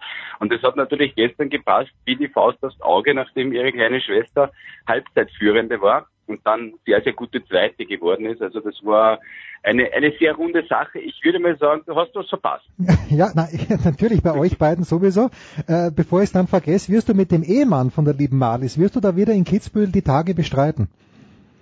Ganz genau so ist es. Wenn ich jetzt eitel wäre, würde ich sagen, aufgrund des umwerfenden Erfolgs wird diese Art der Sendung Sport am Sonntag in die dritte Auflage gehen. Aber es war tatsächlich so, dass dieses, dieses ähm, Kitzbühel Roundup, dieser Blick hinter die Kulissen, die äh, den Benny Reich und ich jetzt in den letzten beiden Jahren angestellt haben, in den letzten beiden Jahren jeweils die äh, Sport am Sonntag Sendung mit den meisten Sehern war. Und Wahnsinn. so kam es, dass es jetzt ein drittes Mal dazu kommen wird, dass Benjamin Reich und meine Wenigkeit das äh, Kitzbühel-Wochenende aus irgendwelchen anderen Perspektiven beleuchten werden. Es werden auch, so viel kann ich verraten, ein paar Protagonisten aus, äh, aus der Formel 1 dabei sein.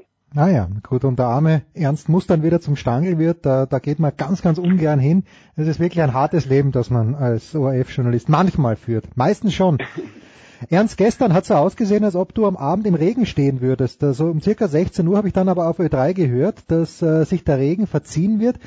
Und äh, natürlich im Fernsehen, ich habe es nicht genau erkennen können. Wie hast du denn die Pistenverhältnisse in der Flachau, also gestern, bewertet?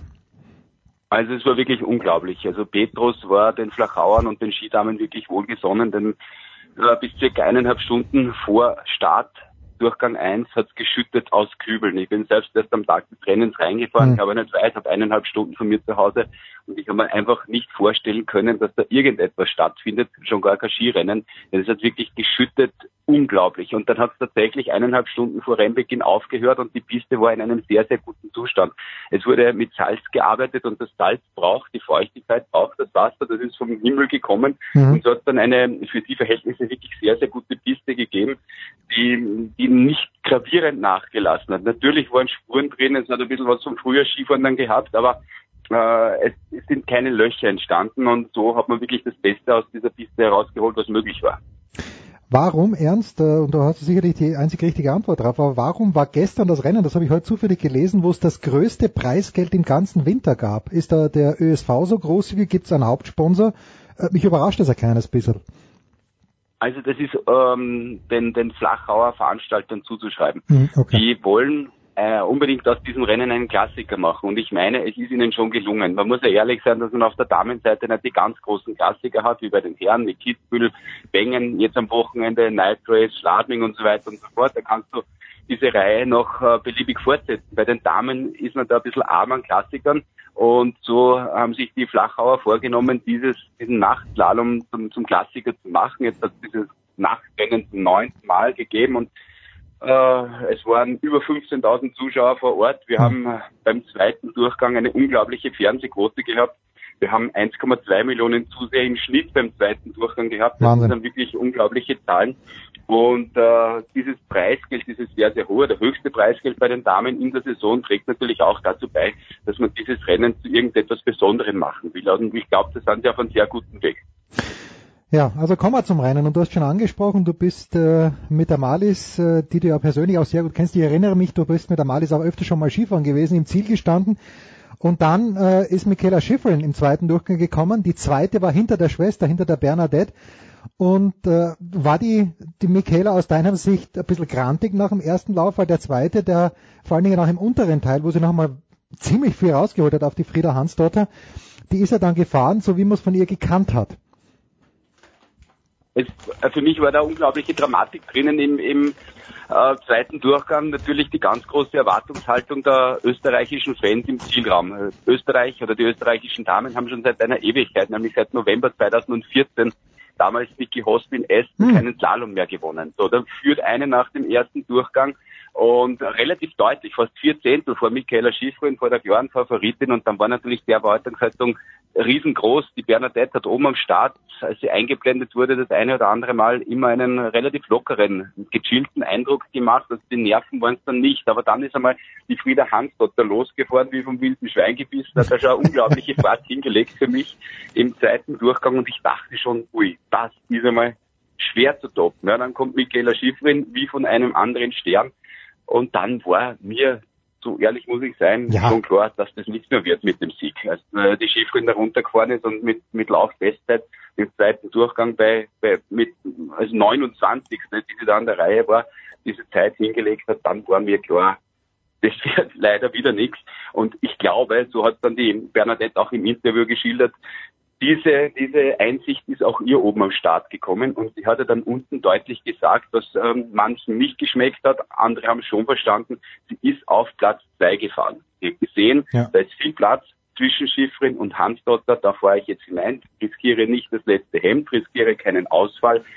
Ähm, die Schiffrin ist zu weit weg, die attackiere ich gar nicht Hm. und ich mache eine Fahrt Richtung Platz 2 und das war dann auch eine, eine, eine Punktlandung sozusagen und sie war überglücklich, sie hat sich gefreut wie, wie über einen Sieg und hat es dann auch unten offen kundgetan, Zweier ähm, aufgeschieden, das ist das Maximum, die Hansdotter geschlagen und gegen die Schifrin ist kein Kraut gewachsen. Jetzt kann man sagen, ja, äh, ihre Schwester hätte das anders angelegt, Ja. Malis mit 35 Slalomsiegen, die hätte vielleicht da auch noch einmal voll attackiert und hätte, hätte angegriffen im zweiten Durchgang. Bernadette hat anders angelegt und schlussendlich muss man sagen, der Rückstand auf die Schifrin von einer knappen Sekunde gibt ihr dann auch recht. Denn auch mit voller Attacke, wo sie vielleicht einen Ausfall riskiert hätte, hätte sie, sie meines Erachtens die Sekunde nicht zugefahren. bin ganz bei dir. Also der Johannes hat mir gestern Abend noch die Überschrift aus einem österreichischen Sportportal geschickt und dieses Portal, ich möchte den Namen nicht nennen, aber hat getitelt Schild vergibt Sieg, sehe ich überhaupt nicht so. Nein. Wenn, wenn die Schifrin, Sehe ich auch nicht. ja, also wenn die Schifrin so fährt, dann, dann ist sie einfach die schnellste und äh, ich glaube, es war ja davor in Kranskagora war es ja glaube ich so, dass wenn diese 108% Regel gegolten hätte nach dem ersten Durchgang, die 18. schon keine keine Punkte mehr bekommen hätte. In, also das, Ja, ist, das das- ist einfach das- absurd. da hätten nur die ersten 16 Punkte Die bekommen. ersten 16, die 17. wäre ja. schon punktelos ausgegangen, äh, noch ausgegangen. Aber weil du Kranskagora ansprichst, da war es für mich auch dann ähm, die letzte Bestätigung, dass äh, momentan im Slalom der Damen Platz zwei der neue Platz eins ist für den Rest der Welt. Ja. Denn die Frieda Hansdotter hat dort auch gejubelt, als hätte sie die Weltmeisterschaft gewonnen, weil sie da die Petra Blorova verdrängt hat, von zwei auf drei selbst der Zweite geworden ist. Und äh, Verzeihung, ja die, nein, die, die Holdener, Die Verzeihung, Holdener, so war's. Und sie hat dann sozusagen das Rennen um Platz zwei gewonnen, hat sich gefreut, ähnlich wie die Bernadette jetzt in Flachau. Und das ist für mich schon, ähm, schon, schon ähm, äh, Eindrücke, die bestätigen, dass die Mädels, die will nicht sagen resigniert haben, aber dass es äh, normal ist, dass man gegen die Schifferin verliert. Ja, dann bleiben wir vielleicht mal ganz kurz bei der äh, Amerikanerin. Die ist immer noch erst 22 Jahre alt, was unfassbar ist. Die hat in diesem Jahr zehn Rennen gewonnen. Es wird immer viel davon gesprochen und vielleicht schafft sie Lindsey Vonn auch, dass sie Inge Stenmark einholt. Aber die einzige Chance, dass die Schifferin nicht als, als Rekordsiegerin aufhört, ist ja, dass ihr Fahrt wird. Siehst du diese Gefahr ernst? Wenn sie wieder Olympiasiegerin wird, einmal oder zweimal, äh, vielleicht sogar dreimal in der Kombination. Siehst du die Gefahr ein bisschen bei der Michaela Schifrin, du kennst ja die Mutter auch ein bisschen, dass es ihr in zwei Jahren dann Fahrt wird? Äh, noch sehe ich die Gefahr nicht. Also das Feuer brennt in ihr. Das hat man ganz deutlich gesehen nach dem ersten Durchgang, wo sie, wo sie wütend war, wo sie angefressen war. Und das wäre nicht der Fall, wenn sie in irgendeiner Art und Weise Amtsmüdigkeit hätte. Also die Gefahr, dass sie jetzt äh, frühzeitig aufhört, die sehe ich nicht. Viele haben ja mal gesagt, ja, was ist, wenn das Mädel dann einen Freund hat, in einer Beziehung ist, aber mittlerweile ist sie da, glaube ich, äh, recht glaub... glücklich mit dem Kollegen Febre. Ja. Sie fährt schneller denn je. Also das, das, hat sich auch nicht bewahrheitet, dass ihr dann irgendwie das Interesse oder der Fokus also am Skifahren abhanden kommt. Sie wird sofern sie, und das ist für mich die größere Frage, frei von Verletzungen bleibt, mhm. alle Rekorde brechen und neu aufstellen. Da bin ich mir ganz sicher. Einer ist ja gestern schon egalisiert worden, nämlich dieser Altersrekord. Von Annemarie. Die meisten Siege, ganz genau die meisten Siege vom 23. Geburtstag, das war jetzt ihr 41. Ja, unfassbar. Und damit hat sie gleichgezogen mit äh, Annemarie Moser-Bröll, die ähnlich viele Siege, also genauso viele Siege hatte vor ihrem 23. Geburtstag. Ich muss allerdings sagen, dass die erst äh, Mitte März äh, 23 wird, da kommt noch das eine oder andere Rennen. Also die wird äh, diesen Rekord neu aufstellen. Wir haben dazu gestern eine ganz interessante Tafel dann auch eingeblendet gehabt, verschiedene Akteure, wie viel haben die gewonnen vor dem 23. Geburtstag. Nur zum Beispiel Hermann Mayer mit null Siegen vor dem 23. Mhm. Geburtstag als Spätberufe. Ne?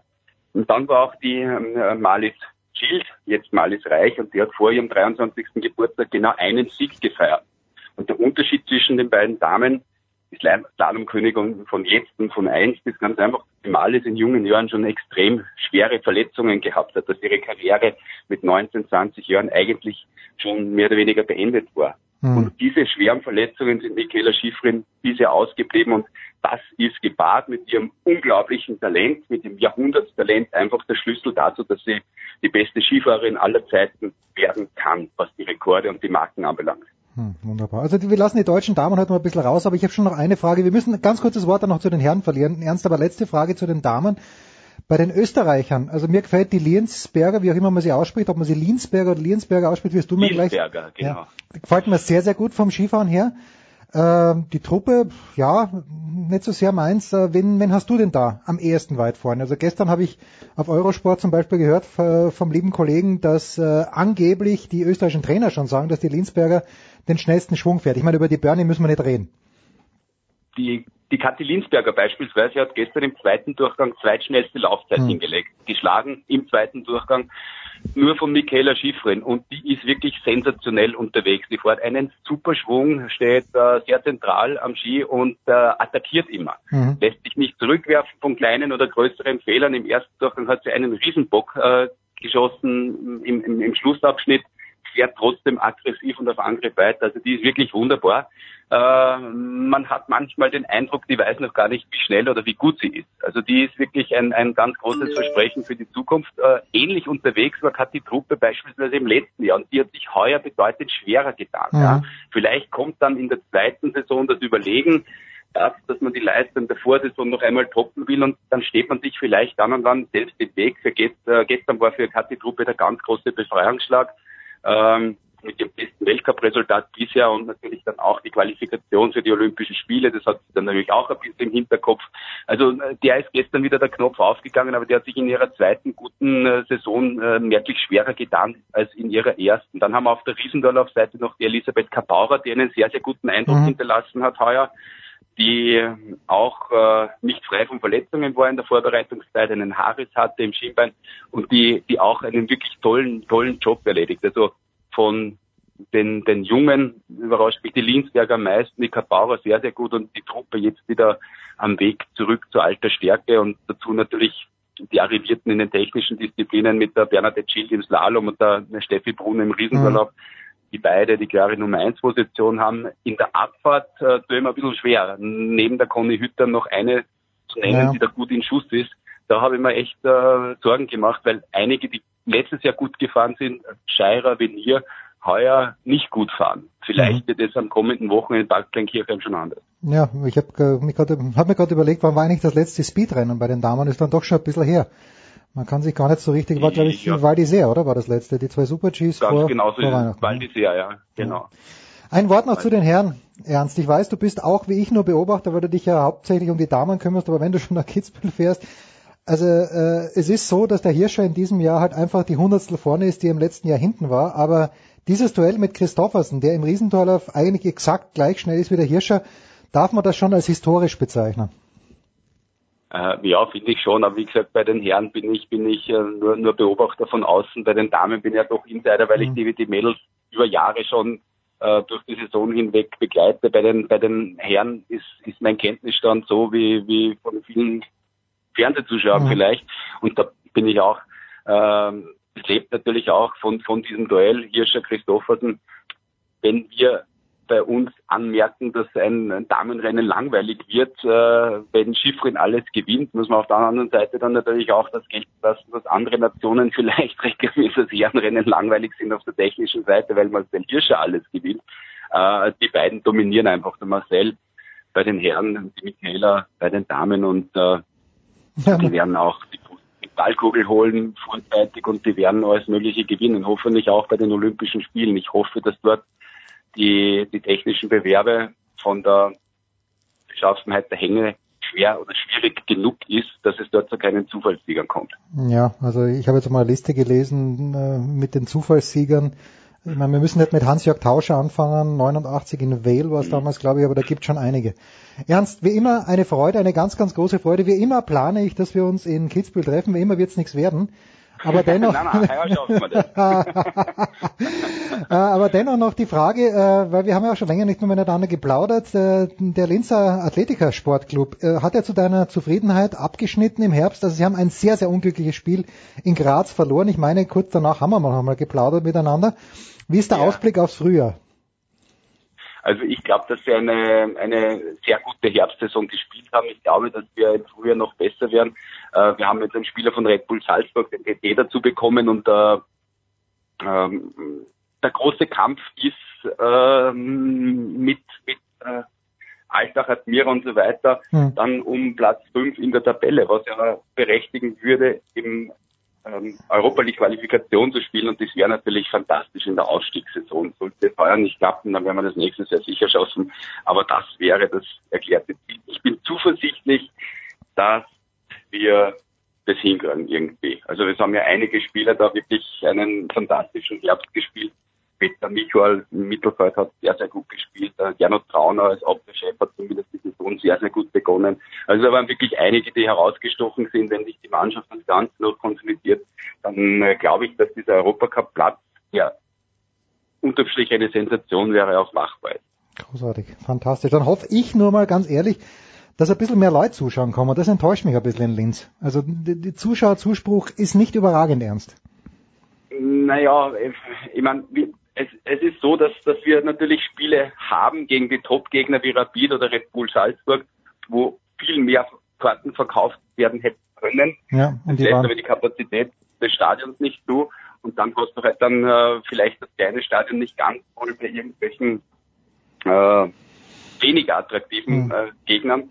Aber im Grunde genommen hätte man schon mehr Zuschauer da reingebracht über die Saison, wenn das Stadion größer wäre. Okay. Aber auf der anderen Seite muss man sagen, es ist, in Wahrheit ist es ein Glücksfall, dort im Fasching zu spielen und nicht mehr auf der Google, weil einfach die Stimmung viel besser ist und es gibt da tatsächlich ein bisschen einen Heimvorteil. Das hast du einfach auf der Google oben nicht im letzten Stadion. Das kannst du das Fußballstadion einfach vergessen und der Last ist ja drauf und dran, jetzt irgendwann einmal die Standortentscheidung für den Neubau des Stadions bekannt mhm. geben. Das soll ja dann bis 2022, 2023 stehen dann wird die Fußballwelt ganz anders ausschauen. Dann kommen wir mit einer Riesenkraft daher. Das ist wahr. Trotzdem leider immer noch, leider aus deiner Sicht, die zweitgrößte schwarz-weiße Kraft in Österreich. Der große Ernst Hausleitner. Wobei, ich bin, bin gespannt, was Heiko Vogel in Graz zeigt. Da bin ich, äh, bin ich ein bisschen gespannt. Ernst, ganz, ganz fantastisch. Ich gehe davon aus, du wirst in Bad Kleinkirchheim am Start sein, an diesem Wochenende, dann wieder als Kommentator. Nein, äh, ich bin dabei in Bad Kleinkirchheim, aber wieder als, Als Moderator. Mann im Okay. Ziel, als Moderator und als Interviewer und äh, werde mir das von unten in aller Ruhe anschauen. Ich hoffe, dass die Bad Kleinkirchheimer ähnliches Wetterglück haben wie die Flachauer gestern, denn die waren ja von zuletzt, als wir dort waren, vom. Winde verweht. Da hat ein Orkan alles verwüstet, kein Rennen war möglich. Ich hoffe, dass das jetzt halbwegs glimpflich ausgeht. Die, die Wetterprognosen sind da ein wenig auseinandergehend. Man Hm. spricht auf der einen Seite von viel, viel Schnee, was ungünstig wäre natürlich für die Speedbewerbe. Dann schauen wir mal, dass wir das halbwegs über die Bühne bringen bei gutem Wetter. Tja, viel Schnee. Wir hoffen trotzdem, dass das großartig wird. Danke dir, Ernst. Kurze Pause, dann geht's hier weiter. Servus, das ist der Felix Neureuter und ihr hört das Sportradio 360. Weiter geht's in der Big Show 338 und ich freue mich, dass ich auch in diesem Jahr wieder den Motorsport mit einer Legende beginnen darf. Mit Stefan de Voice Heinrich. Grüß dich, Stefan. Motorsport TV und überhaupt. Servus. Einen schönen guten Tag und natürlich genauso wie dir wünsche ich allen Kollegen von Sportradio 360, aber vor allem allen Usern, allen Zuhörern ein ganz, ganz gutes, spannendes, spektakuläres, gesundes 2018. Ich hoffe, wir werden es mit dir regelmäßig hier auch in der Motorsport-Kolumne genießen.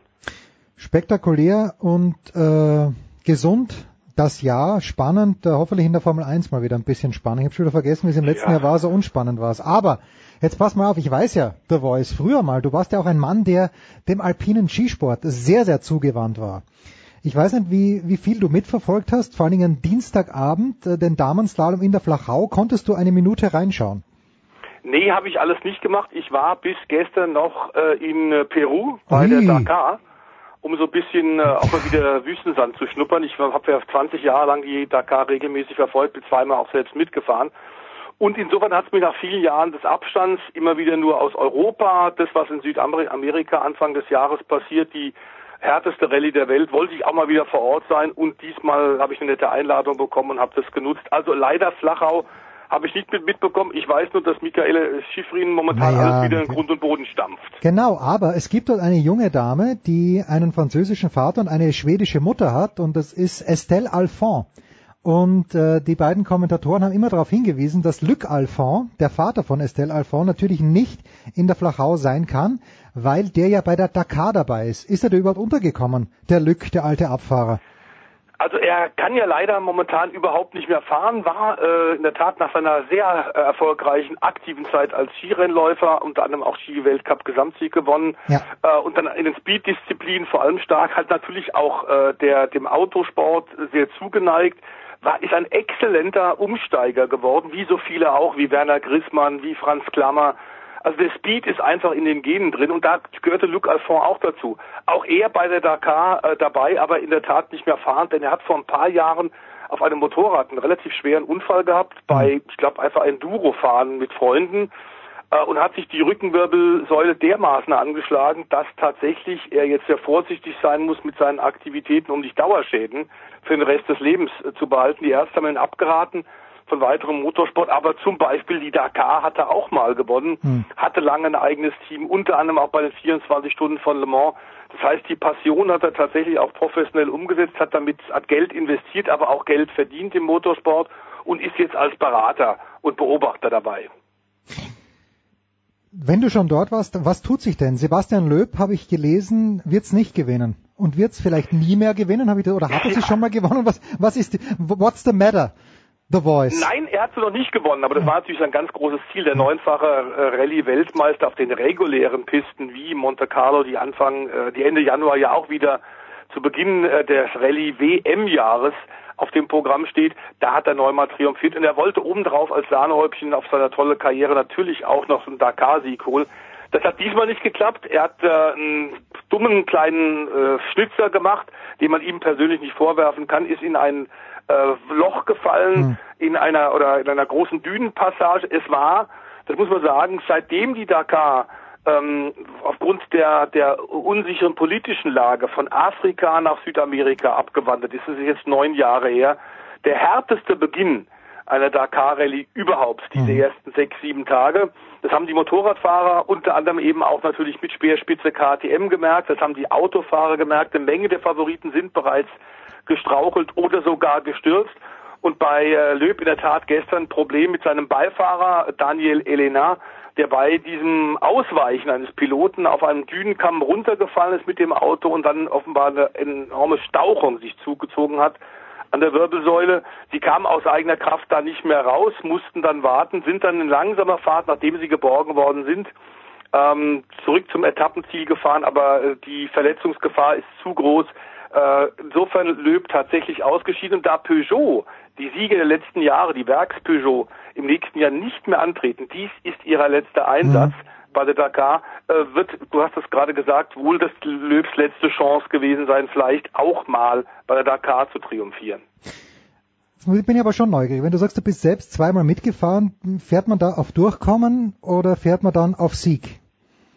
Naja gut, das ist natürlich ganz klar äh, Sicht, des, äh, Sicht des Blickwinkels und der Voraussetzung. Die Werkspiloten fahren auf alles oder nichts, die fahren auf Teufel komm raus, egal ob's Material hält oder nicht. Aber diese diese Mischung, die du eigentlich brauchst, auch im absoluten Spitzensport, ähm, die hat natürlich einer besonders raus, der Mr. Dakar. Das ist immer schon so gewesen. Der hat äh, mehrfach, ich glaube sechsmal bei Motorrädern gewonnen und da bist du ganz allein auf dich gestellt. Da musst du die Navigation auch allein machen, was noch schwieriger ist. Dazu natürlich klar auf zwei Rädern ist auch das, die, die Balance und das Gleichgewicht schwieriger als mit dem vierrädrigen Fahrzeug, ob es nun ein Quad ist, ob es ein äh, Geländefahrzeug ist oder ein Truck, die da ja auch mitfahren. Und im Auto hat er jetzt auch siebenmal gewonnen. Stefan Peter Hansel Mhm, mhm. mit der deutschen Andrea Meyer verheiratet, die früher ja selbst auch Dakar gefahren ist als Nachfolgerin von Jutta, Jutta Kleinschmidt. Äh, Stefan Peter Hansel ist der ganz große äh, Favorit auch in diesem Jahr in eben als Teamkollege von Sebastian Löb einem dieser super Peugeot Buggies. Ähm, wenn du Privatfahrer bist, so wie wir das damals waren, geht's tatsächlich nur darum, dass du vielleicht überlebst und irgendwie weiterkommst, dich ins Ziel durchkämpfen kannst. Das ist dann im Grunde schon ein Sieg.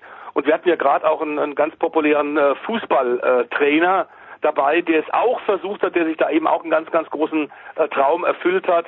Du hast ja, das ist auch immer bei der Dakar natürlich so ein Thema, du hast auch immer ähm, so Träume von, von, von anderen Sportlern, die sagen, wir wollen das mal machen äh, und Vips dabei, die eben diesen Mythos der Dakar auch mal erleben wollen. Und ähm, wir haben gerade gestern auch noch gesprochen mit André Villas Boas, der ja lange Ah. bei Chelsea und bei Tottenham Ja. Coach war und bei Porto 2011 die, die Europa League, glaube ich, 2011, wenn ich mich richtig erinnere, gewonnen hat. Der hat gesagt, ich will jetzt auch mal die Dakar fahren.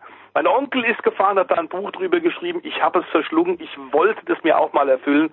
Und gestern war die Rallye für ihn zu Ende. Der Portugiese ist dann auch ins Krankenhaus gebracht worden. Allerdings können wir sagen, ihm geht's gut. Es sind nur Stauchung und Prellung und vielleicht eine große Delle im Ego. Tja, wie, und du bist durchgekommen, also bei, bei, mindestens beiden. Ich bin einmal ausgefallen, Ja. einmal bin ich durchgekommen als 148. oder sowas, aber das war für uns ein Traum. Und Ja, zwar war das auch gleichzeitig die längste, also Dakar-Rallyes, als wir quer durch Afrika Mhm. gefahren sind. Ähm, also tatsächlich in, in Dakar gestartet, Paris gestartet, dann die Sternfahrt auf den afrikanischen Kontinent und dann bis an den Südzipfel des afrikanischen Kontinents. Das war fantastisch, ein Erlebnis, das du nie vergessen wirst. Überragend. So, wir bleiben äh, nicht in Europa. Du warst in Südamerika, wir gehen nach Nordamerika. Du hast mir vor ein paar Tagen netterweise einen kleinen Artikel geschickt und äh, der Ernst Haus-Leitner, mit dem ich vorhin eben über die Flachau gesprochen habe, hat das auch auf Twitter erwähnt.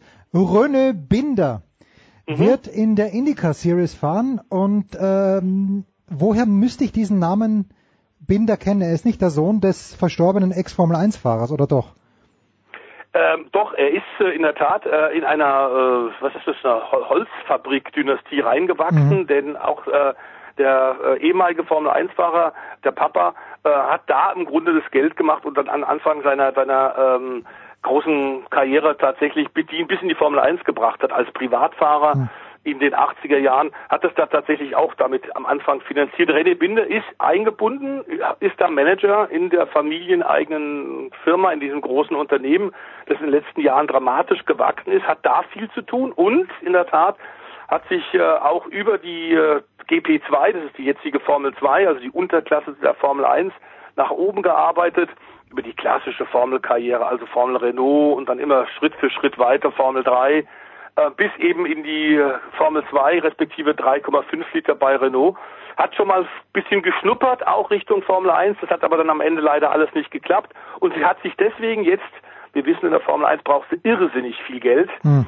ähm, hat sich deswegen jetzt Richtung Indica äh, organisiert und, und umorientiert. Das ist nicht schlecht, das ist äh, eine tolle Rennserie, sehr spektakulär spannend mit dem Höhepunkt und das kennt natürlich jeder Motorsportfan, die 500 Meilen von Indianapolis Oh. als absoluter Klassiker.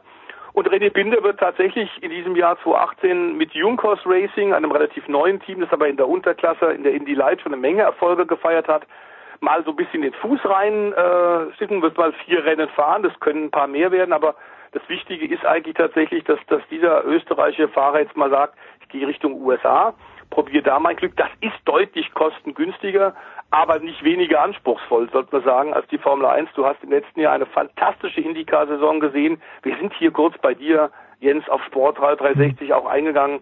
Äh, Zwölf verschiedene Sieger in diesen äh, 19 Saisonrennen. Also es ist sehr ausgeglichen. Es sind große Namen mit dabei. Die Autos haben richtig Leistung. Und er wird, René Binder, der erste Österreicher in USA, in der US-amerikanischen Formelserie sein, seit Jochen Rindt. Und das muss man sagen, der hat vor 50 Jahren am Indy 500 teilgenommen. Ähm, das ist wirklich erstaunlich. Ähm, ein halbes Jahrzehnt, äh, ein halbes Jahrhundert später kommt also nun René Binder und ich glaube, mit diesem Junkers-Team hat er ein relativ gutes Team. Die sind sehr ehrgeizig, die haben gute Ingenieure. Ich bin da sehr gespannt, was er drüben macht, was er für Erfahrungen macht. Also der äh, ist in der Formel 3 gefahren, du hast ja gesagt, ist in der GP2-Serie gefahren. Wie kann man das vergleichen? Was ist jetzt der, was ist der große Unterschied? Die Geschwindigkeiten, die Strecken, worauf muss er sich einstellen, der Binder? Ja, die Strecke sind natürlich schon ein bisschen anders. Ähm, die Leistung ist äh, der Formel 1 durchaus vergleichbar, bisschen mehr als bei der Formel 2 oder 3,5 Liter. Wir reden das von 750 bis 800 PS mit Formelautos. Das heißt, da geht schon richtig voran. In Amerika ist es eine Mischung zwischen Straßenkursen, also den Kursen, so wie bis in Monte Carlo oder wir kennen es in Deutschland, der Norrisring. Das heißt, in der Mitte einer Stadt und das sind links und rechts die Mauern und Leitplanken. Es gibt reguläre Rennstrecken, wie wir sie hier in Europa auch haben, vergleichbar also dem Hockenheimring, ähm, mit Auslaufzonen. Und es gibt die Ovale. Und da muss man sich erstmal rantasten. Wir haben ja hier bei dir sehr oft mit den Kollegen Piet Fink, mit Stefan Ehlen und Co. auch im letzten Jahr über die Nesca-Rennserie berichtet, die ja fast hauptsächlich nur und bis auf zwei Ausnahmen äh, auf Ovale sich konzentriert auf die sogenannten Nudeltöpfe. Die sind auch im Indica-Programm, wenn auch nur etwa ein Drittel aller Rennen. Und René Binder ist clever genug, jetzt erstmal zu sagen, okay, ich fange jetzt erstmal mit den Rennstrecken, die wir aus Europa auch kennen, die ich auch kenne, an. Und die Ovale lasse ich mir vielleicht für später. Es kann durchaus sein, dass er dann im nächsten Jahr, also 2019, vielleicht auch die ersten äh, Ovalerfahrungen macht. Aber ich glaube, das Indica-Debüt in diesem Jahr in St. Petersburg in Florida, da werde ich auch vor Ort sein und mir das mal angucken. Ähm, in Birmingham, in Toronto und mit Ohio, das sind A, klassische Rennstrecken oder Rennstrecken, die in der Stadt stattfinden. Also das kennt er. Mit 26 ist er, muss man allerdings sagen, mit seinem, seiner großen Erfahrung aus unterschiedlichsten Hunderten von, von anderen Rennen durchaus auch in der Lage, noch gut zu lernen und hat eben auch noch die Zeit. Da ist kein so wahnsinnig großer Druck. Aber ich bin mal wirklich gespannt, was er macht und ob das tatsächlich funktioniert. Und dann nächster großes Ziel dann in diesem Jahr auch noch für René Binder, Start bei den 24 Stunden von Le Mans. Mit wem? Da ist er in Verhandlung mit dem äh, LMP2-Team. Da sind allerdings noch viele Cockpits offen. Das Rennen ist ja im Juni, Mitte Juni. Ähm, und da sind viele, viele Cockpits noch frei. Da wird er eine sehr gute Chance haben. Gerade wenn er äh, in der IndyCar-Rennserie auch jetzt Erfahrung hat mit sehr schnellen Autos, die sicherlich an der Spitze je nach Übersetzung und je nach Rennstrecke, aber die fahren weit über 330 Kilometer pro Stunde. Das sind dann Speeds, die er eben auch in Le Mans braucht und ich denke, da, da wird er eine gute Chance haben. Ich finde es für ein, für ein Mischprogramm, um sich so ein bisschen zu orientieren und mal zu gucken, wohin kann mittelfristig die Reise gehen, ob dann vielleicht endgültig USA ähm, oder eben äh, wieder zurück Europa. Äh, das ist, glaube ich, ein gutes Programm zu 18. Ja, also äh, ich habe ein bisschen was gelernt von dir. Wenn du sagst LMP2 ist meine Frage, wird es 2018 in Le Mans eine LMP1 geben?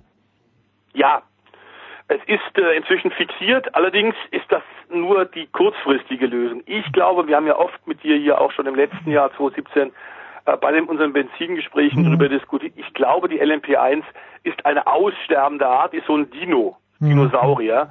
Die Zeit ist, glaube ich, vorbei. Toyota hat allerdings tatsächlich sich inzwischen bereit erklärt, nochmal zu fahren, allein als einziges Werksteam in der LMP1. Und wenn du so willst, ist das der Grund gewesen, warum der ACO und die FIA, also der äh, Veranstalterclub in Le Mans und der Automobilweltverband gesagt hat, wir machen LMP1 doch mal weiter. Ich glaube, auf Dauer wird das nicht funktionieren. Es ist einfach zu teuer mit diesem Hybridsystem und insofern krankt da die LMP1 mit ihren faszinierenden Prototypen äh, tatsächlich in dieser Weltwirtschaft, äh, der schwierig ist, Sponsoren, große Sponsoren zu finden, krankt an dem, was wir bei der Formel 1 auch sagen, es ist zu teuer. Mhm. Ja, das ist, äh, verstehe ich völlig, The Voice. Dann ein Wort noch zur DTM. Äh, ich habe irgendwie in einer Überschrift gelesen, DTM und Weltmeisterschaft, habe ich nicht ganz verstanden. Wie ist das abschließend in Zusammenhang zu bringen? Es gibt das Class One Reglement, ähm, das ist ja Gerhard Berger, der neue DTM-Chef, mhm. der Anfang 2017 angefangen hat und eine Menge schon erreicht hat. Ach, ach Moment, sind wir, sind, äh, sind, sind wir da dort, wo wir bei der Formel E sind? Dann, die dürfen sich auch nicht Weltmeisterschaften nennen. Geht's darum? Das ist in etwa so, aber es ist okay. nicht ganz so vergleichbar. Die Formel E, die ja in diesem Jahr äh, im Übrigen auch nochmal im deutschsprachigen Ausland fährt, allerdings nicht in Österreich, sondern in Zürich ein Rennen haben wird. Ähm, da habe ich jetzt auch gerade einen Streckensprechervertrag unterzeichnet. Herrlich. Das ist sehr erfolgreich, das, das funktioniert wirklich gut. Aber in der Tat Weltmeisterschaft noch nicht. Wir hatten eine Tourenwagen-Weltmeisterschaft. Der Stefan Ehlen hat das noch mhm, im Dezember ja, mal ausführlich äh, mit uns diskutiert. Ähm, die ist jetzt nicht mehr existent. Es gibt kein WM-Prädikat für Tourenwagen mehr. Und da ist nun die DTM natürlich schielt so ein bisschen. Gerhard Berger allerdings clever und vernetzt genug, um zu verstehen, dass man jetzt nicht in diesen Zeiten, wo man darum ringt, einen dritten Hersteller zu bekommen, 2018 also wird ja noch Audi, BMW und Mercedes fahren, Ende dieses Jahres angekündigt der Mercedes-Rückzug. Man muss für 2019, 2020 gucken und das ist dann auch das Ziel. Ich glaube, so 2020 könnte man tatsächlich überlegen, mit dem gemeinsamen Class One-Reglement mit den japanischen Herstellern, also mit Nissan, äh, mit Toyota, mit Honda, ob man dann tatsächlich einen Antrag einreicht beim Weltverband mhm. ähm, und sagt, ihr habt gar keine Tourenwagen WM mehr, können wir das denn nicht für euch machen? Die Hersteller sind natürlich scharf drauf, dass sie dann auch mit einem äh, WM-Titel werben können. Und man ist, glaube ich, auf einem guten Weg. Aber man muss sagen, es ist noch Arbeit vor Gerhard Berger und seinen äh, Leuten. Sie haben in diesem Jahr, äh, im vergangenen Jahr 2017, glaube ich, eine Menge richtig gemacht. Trotzdem ist noch ein gewaltiger Berg. Und auch dort, ähnlich was wir gerade gesagt haben, Jens, mit der LMP1 und mit der Formel 1, man muss die Kosten der DTM in den Griff bekommen. Das ist momentan das Riesenproblem. Wenn du jetzt aber versuchst über ein Reglement, das relativ viel Gleichteile hat, das also dann auch Gleichteile hat, unvergleichbare Autos bei den japanischen Herstellern, dann wäre man in einer komfortablen Situation mhm. Und könnte sagen, wenn wir aus Asien und aus Europa kommend gemeinsam den Jean Todt ein bisschen bearbeiten als vier Präsidenten, glaube ich, ist tatsächlich das mittelfristige Ziel, ein WM-Prädikat zu bekommen, ist durchaus realistisch. Ja. Fantastisch. Da erfährt man halt was bei Sportradio 63. Und dann nehme ich, wenn ich nichts sage. Danke dir. Das war Stefan, der Voice Heinrich. Stefan Ehlen heute aus technischen Gründen nicht dabei. Er hat mir gerade geschrieben, er wäre bereit gewesen. Aber nach diesem, ich darf es in diesen harten Worten sagen, nach diesem beschissenen Skype-Update kann man nicht mehr gleichzeitig zwei Leute anrufen, wenn nicht einer davon, wenn nicht mindestens einer auf Skype ist. Stefan, ich danke dir herzlich. Wir machen eine kurze Pause. Big Show 338.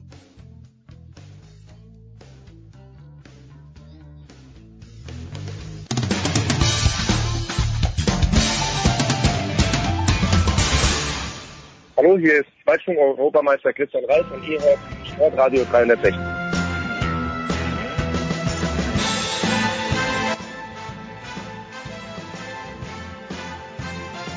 Es geht weiter in der Big Show 338 und wir sprechen jetzt über die NFL, über die upcoming Divisional Playoffs. Andreas Renn ist dabei geblieben, neu dazugekommen von den Sofa, Sofa Quarterbacks äh, von GFL TV, Nicolas Martin. Servus Nicolas. Hallo. Und Günther Zapf, Telekom Sport im, das kanntest du gar nicht, Günther, neues Profilbild von dir, ganz in rosa. Steht dir aber hervorragend. Grüß dich, Günther. Magenta, bitte. Die offizielle Farbe ist Magenta. Hallo. Das stimmt natürlich. Das, das vergisst man ja leicht, dass das Ganze Magenta ist. So, die offizielle Farbe ist natürlich Black and Gold und Günther, ich bleib gleich bei dir. Du kennst die David Alaba Studios fast so gut wie Andreas Renner. Mike Tomlin Antonio Brown, Ben Roethlisberger, Le'Veon Bell hat irgendwie nicht mehr Platz gehabt hier. Jacksonville hat schon gewonnen gegen Pittsburgh in der Regular Season. Warum wird es am Sonntag um 18, äh, um 19 Uhr anders laufen, mein lieber Günther? Weil Jacksonville diesmal keine fünf Interceptions gegen Ben Roethlisberger äh, klar machen kann und weil die Offensive deutlich zu schwach ist. Bortles absolut überfordert, offensichtlich. Also zumindest war es im ersten Playoff-Spiel. Da konnte ihn seine äh, Defense noch rausreißen und der Gegner war mit Buffalo auch äh, zu sehr damit beschäftigt, sich selbst zu fahren, dass sie endlich wieder in den Playoffs angekommen sind. Nee, das ist, glaube ich, ein, ein Duell, das kann man überhaupt nicht vergleichen mit dem ersten Aufeinandertreffen. Und da ist es noch nicht mal entscheiden, meiner Ansicht nach, ob Antonio Brown tatsächlich 100% fit ist oder nicht. Das lassen sich die Steelers zu Hause auf keinen Fall nehmen. Also nicht so, wie ich äh, Jacksonville erlebt habe, trotz einer wirklich sehr, sehr guten Defense. Es kommt ein bisschen darauf an, was sie machen wollen. Der Haken ist, Jacksonville ist halt vor allen Dingen richtig gut in der Passverteidigung. Also die haben zwei Cornerbacks, das ist vermutlich ähm, das beste Duo in der NFL mit Ramsey und mit Bouye. Und äh, da wird es mir passen ohnehin schwer. Also ich glaube, die Pittsburgh Steelers werden gut beraten, wenn sie mal schauen, was mit Le'Veon Bell so geht. Denn wenn die Abwehr von Jacksonville eine Schwäche hat, dann eher gegen das Laufspiel. Und ähm, ja, äh, aber wenn wir dann davon reden, nur mit Lauf wird auch Pittsburgh dieses Spiel nicht gewinnen können. Und ansonsten bräuchte man halt alle Waffen, die man haben könnte. Und wenn man ähm, Bryant und äh, Brown auf dem Feld hat und jetzt vergesse ich gerade den dritten, Smith Schuster, ähm, wenn man die drei hat ähm, und äh, gegen zwei herausragende Cornerbacks, dann hat man immer noch einen, mit dem man eine Chance hat, was zu reißen, selbst wenn die beiden Cornerbacks einen super Tag haben. Also wäre schon gut, den dabei zu haben. Und äh, ja, der, der, der Punkt ist auch gar nicht, dass ich, ähm, dass ich so äh, super davon überzeugt bin, dass Pittsburgh ein super Spiel in der Offense gegen die Defense von Jacksonville macht. Glaube ich nicht, aber ähm, ich glaube, dass die, die und Goethe hat es ja schon angesprochen, die Defense äh, äh, von von Pittsburgh äh, Jacksonville's Offense gar keine Chance lassen wird und dann ist für Pittsburgh glaube ich, äh, die, das Gebot des Tages geduldig zu sein, vielleicht auch mal mit dem Goal zufrieden zu sein und langsam Punkte hamstern und relativ schnell einen Vorsprung erspielen von mehr als zehn Punkten, wo dann Jacksonville Offense merkt, wir müssen jetzt werfen, denn dann ist vorbei.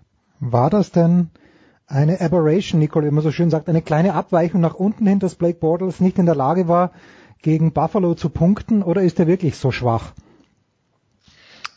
Das ist ja das große Problem bei Black Bortles, dass vor zwei, drei Wochen, äh, noch vor, den, vor dem Spiel, bis zum Spiel in San Francisco im Grunde genommen, waren plötzlich alle verzaubert von dem, was Black Bortles getan hat. Die Dezember-Statistiken wunderbar, keine Interception geworfen, Blake Bortles endlich in der Liga angekommen und was weiß ich nicht alles. Und seit diesem Spiel in San Francisco müssen wir sagen, gut, der, der lag es ein bisschen ab, der da kurzzeitig drauf war. Deshalb finde ich es sehr schwierig, das Ganze einzuschätzen. Ich würde mich der Einschätzung von Andreas klar, klar anschließen, zu sagen, liebe Steelers, solange er keine fünf Interceptions wirft, wie im, äh, im Spiel der Saison, sollte das eigentlich relativ einfach nach Hause zu bringen zu sein. Äh, ich glaube nicht, dass das ein Spiel ist, wo man großes Risiko gehen muss auf Seiten der Steelers.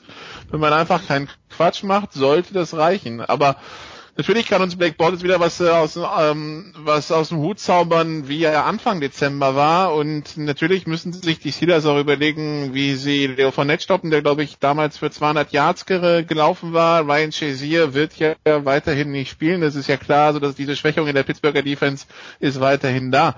Aber also das Gefühl sagt mir, Pittsburgh macht keinen Quatsch und ihr gewinnt das Ding ziemlich souverän. Günther zu Beginn. Ja, die großartige ja, 49ers Defense hat äh, Blake Bortles gebrochen, wie so viele andere Quarterbacks auch. Naja, Moment, die 49ers kommen neuerdings ja über die Offense, wenn ich das richtig verstanden habe. Dazu vielleicht gleich ein Wort später, aber Günther zu Beginn des Jahres hat äh, Ben Roethlisberger, wenn ich ihn richtig verstanden habe, ja an sich selbst gezweifelt, eigentlich in der Offseason ja auch überlegt, soll ich überhaupt weitermachen? Jetzt lese ich natürlich nur die Schlagzeilen, die ich lesen möchte. Er macht noch zwei, drei Jahre weiter. Wie gut ist denn Ben, wie, wie gut hat dir Ben gefallen während der letzten Wochen? Ben ist Ben. Das ist, das ist relativ einfach und solange er äh, die entsprechenden Receiver hat, äh, wird er auch Spaß haben an dem Spiel. Ich meine, er hat dieses Jahr wieder ein, ein 500-Yard-Spiel hingelegt, sein drittes. Äh, damit ist er allein auf weiter Flur, also er hat es immer noch im Arm und, und drauf. Äh, die Aussage, auf die du dich beziehst, die war genau nach diesem Jackson-Spiel natürlich. Also er gesagt hat, na gut, vielleicht habe ich es nicht mehr drauf. Er hat im, im Sommer mal äh, kurz überlegt, aber das ist ja auch, wir sind ja dran. Da, da hat er gerade ein bisschen Frust, weil es äh, nicht geklappt hat, so wie man sich vorgestellt hat. Da, da ist er, wird er irgendwo erwischt auf dem Golfplatz oder sonst wo beim Motorradfahren und dann sagt er immer irgendwie so, naja, äh, ist eigentlich auch ganz schön und ich habe alles erreicht, vielleicht höre ich auf und schon wird das groß geblasen. Also würde ich alles nicht so ernst nehmen. Da glaube ich eher, dass, dass er sagt, wenn er Spaß hat, wenn, wenn die Jungs um ihn herum ihm das Gefühl vermitteln, dass er tatsächlich, und, und sportlich gibt es ja keinen Grund, dann noch ein oder zwei Jahre macht. Das ist Günther, Vorsicht, wenn wir beide jemals wieder Golf spielen sollten und du sagst, eigentlich macht mir das Spaß, dann tweete ich sofort raus in die Welt. Ed Zapf Günther macht das Golfspielen so viel Spaß. Wer weiß, ob der Junge überhaupt noch kommentieren möchte. Da muss man ganz, ganz vorsichtig sein. Mit genau. solchen Dingen, ja. also Ben Roethlisberger geben wir noch ein paar Jahre bei den Pittsburgh Steelers. Andreas, wie viel Zeit geben wir Bill Belichick noch bei den New England Patriots. Vor einer Woche ja. ungefähr jetzt hat ESPN.com eine sehr, sehr ausschweifende, die Geschichte hier fast die zur Gänze gelesen und äh, SportsIllustrated.com hat dann das Ganze auch noch seziert. Das habe ich auch alles gelesen und drei Tage später hat Robert Kraft dann gesagt, wir haben uns alle ganz, ganz, ganz, ganz lieb. Glaubst du das denn, dass sich alle ganz, ganz, ganz, ganz lieb haben in New England? Äh, ähm, also, dass ich alle immer überall ganz, ganz lieb habe. Der, der Punkt ist ja, das, was die Patriots da haben mit diesem Triumvirat, Kraft als Besitzer, Belichick als Coach, Brady als Quarterback, das geht jetzt, ich glaube, 18 Jahre. Das hat es noch nie gegeben in der Geschichte der NFL, dass eine Verbindung auf drei Positionen so erfolgreich war und so lange gehalten hat. Äh, in, insofern müssen wir vielleicht, äh, müssten wir es vielleicht als hm zu sagen und um den Ruf, den Tom Brady dann im Team hat, wo dann die Teamkollegen meinen, sie müssten auch zu diesem Fitnessguru, mit dem Brady befreundet ist und mit dem er äh, zusammen äh, diverse Unternehmen hat, äh, äh gehen, um, äh, um, um quasi beim Quarterback gut angesehen zu sein, weil Tom Brady halt in, in New England der Gott ist oder wie ich äh, vorhin äh, gelesen habe, vor Brady haben sie alle Angst in New England. Und jetzt vielleicht noch nicht mal, weil Brady irgendwas tut, das, das, das, das, dazu führt, sondern weil er halt eine so überragende Figur in diesem Verein ist und äh, so viel erreicht hat wie noch kein Quarterback vor ihm. Aber äh, dass das natürlich möglicherweise zu ungesunden Auswüchsen führen kann, ist klar. Ich denke auch immer, wenn ich wenn ich lese, Brady, der jetzt 40 ist, ich will noch mit 45 spielen und es geht bestimmt und ich krieg das hin. Wenn ich das so höre, denke ich, okay, dann ähm, lass uns das mal in aller Ruhe abwarten. Aber ich kann beim besten Willen nicht sehen, dass es noch länger als zwei Jahre geht. Wenn er sensationell gut ist, drei Jahre, aber mit 45, sorry. Äh, aber wer weiß, vielleicht äh, kann er ja dann Backup bei den Stuttgart Scorpions werden, wenn er bei 50 ist. Die sind da auf sowas spezialisiert. Brauchen die aber, im Moment gerade einen Backup. Äh, das, der Mario Gomez dann, der GFL, der dann zurückkommt. sozusagen. Ja. ja, aber auf jeden Fall, die, die Situation ist schwierig einzuschätzen, weil es sind natürlich Geschichten, die äh, Leute erzählen und das sind dann alles Sachen vom Hörensagen und wenn man als Journalist versucht, eine Geschichte zu recherchieren, ist man natürlich auch erstmal darauf angewiesen, dass das stimmt, was einem die Leute erzählen und äh, individuelle Wahrnehmung ist auch nicht immer gleich. Aber ich glaube, es ist schon ein Hinweis darauf, dass auch da nicht immer alles Friede, Freude, Eierkuchen ist und ähm, und dass da möglicherweise auch der ein oder andere ähm, ab und zu mal ein angefressenes Ego hat und deswegen dann auch mal eingeschnappt ist. Bis jetzt haben sie es ja immer noch geschafft, das Ganze in die richtigen Bahnen zu leiten. Trotzdem würde ich jetzt mal sagen, ungefragt, dass ich die äh, New England Patriots jetzt schon für ein, ein richtig gutes Team halte, aber nicht für unschlagbar in diesen ähm, in diesen NFL Playoffs und deswegen ähm, ja, bin, bin ich jetzt zumindest keiner, der ihnen schon den nächsten Titel wieder anhängen will. Ja, spätestens. Aber ihr hattet schon alle Fragezeichen im Gesicht, als Garoppolo weggetradet wurde, oder? Ja, und dass das äh, Andreas, du nicht, du hattest, du hattest die, die Ausrufezeichen. Andreas hat sich doch gefreut, dass Garoppolo nach San Francisco getradet wurde, oder? Ja, es, es hätte, der, der Punkt ist ja, wenn wir über die Garoppolo-Geschichte reden, war im, nachdem er im, in der vorvergangenen Saison, als Brady gesperrt war, auch nur anderthalb Spiele gemacht hat, weil er sich dann verletzt hat, äh, aber da sehr gut ausgesehen hat, war er extrem begehrt in der letzten Offseason. Und damals hätten die Patriots richtig viel für den verlangen können. Also die hätten vermutlich einen Erstrunden-Pick und dann vielleicht sogar noch einen zweiten Erstrunden-Pick oder, oder mindestens noch eine zwei dann bekommen für Garoppolo. Und Cleveland wollte ihn haben und San Francisco wollte ihn haben, die alle, haben alle nachgefragt. Und dann haben die Patriots gesagt, dann hat Belichick gesagt, auf keinen Fall, weil er gesagt hat, es also er hat offensichtlich gesagt, es ist zum ersten Mal einer, den ich hier in der Bude habe seit sehr, sehr langer Zeit, von dem ich mir vorstellen könnte, dass es mit dem nach Brady weitergeht. Und da sind wir dann wieder, und das ist ja genau der Knackpunkt, mhm. an diesem entscheidenden Punkt dann auch, ein verdienter alter Spieler, der der Beste auf seiner Position war und vielleicht noch immer noch ist in der NFL, wo kommt der Punkt, an dem ich ihm irgendwann mal sagen kann, als Trainer oder als Teambesitzer, du Tom, war schön mit dir, aber wir haben jetzt eine andere Option, die ist zehn Jahre jünger, ähm, oder 15. Ähm, 15, ja. Ja, genau. Ähm, ähm, und das ist ja auch ein schwieriger Punkt. Das ist ein emotional schwieriger Punkt. Das ist auch ein schwieriger Punkt, das schon so hundertprozentig zu beurteilen, weil Garoppolo hatte zu dem Zeitpunkt ja auch erst anderthalb Spiele in der NFL gemacht. Ähm, aber, aber die Patriots kannten ihn natürlich und, und Belichick wollte ihn natürlich nicht gehen lassen. Aber Garoppolo hat sich dann halt geweigert, in der Offseason seinen Vertrag zu verlängern und deswegen hätte er nach der Saison einfach gehen können. Und deswegen war jetzt dann der Druck da, okay, dann, wenn wir noch was für den haben wollen, dann brauchen wir halt irgendeinen Trade gegenwerten. Das war halt mit einem Zweitrunden-Pick viel weniger, als sie im letzten Sommer hätten haben können. Und außerdem, das spielt bei Tom Brady auch eine Rolle, Günther. Er sieht verdammt gut aus, der Jimmy Garoppolo. Die NFC. Also in der AFC, wir müssen glaube ich nicht, oder Nicola, müssen wir ein Wort über Tennessee at New England verlieren? Also nochmal Marcus Mariota, nochmal so ein Comeback traue ich ihm bei Gott nicht zu. Oder ist Tennessee überhaupt irgendwas zuzutrauen?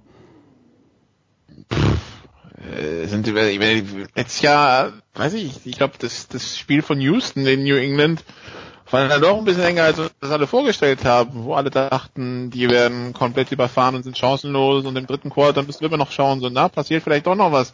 Also in den Playoffs wäre ich vorsichtig, irgendwen abzuschreiben, aber in der Tat, äh, die Patriots mit Bye Week hatten jetzt äh, Zeit, sich äh, da auf äh, alles vorzubereiten und äh, also ich sehe jetzt nicht, wie sie, wie, wie Tennessee da in Foxborough gewinnen will.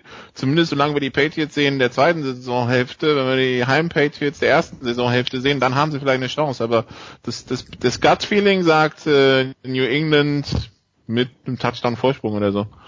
Tja. Aber wenn ich dir da jetzt eine Milchmädchenrechnung aufmachen darf, Jens, um dir, um dir das Spiel schön zu machen, ja? Ja, bitte, ähm, versuch's. Ten, ten, ten, Tennessee, Tennessee galt bei dem Spiel in Kansas City vorher auch als chancenlos.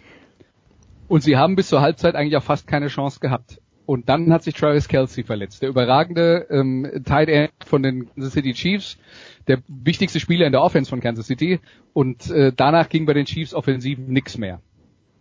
Wenn wir uns dieses Szenario jetzt äh, vorstellen und sagen, dass sich bei den Patriots vielleicht Rob Gronkowski ver verletzt zur Halbzeit. Gerne dann ist auch bei den New England Patriots eine deutliche Schwächung in der Offensive und weiß der Himmel, was passiert. Insofern schau dir das mal lieber an und solange Gronkowski ähm, auf dem Feld ist, vielleicht mit einem Auge, aber wenn da was passiert oder wenn sich Brady's Bein bricht, dann guck genauer hin. Kleine, so. kleiner Einwand, der Head Coach von äh, Kansas City heißt Andy Reid. Mhm. Der Head Coach von New England heißt Bill Belichick. Also da müssten sich schon mindestens zwei, zwei, zwei bis drei verletzen, damit Tennessee irgendeine Chance hat. Also ich gratuliere äh, Nagy zu seinem äh, Job als Head Coach, aber mal schauen, wie weit er dann, wenn es drauf ankommt, die Chicago Bears treibt. Also nach wie vor Kopfschütteln bei mir, was die sich da erlaubt haben in Kansas City, mal wieder in den Playoffs vom Coaching her. Tja, das äh, Time Management, das war doch schon in Philadelphia, wenn ich mich richtig erinnere, nicht the strong suit of Andy Reed. Eine Mann, äh, Travis Kelsey ist angesprochen worden, Günther ganz schnell noch, den hatte ich in meinem Fantasy-Team, der hat mich jede Woche erfreut. Und wer hat mich jede Woche eigentlich im Stich gelassen? Das war Maddie Ryan. Aber 26 zu 13 für die Falcons am Samstag vor den Augen von Schmieder, wenn ich es richtig gesehen habe, im äh, Coliseum. Atlanta für dich Favorit gegen Philadelphia? Ja oder nein, Günther? Und wenn ja, warum nicht? Ja. Äh, nee, ist für, nicht nur für mich, sondern auch für die Buchmacher, für alle anderen. Nach den wirklich katastrophalen Leistungen der, der Philadelphia Offense in den letzten Wochen, vielleicht rettet sie ja das, das Wetter, wobei auch Mittwoch soll es äh, einigermaßen erträglich werden. Momentan ja minus 20 Grad, da würde ich der Dome-Mannschaft Atlanta jetzt nicht so viel Chancen einräumen, aber äh, Philadelphia, glaube ich, kriegt diesen Knacks jetzt auch nicht mehr gekittet außer sie haben irgendwas aus dem Hut gezaubert jetzt in der, in der Bye Week. Äh, und Atlanta kommt genau zum richtigen Zeitpunkt in Schwung, die wissen, wie es geht. Also ja, für mich Atlanta Favorit, allerdings nicht deutlich. Dann bleibt noch ein Spiel. Herr Nikola, äh, ich habe nicht ganz verstanden, äh, was, was, was die große Aufregung war. Äh, Intentional Grounding von Cam Newton, aber gut, die Schiedsrichter haben es gegeben und damit äh, Carolina nicht im Spiel in Minnesota, sondern die New Orleans Saints. Wie siehst du abschließend dieses Matchup? Es wird sehr interessant, glaube ich. Das Spiel gab es zu Saisonbeginn schon mal, aber das können wir eigentlich in die Tonne treten, weil weder spielt Sam Redford Quarterback äh, äh, noch äh, ist ähm, nach wie hieß der ehemalige ähm, Running Back Adrian Peterson äh, mhm. noch bei den Saints. Das waren die bestimmt, das waren die bestimmten Themen damals. Das war glaube ich Woche eins oder zwei. Ähm, nein, das äh, das wird sehr interessant. Äh, vielleicht ein bisschen defensivlastig, weil äh, das geht ja, da geht's ja dann für für beide Teams hin. Die neu erfundenen Saints, die nicht nur auf, Dre auf Breeze basieren, sondern halt äh, mit Camaro und Ingram zwei Top Running Backs haben, die eine starke Defense haben, äh, gegen die Vikings, wo man vielleicht hätte vermuten können, ja, ähm, Bradford spielt oder wenn er nicht spielt, dann spielt äh, spätestens zum Ende der Saison wieder Bridgewater, aber wir haben Case Keenum, dem alle noch belächelt haben, sei es letztes Jahr bei den Rams oder am Anfang der Saison bei den Vikings.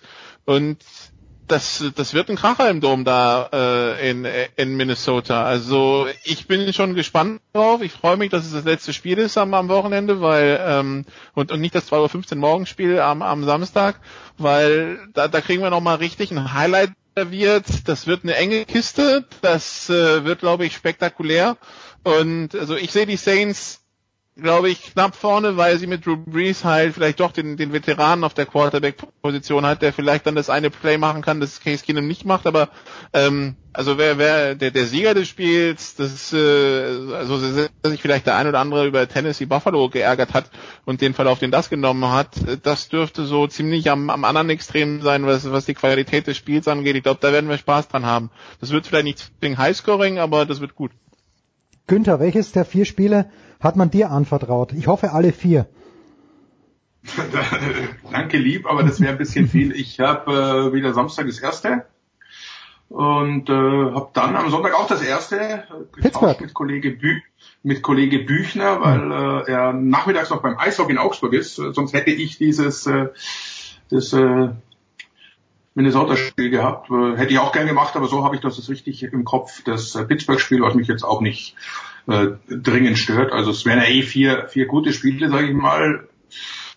Das Ende mehr oder weniger defense-lastig, aber Divisionals, die haben es in sich, da, da geht's dann schon ein bisschen mehr zur Sache und ich kann mich eh nicht beschweren. Ich habe ja am ersten Wochenende die beiden Knallerspiele, also schau mal, ob die NFLs wieder so hinkriegt, dass ich wieder zwei, zwei Top-Begegnungen habe. Ja, zur Not muss vorher nochmal anrufen und nochmal klar machen, was, ja, was genau, du kommentierst. Ich, ich, ich kläre nochmal, dass ich auch das Pittsburgh-Spiel habe und nicht Minnesota. Ja, wir schauen es auf jeden Fall an. Danke Günther, danke Andreas, danke Nikola. Kurze Pause, dann geht's ja weiter in der Big Show 300 und wo sind wir? 38.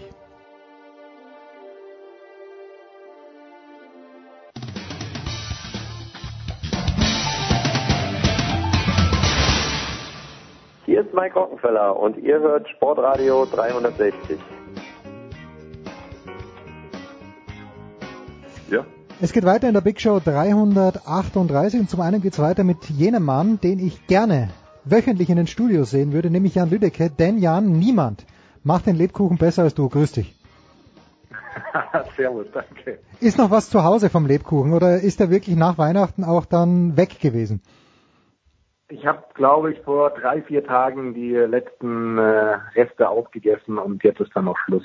Das ist fantastisch. Und ein Mann, der bekannt ein Asket ist. Also ich glaube, man kann es nicht anders sagen. Von den EWE Baskets Oldenburg, gerade zurückgekommen aus der Türkei. Ich weiß gar nicht, ist das denn so? Philipp Schwedhelm, erstens grüß dich. Zweitens, wie streng ist denn das Essensregime als Basketballer in der Easy Credit BBL? Wie bitte nochmal? Wie, wie streng müsste denn beim Essen sein? Lebkuchen geht, ja oder nein?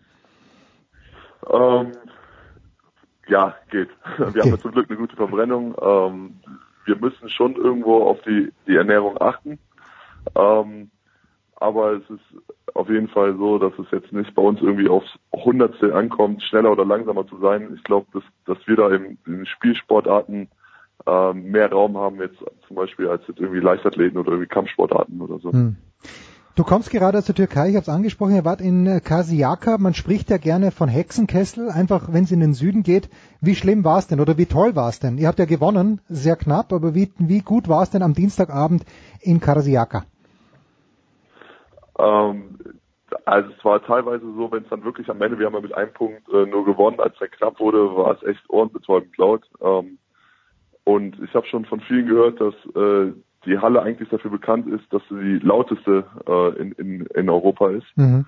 Und wir sind auch mit Polizeischutz dahin und als wir hingekommen sind, von 50 Polizisten geschätzt empfangen worden, die uns dann irgendwie da rein eskortiert haben. Hm. Ähm, aber Kashiaka spielt jetzt aktuell eine, eine schwache Saison.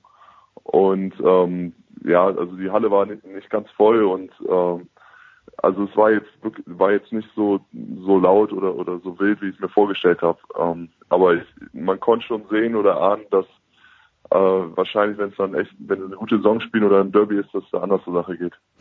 Jan, wie gut ist die Saison von den EWE Baskets Oldenburg aus deiner Sicht als Experte? Wir fragen dann natürlich gleich den Philipp, wie er sie denn einschätzt. Ja, also, ja, haben, ähm, Ja, okay, fang, dann, dann, Philipp, dann fang, dann fang du an, Philipp, dann fang du an, bitte, nee, Philipp. nee, nee, nee, nee, Quatsch, ich hab's falsch verstanden. Nee, äh, fang ruhig an. Ja, Nee, dann, dann fange ich doch jetzt mal an. Ich würde mal sagen, ähm, vielleicht hat der eine oder andere Oldenburg in der Easy Credit BBL ein bisschen weiter oben erwartet. Aber ich glaube, dass das, ähm, es ist einfach super schwer in dieser Liga. Also wenn man, wenn man sich die Tabelle anschaut, wenn man die engen Spiele anschaut, das sind ja wirklich im Endeffekt zehn Teams, die da um diese acht Playoff-Plätze ähm, kämpfen. Ähm, von daher ist es in der BBL bisher solide, was Oldenburg spielt und äh, in der Champions League, wenn man da so die Ergebnisse verfolgt, das ist schon richtig stark. Also würde ich sagen, alles in allem ist es bisher eine gute Saison. Ich weiß nicht, wie Phil es sieht. Ähm, ja, würde ich dir komplett zustimmen. Ähm, vor allem muss man beachten eigentlich so, dass äh, jede, jedes Team oder die meisten Teams in der Saison irgendwo so eine kleine Schwächephase durchlaufen. Und ähm, wir- sind die dann, denke ich, im Ende November, Anfang Dezember sind, hatten wir diese, diese Schwächephase, ähm, wo dann in dem Zusammenhang äh, ist dann auch zu der Trennung mit äh, Brian Allen, dem Topscorer, zu dem Zeitpunkt in der Liga gekommen ist. Mhm. Ähm, also da, daran kann man ja schon sehen, dass es schon zu dem Zeitpunkt ein Stück weit bei uns gekriselt hat.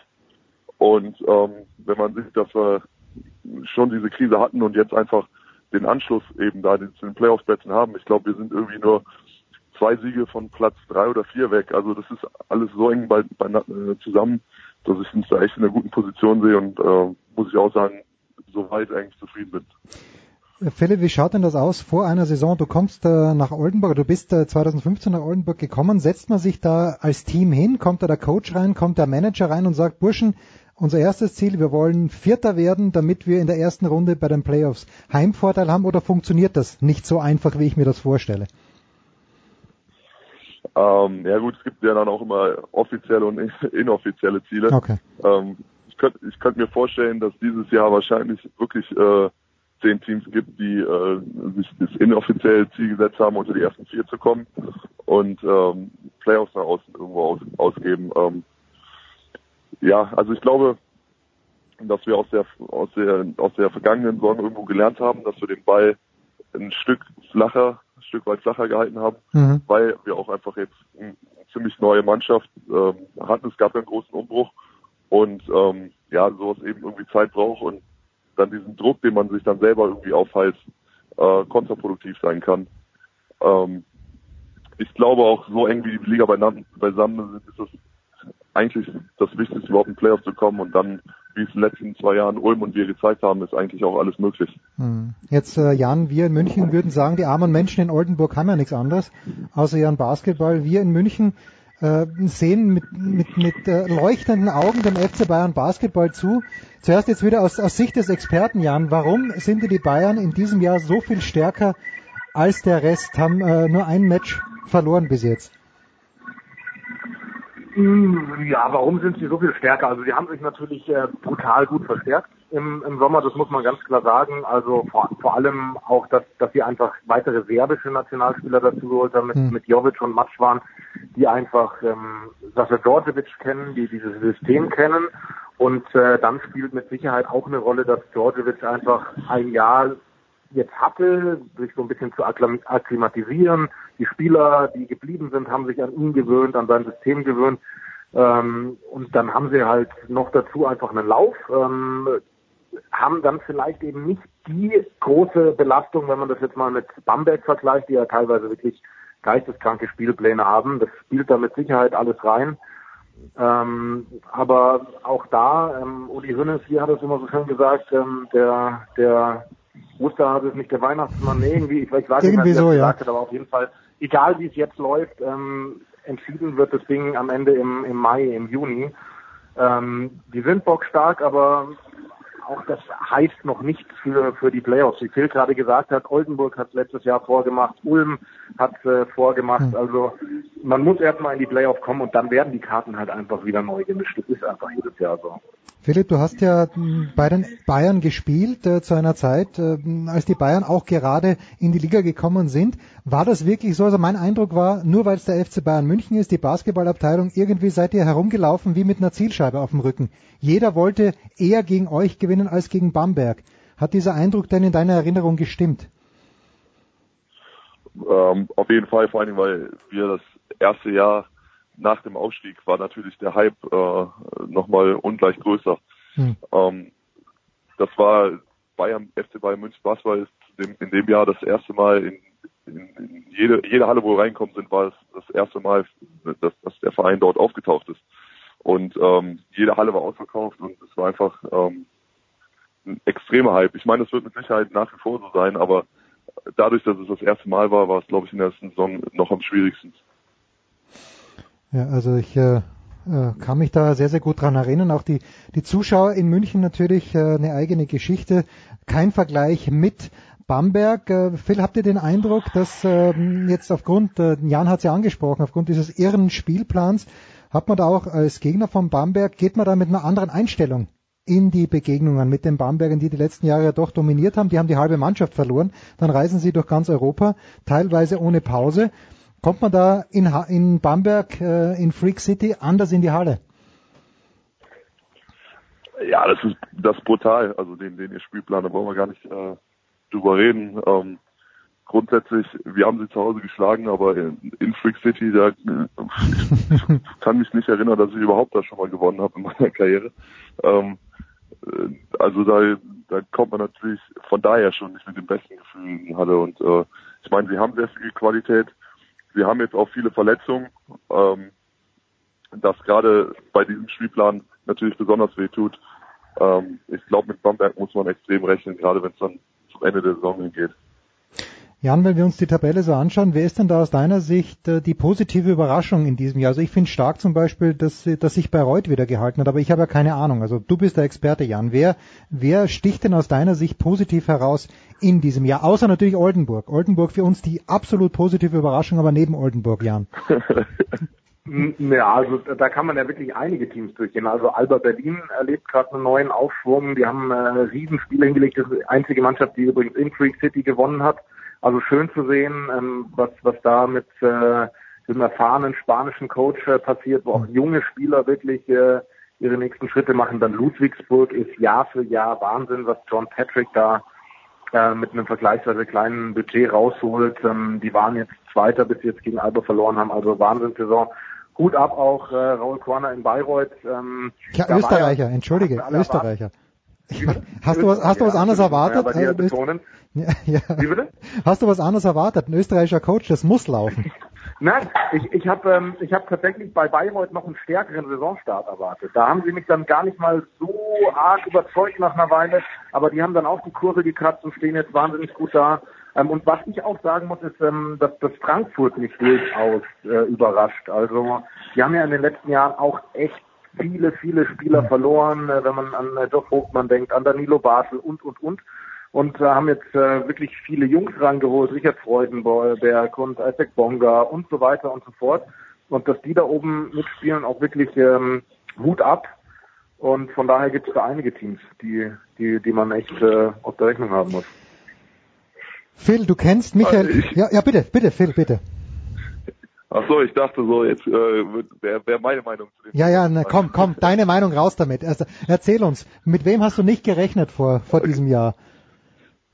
Ähm, ich, mir ist tatsächlich auch in den, die ersten zwei Teams, die mir eingefallen sind, sind äh, Berlin und Bayreuth gewesen. Also Berlin, dass sie diesen, dass sie es schaffen, nochmal die Kurve so zu kriegen mit dem neuen Trainer und direkt wieder da oben äh, ein großes B quasi diese Saison zu sein. Äh, und Bayreuth hätte ich tatsächlich nicht zugetraut, dass sie ähm, den Erfolg bestätigen können. Ähm, nachdem, denke ich, letztes Jahr in den ersten wenn, wenn Bayreuth gekommen ist, dann waren sie vielleicht noch nicht so respektiert und Teams haben sie vielleicht noch ein Stück weit auf die leichte Schulter genommen und dann äh, haben sie Lauf bekommen. Aber Hm. ich dachte, dass dieses Jahr, wenn, wenn sie ernster genommen werden, das schwieriger für sie sein wird, aber sie spielen wieder eine überragende Saison. Ähm, und zwei Teams, die wir noch nicht genannt haben, sind absolut auch noch äh, Gießen und Braunschweig, Mhm. die für mich absolut positive Überraschungen sind. Ja, stimmt. Ja, natürlich. Deswegen lade ich euch ein, damit ihr mir das erzählt. Jetzt passt mal auf.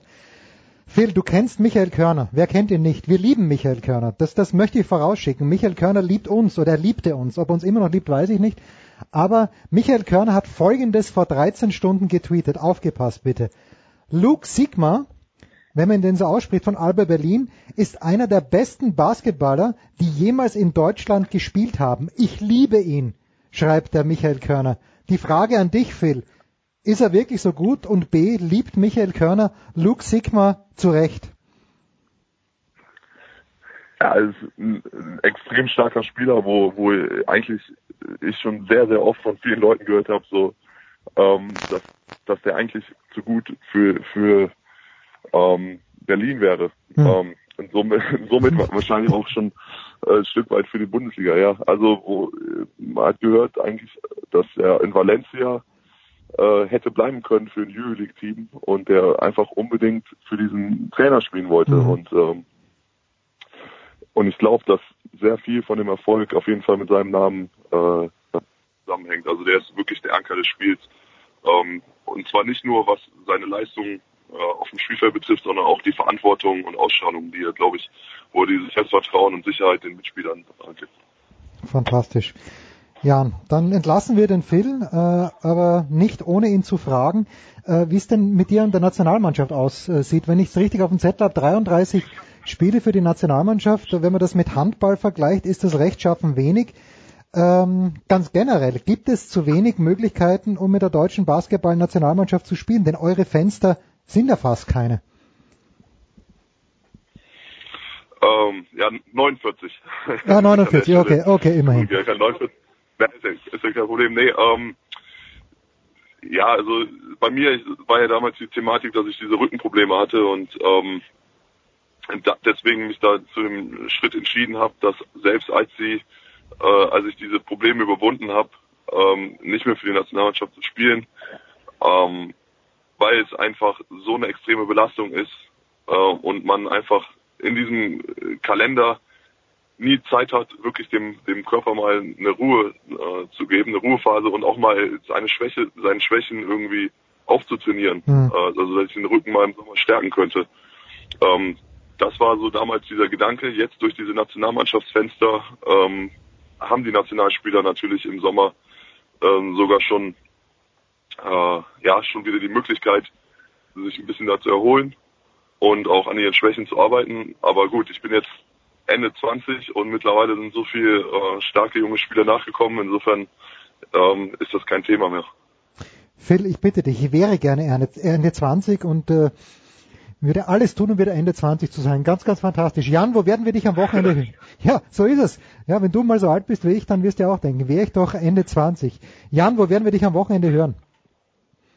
Äh, ich bin am Wochenende durchgehend äh, auf The Zone zu hören. Ähm, mit Rugby werde ich Freitag, Samstag und Sonntag jeweils ein Spiel machen aus den zwei höchsten Vereinswettbewerben, äh, international, Challenge Cup und Champions Cup. Und ähm, genau, am Dienstag bin ich dann wieder ähm, beim Basketball im Einsatz, ähm, Euroleague Bamberg gegen Kaunas.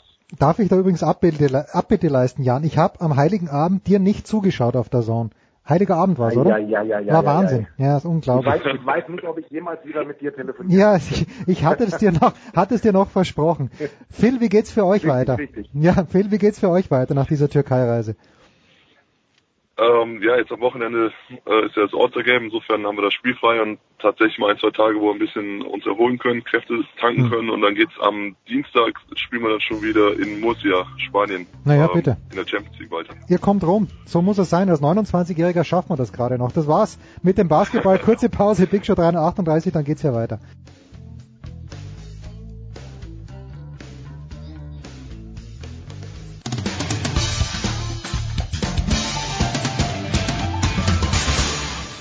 Hallo, hier ist Verena Seiler und ihr hört Sportradio 360.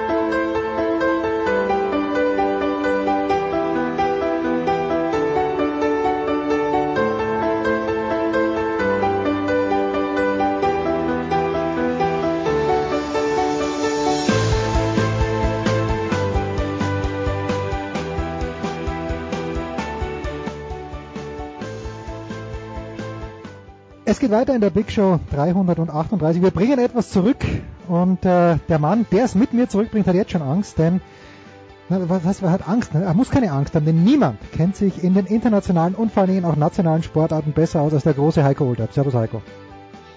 Frohes neues Jahr. Wir brauchen schon deine Einschätzung jetzt auch. Wir haben es ja vorhin im NFL-Teil mit Günther, mit Andreas, mit Nikola schon ein bisschen besprochen, aber nur was, hör, was sagen denn deine Auguren aus Boston? Du hast ja nach wie vor allerbeste Kontakte zu diesem Zerwürfnis zwischen Bill Belichick, zwischen Robert Kraft und zwischen Tom Brady.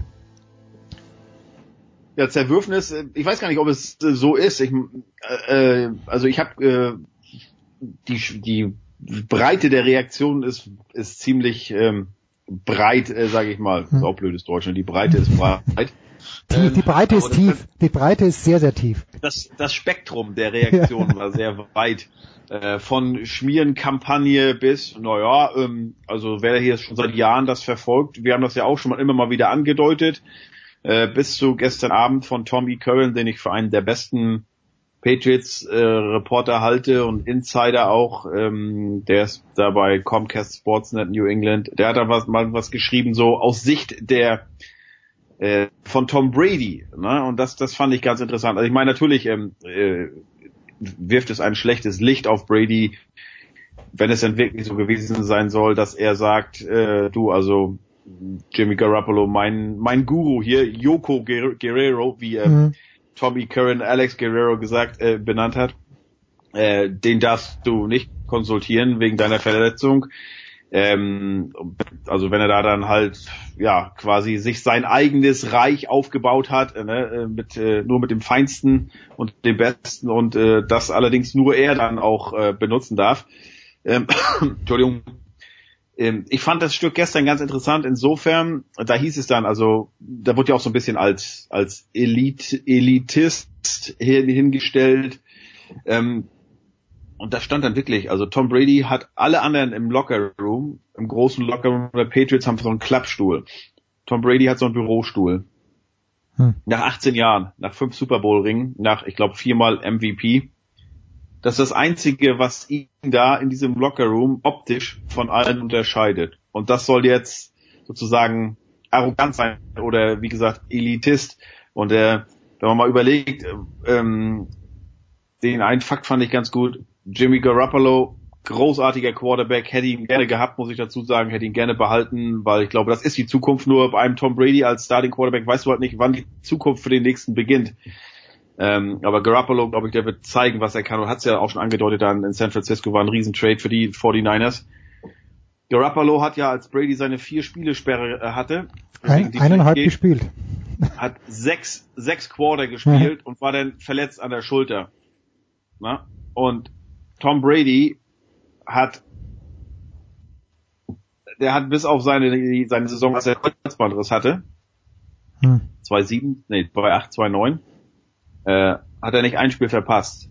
Ähm, ich will jetzt Garoppolo nicht als soft darstellen, aber wenn man dann, wie gesagt, das mal versucht aus Bradys Sicht zu sehen, dass man sagt, ich habe hier 18 Jahre meine Knochen hingehalten, ich habe auf Millionen Dollar verzichtet äh, und jetzt wollen die mir hier sowas andre andrehen, also dass ich hier sozusagen mich äh, denke, ich bin besser als andere. Also ich, ich, ich fand das halt interessant. Ähm, Bill, äh, ich habe auch eine, eine, eine, einen Satz gesehen von Belichick, der sagte halt, aber Belichick wird halt gegenüber den Medien nie ehrlich sein, das muss man natürlich auch sagen. Mhm. Ähm, der hat gesagt, also großartige Beziehung zu, zu Tom und auch zu Robert Kraft. Ich meine, wenn es einen Verlierer geben sollte, das kann man so raus, als wenn, als, nee, als wenn es Brady ist, aber ich würde eher sagen Kraft, weil was ist Robert Kraft ohne Belichick und ohne Brady? Ja, aber einer von den beiden wird ja da bleiben. Wer weiß, wie lang noch. Okay. Ja, aber wie gesagt, die Frage ist, ob das dann reicht. Und dann ist es ja auch absehbar. Also wenn, wenn Brady geht, also ich glaube nicht, dass ein Belichick in einer Saison einen da heranzüchten kann und so hegen und fliegen kann, dass er gleich wieder mindestens ins AFC Championship Spiel kommt. Ähm, und klar ist natürlich, die Fans der Patriots sind verwöhnt. Wenn ja. du da mal zwei Jahre nacheinander die, die, die ähm, also ich, ich meine, es gibt da ja wirklich, musste, das ist ja eine komplette Generation jetzt, die das gar nicht anders kennt als Playoff, ist doch normal. Wir reden nicht über Erreichen der Playoffs, wir reden hier über AFC Championship geben mindestens. Und wenn du da mal zwei, drei Jahre das verpasst, ähm, weiß ich nicht, ein richtiger Fan springt natürlich nicht ab, aber es sind natürlich, gibt natürlich auch viele Bandwagoner mittlerweile. Ähm, also keine Ahnung. Und Bill Belichick, also ich kann mir nicht vorstellen, dass der, es gab ja wohl dieses Gerücht, now, jetzt, jetzt könnte er zu den Giants gehen. Aber da hat der, wer war es, der GM oder wohl schon auch gesagt, nee, ich mag seinen Stil nicht. Ich meine gut, ähm, also wer einen Bill Belichick auf dem auf dem Silbertablett serviert haben könnte und dann sagt, nee, also mag seinen Stil nicht selber schuld, sage ich nicht. Ja, das ist dann schon ein Luxusproblem. So, ja, ja, das, das werden wir uns in den nächsten Wochen anschauen. Jetzt hoffen wir natürlich alle drauf. Heiko nicht, aber der Rest der Sportwelt hofft drauf, dass die Steelers nicht nur die Jaguars rausschmeißen, sondern auch die Patriots. So, Heiko. Jetzt, die Mighty Jaguars, wenn ich hinzufügen Die Mighty Jaguars, natürlich. Du bist auch in Jacksonville wir haben, äh, verankert. Wir haben, am Sonntag alle mit der Familie in Obertauern äh, gespannt geguckt. Ähm, war zwar ein schlechtes Spiel, aber das Ergebnis war wichtig für uns mhm. und äh, ganz, ganz toll. Haben auch viele Freunde im Stadion gehabt, da die haben ganz stolz gepostet. Äh, das war ja wirklich das erste Playoff Spiel seit zehn Jahren und ich weiß gar nicht, seit das erste Playoff-Spiel seit wie vielen Jahren war. Damals hatten sie, waren sie on the road in, äh, in Pittsburgh, hm. haben da gewonnen und dann sind ähm, äh, im Viertelfinale in, in New England rausgeflogen und seitdem ging es ja nur bergab. Tja, in Jacksonville, da gibt's auch noch Plätze. So, jetzt geht's los. Und jetzt ist es Zeit für die German Power Rankings, die wöchentliche völlig subjektive Rangliste aller deutschen Sportler, Teams, Trainer, Spielerfrauen. Exklusiv produziert, verantwortet und dem gesamten Internet zur kritischen Würdigung hingeworfen von sportradio360.de.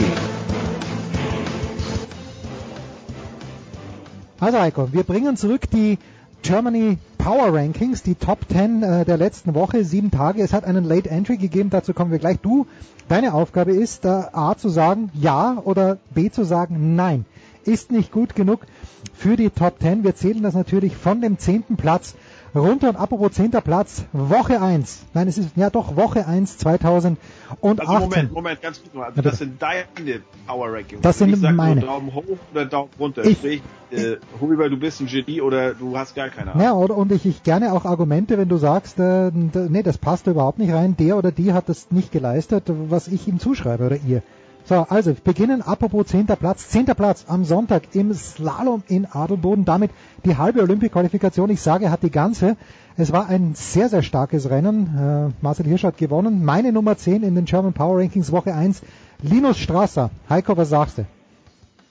Ja, das sage ich erstmal, wer ist das? Ne? Hast du ja gerade kurz erzählt. Den Namen habe ich vielleicht schon mal mit Mittelohr gehört. Ähm, ich weiß nicht, wie er aussieht. Ähm, ich weiß nicht, ob das jetzt ein gutes Ergebnis ist an Adelboden, ob das eine schwere Strecke ist.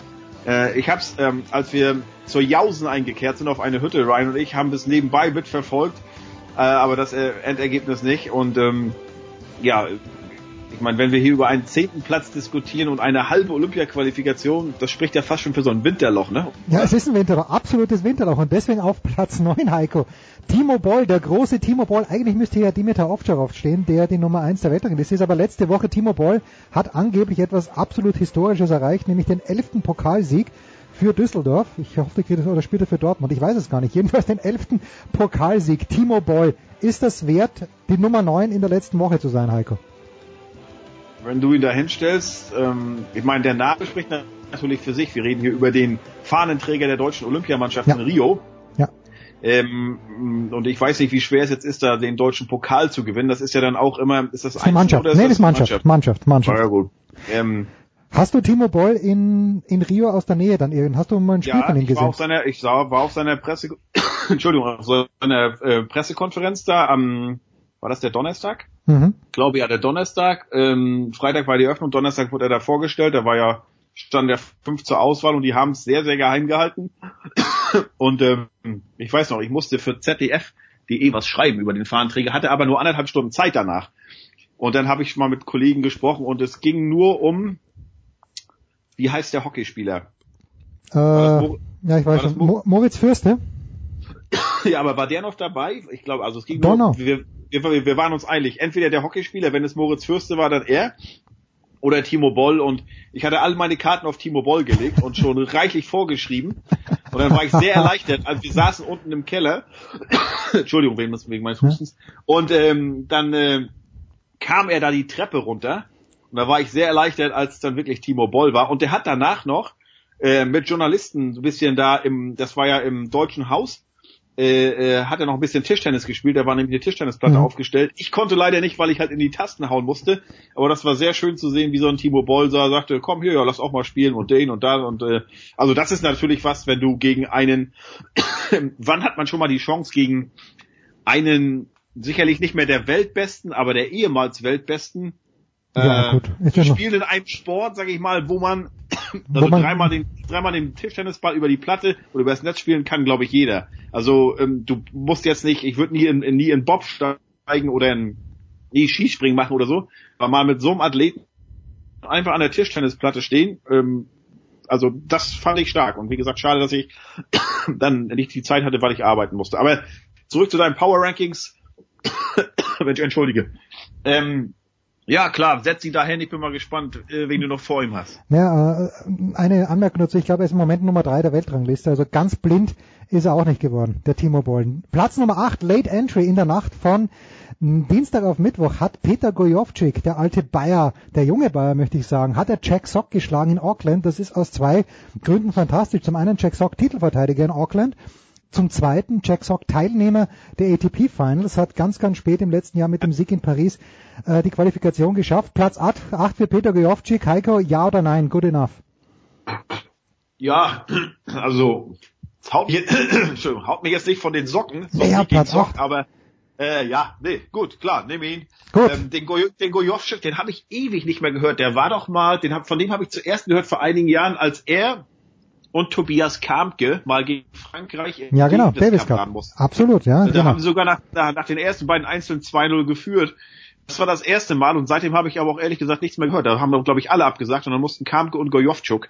Und da weiß ich noch, da, ich wusste gar nicht, wie man den richtig ausspricht. Ähm, Peter schön, ja, schön, dass er jetzt wieder da ist. Ja, ja. Äh, ja, freut mich. hat damals gegen Zonga gewonnen, hat dann allerdings riesige Probleme mit seinen Füßen bekommen. Auf Platz 7, der zweite der vier Schanzentournee. Warum so weit hinten? Ja, weil er keine Chance gehabt gegen, hat gegen Kamil Stoch. Andreas Wellinger auf Platz 7. Heiko, zu hoch oder zu tief? Zu tief, zu tief. Ja, also, okay, ja. Ähm, hat mich hat mich sehr gefreut. Ähm, hab auch das erste Mal seit, ich weiß nicht seit wann, mal wieder komplett die gesamte Vierschanzentournee verfolgt. Äh, war schön auch im ORF übrigens. Äh, Ja. Natürlich dann geguckt, am, äh, die springen in Innsbruck und in Bischofshofen. Beim, Im ORF haben sie übrigens immer vom Grand Slam gesprochen, da mit Kamil Stoch. Hatte ich im deutschen Fernsehen gar nicht so gehört vorher mit seinen vier Siegen. Wir sind sogar auf dem Weg von Salzburg nach Obertauern in Bischofshofen vorbeigefahren und Natürlich. konnten den, Ausla den Auslauf der Georg Außerleiter Schanze da ähm, noch sehen. Nee, also Wellinger würde ich höher, höher äh, einordnen. Natürlich hast du keine Chance, aber sag mir ganz ehrlich, also gegen Kamil Stoch, sag mir ganz ehrlich, wer hätte den schlagen sollen? Meinst du, dass Richard Freitag ihn hätte Nee, schlagen glaube ich nicht, glaube ich nicht. Der Stoch, der, der ist ein ganz guter, ich meine, Doppel-Olympiasieger, der, gerade wenn es drauf ankommt, und das möchte ich dem Freitag überhaupt nicht in Abrede stellen, aber der Freitag, der kann es wahrscheinlich, aber der Stoch hat schon gezeigt. Also da bin Ja, vor allen Dingen, also wir reden, wir reden ja oft davon, dass zum Beispiel in der Bundesliga Borussia Dortmund eigentlich der Beste vom Rest ist oder wer auch immer Zweiter wird. Ja. Vorher war es Leipzig. So, dann ist Wellinger auch, wenn der über, der ist so ein Überflieger, der Stoch, dann ist Wellinger halt auch hier der Beste von den, von den anderen gewesen. Also ich, ich fand, ich fand's toll. Also Ja. ich, ich, würde ihn höher ein, ein, äh, einordnen. aber mal sehen, wen du noch hast. Ja, also auf Platz 6 vor ihm habe ich das einzige Team in dieser Woche. Einfach nur ein Blick auf die Tabelle sagt mir, dass der FC Bayern Basketball, und ich bin kein Fan, aber unfassbar gut eingekauft hat und sich unfassbar gut verstärkt hat. 32 zu 2 Punkte. Heiko, ich weiß, die BBL ist jetzt nicht so auf deinem Fokus. Äh, der sechste Platz vor Wellinger, sagst du dann, das ist zu wenig? Ja, weil also Wellinger, sage ich mal, hast du jetzt diese Woche gehabt. Vielleicht nächste Woche noch wieder, wenn Skiflug-WM ist in, in, in Oberstdorf. Aber ich glaube, er ist nicht so ein Flieger. Also die Bayern, die kannst du auch noch in zwei Wochen nehmen oder hättest du auch vor zwei Wochen schon nehmen können. Ja, hast du Ähm, recht natürlich, ja. Also von daher, Gut. nee, da, da würde ich sagen, Wellinger höher. Auf Platz 4, sind wir schon bei 4, wir müssen auf Platz 4 sein. Hart, Nee, fünf, fünf. Sechs waren die Bayern, Basketballer Welt. Ah, dann nach 5 habe ich äh, einfach, weil mir nichts Besseres eingefallen ist, aber ich finde schon, man muss ihn als, als Coach auch mal würdigen, weil ich finde schon, dass sich der FC Liverpool stabilisiert hat und Klopp ist jetzt ein bisschen nach vorgerutscht. Ich hätte eher Wellinger auf 5 und Klopp auf 7 nehmen sollen. Ähm, mach mal so, Klopp auf 7, Wellinger auf 5, könntest du damit leben? Ich finde schon, dass Klopp eigentlich einen guten Job macht. Auch wo er jetzt Aber Coutinho auch er konnte Philipp äh, Coutinho, äh, ne? konnte, konnte Coutinho nicht halten. Ich weiß nicht, wie sehr jetzt letztlich, da er das entscheidende Wörtchen mitzureden Ja. hatte, wie sehr dann auch bei so einer Summe waren es 162 Millionen, ne? Ja, insgesamt, wenn es dann soweit kommt, dann ja. Genau, da musst du dann noch irgendwann mal sagen, ja, es war Wahnsinn und ich find's scheiße, dass sich so ein, dass sich so jemand letztlich dann doch, wie auch damals ähm, äh, Dembele, Dembele und ja. so, mit dieser, mit dieser Einstellung äh, wegekelt oder zum neuen Verein hinstreikt oder wie auch immer. Aber das ist natürlich eine Summe, ich weiß gar nicht, äh, ob Jürgen Klopp so eine Summe schon mal vorher gesehen oder gehört hat. Ähm, aber das ist auch wieder nur. Warum, warum machen wir diese Woche, äh, was, was, wie viele Spieltage haben die in England rum? 22, 23? Ja, ja, weil, weil, weil Also wenn- das saure Gurkenzeit. Keine Biathleten haben was gewonnen, bei der Tour de Ski war nichts los. Und äh, da muss ich irgendjemand nehmen. Auf Platz 4, Heiko, die Frau hat was gewonnen und ich war geneigt, sie weiter fortzusetzen. Aber diese Frau, Angie Kerber nämlich, hat alle vier Spiele beim Hopman Cup gewonnen, hat jetzt schon zwei Partien gewonnen in Sydney und das äh, gegen keine Nasenbohrerinnen. In der zweiten Runde gegen Venus Williams, erste Runde gegen Lucy Schafferschober. Bin kleines bisschen geneigt, sie vielleicht weiter nach oben zu setzen. Warum habe ich sie nicht weiter nach oben gesetzt? Weil der Hopman Cup eben nur eine Gaude-Veranstaltung war. Platz 4, Angie Kerber. Was sagst du? Ja, äh, wir nehmen ja Mittwoch auf. Sie sp- Sie spielt heute im Viertelfinale in Sydney, ne? Genau, ja. Also Also, bislang ist sie ja noch ungeschlagen, sechs Siege Ja. äh, im Einzel in diesem Jahr. Das nach dem solchen Jahr 2017. Also Wim Fissett scheint da einiges richtig Ja, gemacht zu haben. gut. Oder vielleicht lag es auch einfach nur daran, einfach mal an, nach so vielen Jahren mit Torben Belz oder Bels äh, ein Ja. anderes Gesicht zu sehen, eine andere Stimme zu hören. Das ist ja gar nichts gegen den Trainer, aber es ist einfach so. Ja, also ich sag mal, wer eine Kerber abschreibt, bloß weil sie jetzt 22 ist und sagt, die kann nichts mehr, also nein. Ich habe ich hab, dem ist nicht zu helfen. Ich hab äh, aber natürlich, wir sind noch sehr, sehr früh in der Saison. Äh, gucken wir mal jetzt am Montag beginnen ja die Australian Open. Lassen Sie in zweieinhalb Wochen nochmal auf Ihre Bilanz schauen. Ähm, dann ist es natürlich schon äh, aussagekräftiger. ich hab Kerber am Ende des Jahres auf Platz 2 getippt bei Tennisnet. Unsere Nummer 3 in dieser Woche und ich weiß, das ist It's a long reach, aber vor ein paar Tagen hat mir mein Sohn ein Video gezeigt und ich glaube, dieser Mann, Heiko, ist mittlerweile die deutsche Nummer 1 und zwar buchstäblich und nicht nur sprichwörtlich im Tor der deutschen Fußballnationalmannschaft Marc-André Ter Stegen. Robin hat mir ein Video gezeigt, wie Ter Stegen einen Ball unglaublicherweise noch mit der Fußspitze geklärt hat. Der ist die unangefochtene Nummer 1 beim FC Barcelona, aus meiner Sicht der beste deutsche Keeper. Und weil nicht viel anderes los war, habe ich Marc-André Ter Stegen auf Platz 3 in den Power Rankings. Ja, aber wird er diese Fußabwehr, diese sensationelle Fußabwehr auch am 15. Juli in Moskau im WM-Finale Im Spiel um Platz 3. Im Spiel um Platz 3 gegen Marokko bringen?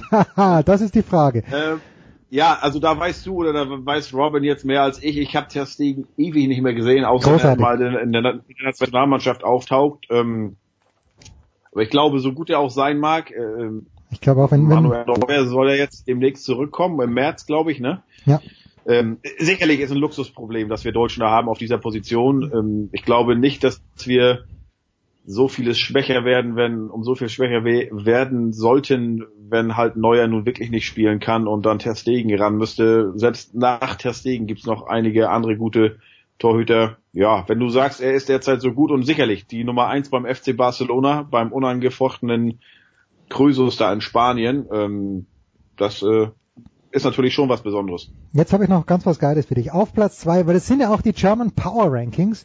Heiko, auf Platz zwei habe ich den Bundestrainer, und zwar den Bundestrainer der deutschen Handballnationalmannschaft, Christian Prokop, gesetzt. Denn der Junge hat Power gezeigt. Die Deutschen gehen als Titelverteidiger in die Europameisterschaft in Kroatien und Christian Prokop hat gesagt, Finn Lemke, schön, dass du dabei warst 2016, äh, aber ich brauche dich nicht. Und er hat wirklich, er hat harte Entscheidungen getroffen. Er ist dafür sehr hart kritisiert worden, auch von Handballexperten in Deutschland. Ich bin keiner, aber ich vertraue dem Christian Prokop hier voll, wenn der die, die Jungs beobachtet hat, das ganze Jahr schon jetzt in den Testspielen und dann dem Lemke gesagt hat, sorry, du musst zu Hause bleiben, dann wird er wissen, warum. Und das ist für mich echte Power. Christian Prokop auf Platz zwei. Heißt er Prokop oder Prokop? Ja, das weiß ich nicht. Ich spreche einfach Prokop ja, aus. Ja, ich würde sagen Prokop, aber ist egal, da, daran soll es nicht scheitern. Ähm, ja, im Moment klingt das natürlich mutig. Warten wir es mal ab. Ne? Freitag geht's ja los ja, und genau. äh, wenn es in die Hose geht, dann, äh, dann sitzt er natürlich auf dem heißen Stuhl und die ganzen Besserwisser, die werden dann sagen, ja, war doch klar, war doch abzusehen, wenn man so einen erfahrenen Mann da nicht mitnimmt. Also mhm. ähm, ja, sicherlich äh, eine gutsy Decision. Ähm, ja, die, dafür bin ich das, bekannt, das, Heiko. Dafür bin ich bekannt. Das, ja, du und auch äh, äh Christian Prokop. Also ähm, ähm, äh, das Turnier wird zeigen. Ja, da wird, das wird alles zeigen. Und meine Nummer eins in den Power Rankings, Heiko hat angesprochen. Angie Kerber in diesem Jahr noch unbesiegt, aber 14 Matches hintereinander unbesiegt. Die große Julia Görges. Julia Görges äh, hat das Turnier in Auckland, die Damen waren ja letzte Woche schon dran, gewonnen, hat davor Moskau gewonnen, Shuhai gewonnen, ist die deutsche Nummer eins auf Platz 12 der Tennis-Weltrangliste im Moment. In dieser Woche German Power Rankings Nummer eins Julia Görges, Heiko ich komme ja hier aus Großraum Lübeck, Bad Oldesloe, wo Julia herkommt, ist, ich glaube, 15 Kilometer entfernt, vielleicht 20. Ich, ich werde einen Teufel tun, als Norddeutscher, dir dazu widersprechen. Herrlich. Herrlich, fantastisch. Das war's auch schon. Das waren die Power Rankings. Julia Görges auf 1, Christian Prokop auf 2, Marc-André Terstegen auf 3, Angie Kerber auf 4, Andreas Wedding habe ich vorgereiht auf 5, der FC Bayern Basketball auf 6, Jürgen Klopp auf 7, äh, Peter Geoftig auf 8, Timo Boll auf 9 und Linus Strasser auf 10. Heiko, vielen, vielen Dank. Kurz noch, was gibt's an diesem Wochenende für dich? Hast du für Spiegel Online schon erste Aufträge wieder? Nee, äh, HSV spielt ja erst nächste Woche gegen den großen ersten FC Köln. Ah, stark. Schlagerspiel, ähm, sage ich. Ja, es könnte, es könnte ein echtes Sechs-Punkte-Spiel werden, wenn Hamburg in Augsburg verliert, was möglich ist, und wenn, was vielleicht eher unmöglich ist, Köln zu Hause gegen Gladbach gew gewönne. Schön. Weil dann wären es noch sechs Punkte bis zum HSV und wenn dann Köln hier in Hamburg gewinnen würde, puh. Aber wie, warum sollten die ausgerechnet jetzt äh, in zwei Spielen zweimal gewinnen, wenn sie vorher in 17 Bundesligaspielen einmal gewonnen haben? Und das auch nur gegen grottenschlechte Wolfsburger an jedem Tag. Nee, ich habe Frühschicht am Samstag bei beim NDR und danach, Kedi sitzt gerade neben mir. Kedi, ja. was haben wir am Wochenende vor? Maybe? Was denn? Maybe Date Night? Ach ja, maybe Date Night, sagt meine Frau gerade und lächelt. Also okay. vielleicht gehen wir abends, abends essen und äh, entdecken wieder ein kleines Stückchen mehr haben. Großartig. Ja, also, äh, Hört sich fantastisch. Recht, recht unspektakulär im Hause Older. Ach komm, bei Olderb ist doch immer was los. Das war's, der große Heiko Olderb. Kurze Pause, dann geht's hier weiter in der Big Show 338.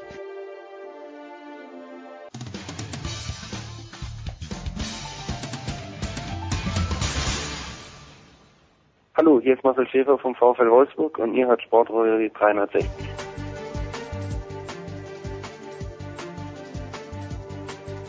Sportradio 360, die Big Show 338 und wir schalten jetzt erstmals nach Australien und ich freue mich sehr, dass der deutsche Davis Cup Kapitän Michael Kohlmann ein paar Minuten Zeit für den Satz. Servus Michael.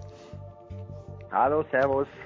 Michael, gute Kunde. Ich habe es gerade vorhin angesprochen. Ich habe äh, Peter Gojovcik äh, in den German Power Rankings on Short Notice auf Platz 8 gesetzt, denn der Gojo hat in Auckland den Titelverteidiger Jack Sock geschlagen. Hat sich das aus deiner Sicht ein kleines bisschen angekündigt, weil ich finde, er hätte gegen Monfils hat er schon sehr, sehr gute Chancen gehabt letzte Woche in Doha.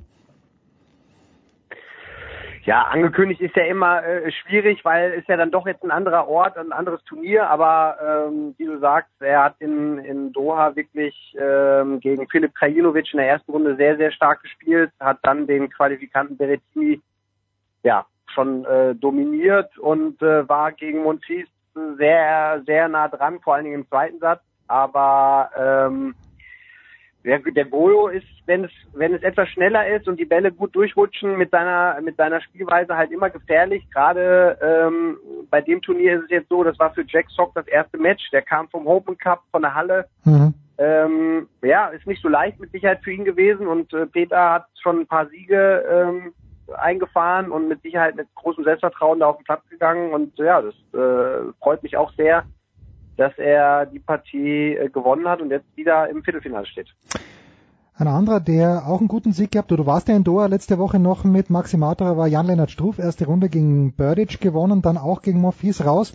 Mir hat der hm, Struff eigentlich gut gefallen, aber am Netz vorne zu viele Chancen vergeben. Wie hast du denn das Match gegen Morphis gesehen, der dann das Turnier auch gewonnen hat? Ja, also ich, ich fand generell erstmal sehr, sehr äh, positiv, dass äh, der Jan Lennart äh, ja immer die offensive Lösung eigentlich wählt. Mhm. Und im, im Match gegen Thomas Berdig ist das in den engen Situationen sehr gut aufgegangen, hat hin und wieder mal Surfen Volley gespielt, hat, äh, ich kann mich an eine Szene erinnern, bei 4-4 im dritten äh, 30 beide einen, einen ganz schwierigen Volley auch äh, gemacht, einen, einen Volley-Stopp dann Cross abgelegt. Also ich glaube, dass das, dass das in manchen Situationen bei ihm mittlerweile aufgeht. Gegen Monfils dann hat er vielleicht den einen oder anderen Fehler zu viel gemacht, aber generell seine, seine Einstellung und sein, seine, sein Weg, äh, diese Aufgaben zu lösen, ist äh, äh, offensiv und äh, das, das finde ich eigentlich sehr, sehr positiv erstmal. Maxi Materer, äh, in der Quali schon verloren in der zweiten Runde. Du bist jetzt schon in Melbourne. Wie, wie schaut das Training aus in diesen Tagen mit dem Maxi? Ja, wir sind äh, wir sind ja noch äh, nach Doha sind wir noch zu einem ähm, Challenger gefahren nach Canberra.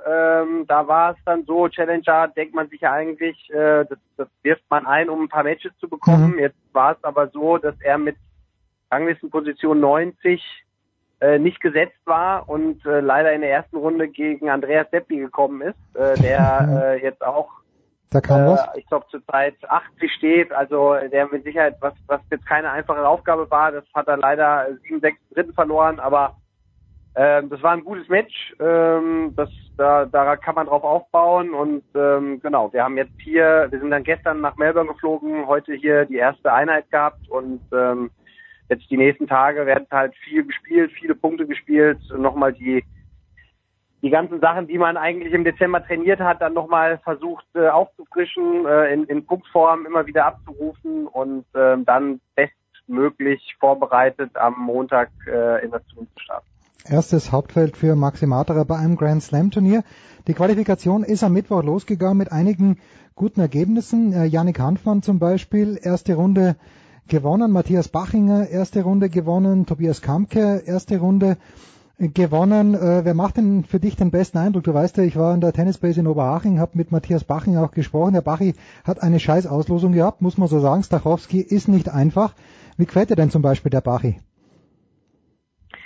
Du, der Matthias, äh, da, da muss man zu sagen, äh, ist nach Australien geflogen und ähm, hat sich äh, auf dem Flug oder irgendwo vorher eine Mandelentzündung Oh, zugezogen äh, oder irgendwo eingefangen und hat äh, eigentlich hier eine Woche lang im Bett gelegen und ähm, heute, dass er das Match gewonnen hat, noch nach äh, 4-6, 2-5, also das da hätte, glaube ich, äh, die, die 200 Leute, die sich das Match angeguckt haben, da hätte keiner drauf mehr gesetzt. Aber er hat es irgendwie geschafft, äh, hat sich da durchgebissen und äh, rein spielerisch ist er sehr, sehr gut drauf. Körperlich durch diese ja, Krankheit dann ja, hängt er ein bisschen hinterher, aber ähm, du, mit so einem Sieg erstmal, der hat morgen zum Glück äh, den äh, Tag spielfrei und Mhm. muss erst übermorgen wieder ran. Ähm, ja, da ist vielleicht noch mehr drin, als nur ähm, hier äh, mitspielen. Ja, Dustin Brown wollen wir nicht unterschlagen, hat heute auch gewonnen. Oskar Otte leider verloren. Äh, Yannick Hanfmann mh, hat der, äh, ich habe mit Lars Übel auch gesprochen in Oberhaching äh, vor, vor ungefähr einem Monat und der Lars hat gemeint, naja, die Konstanz, die fehlt dem Yannick halt nach einem guten Ergebnis im Start. Nächste, die Woche drauf läuft es dann nicht mehr so gut. Wie gefällt dir denn der Yannick im Moment? Ja, Yannick hat ähm, in, in, in Brisbane ist er ja als Lucky Loser reingerutscht und hat dort gegen Ryan Harrison in drei Sätzen verloren. Finalist, Äh, mit ja. Sicherheit, der, der dann danach ins Finale gekommen ist, was mit Sicherheit schon mal ein positives Ausrufezeichen war von ihm. Hat heute hier gegen äh, Evan King einen sehr, sehr, sehr guten ersten Satz gespielt, hat den 6-1 dominiert, ist dann so ein bisschen unruhiger geworden in seinen Aktionen, aber äh, Yannick ist körperlich sehr gut drauf, spielt morgen gegen auch einen, einen sehr guten amerikanischen Jungen, Stefan Kosloff. Mhm, mhm. Ähm, ja, und ähm, hat von der Auslosung ist es, sage ich mal, aus deutscher Sicht etwas unglücklich, weil Yannick ist in der gleichen Gruppe wie Dustin, also im im günstigsten wie auch ungünstigsten Fall würden die beiden halt im Qualifinale gegeneinander spielen, was äh, zum einen bedeuten würde, dass einer auf jeden Fall im Hauptfeld wäre, aber leider halt auch einer ausscheiden müsste. Tja, das wollen wir. Ja, aber dann nehmen wir doch den günstigsten Fall. Komm, dann sagen wir doch, sowohl Dustin als auch Yannick kommen in die dritte Qualifikationsrunde und wenigstens einer qualifiziert sich. Fix dabei natürlich die Nummer vier der Welt, Alexander Zverev, der vergangene Woche im Hopman Cup gespielt hat, drei von vier Matches verloren hat. Ich habe das ganze Goffin-Match gesehen und ich habe das ganze Federer-Match gesehen. Äh, A, muss ich sagen, Goffin äh, gefällt mir jede Woche besser. Nicht nur in London, sondern auch wie er gegen Zverev gespielt hat. Äh, und Federer, da hat er einen Satz gewonnen, der Zverev. Äh, ist, äh, ist das okay die, für dich diese Woche, weil es doch nur ein eigentlich ein Einladungsturnier war? Ähm, oder siehst du kleinere Probleme? Große Probleme hat Alexander Zverev, glaube ich, sowieso nicht. Ja, das ist ja immer schwierig aus der Ferne dann zu Hm. beurteilen. Ähm, man, man weiß jetzt nie so genau, äh, mit welchem Trainingszustand er da oder in welchem Trainingszustand er äh, nach Australien da zu dem Vorbereitungsturnier, was ja wirklich im Endeffekt ein Schauturnier ist. Natürlich, man spielt für Deutschland, man will auch gewinnen, äh, gar keine Frage, aber äh, wie weit er jetzt vom Training her war schon und äh, wie top vorbereitet er da jetzt war, das, das kann ich jetzt gar nicht beurteilen, weil ich ihn, wie gesagt, nur im Fernsehen Hm. äh, gesehen habe. Ich habe zum Beispiel nur Teile des Matches gegen Kokinakis gesehen und das fast das gesamte Match gegen Federer.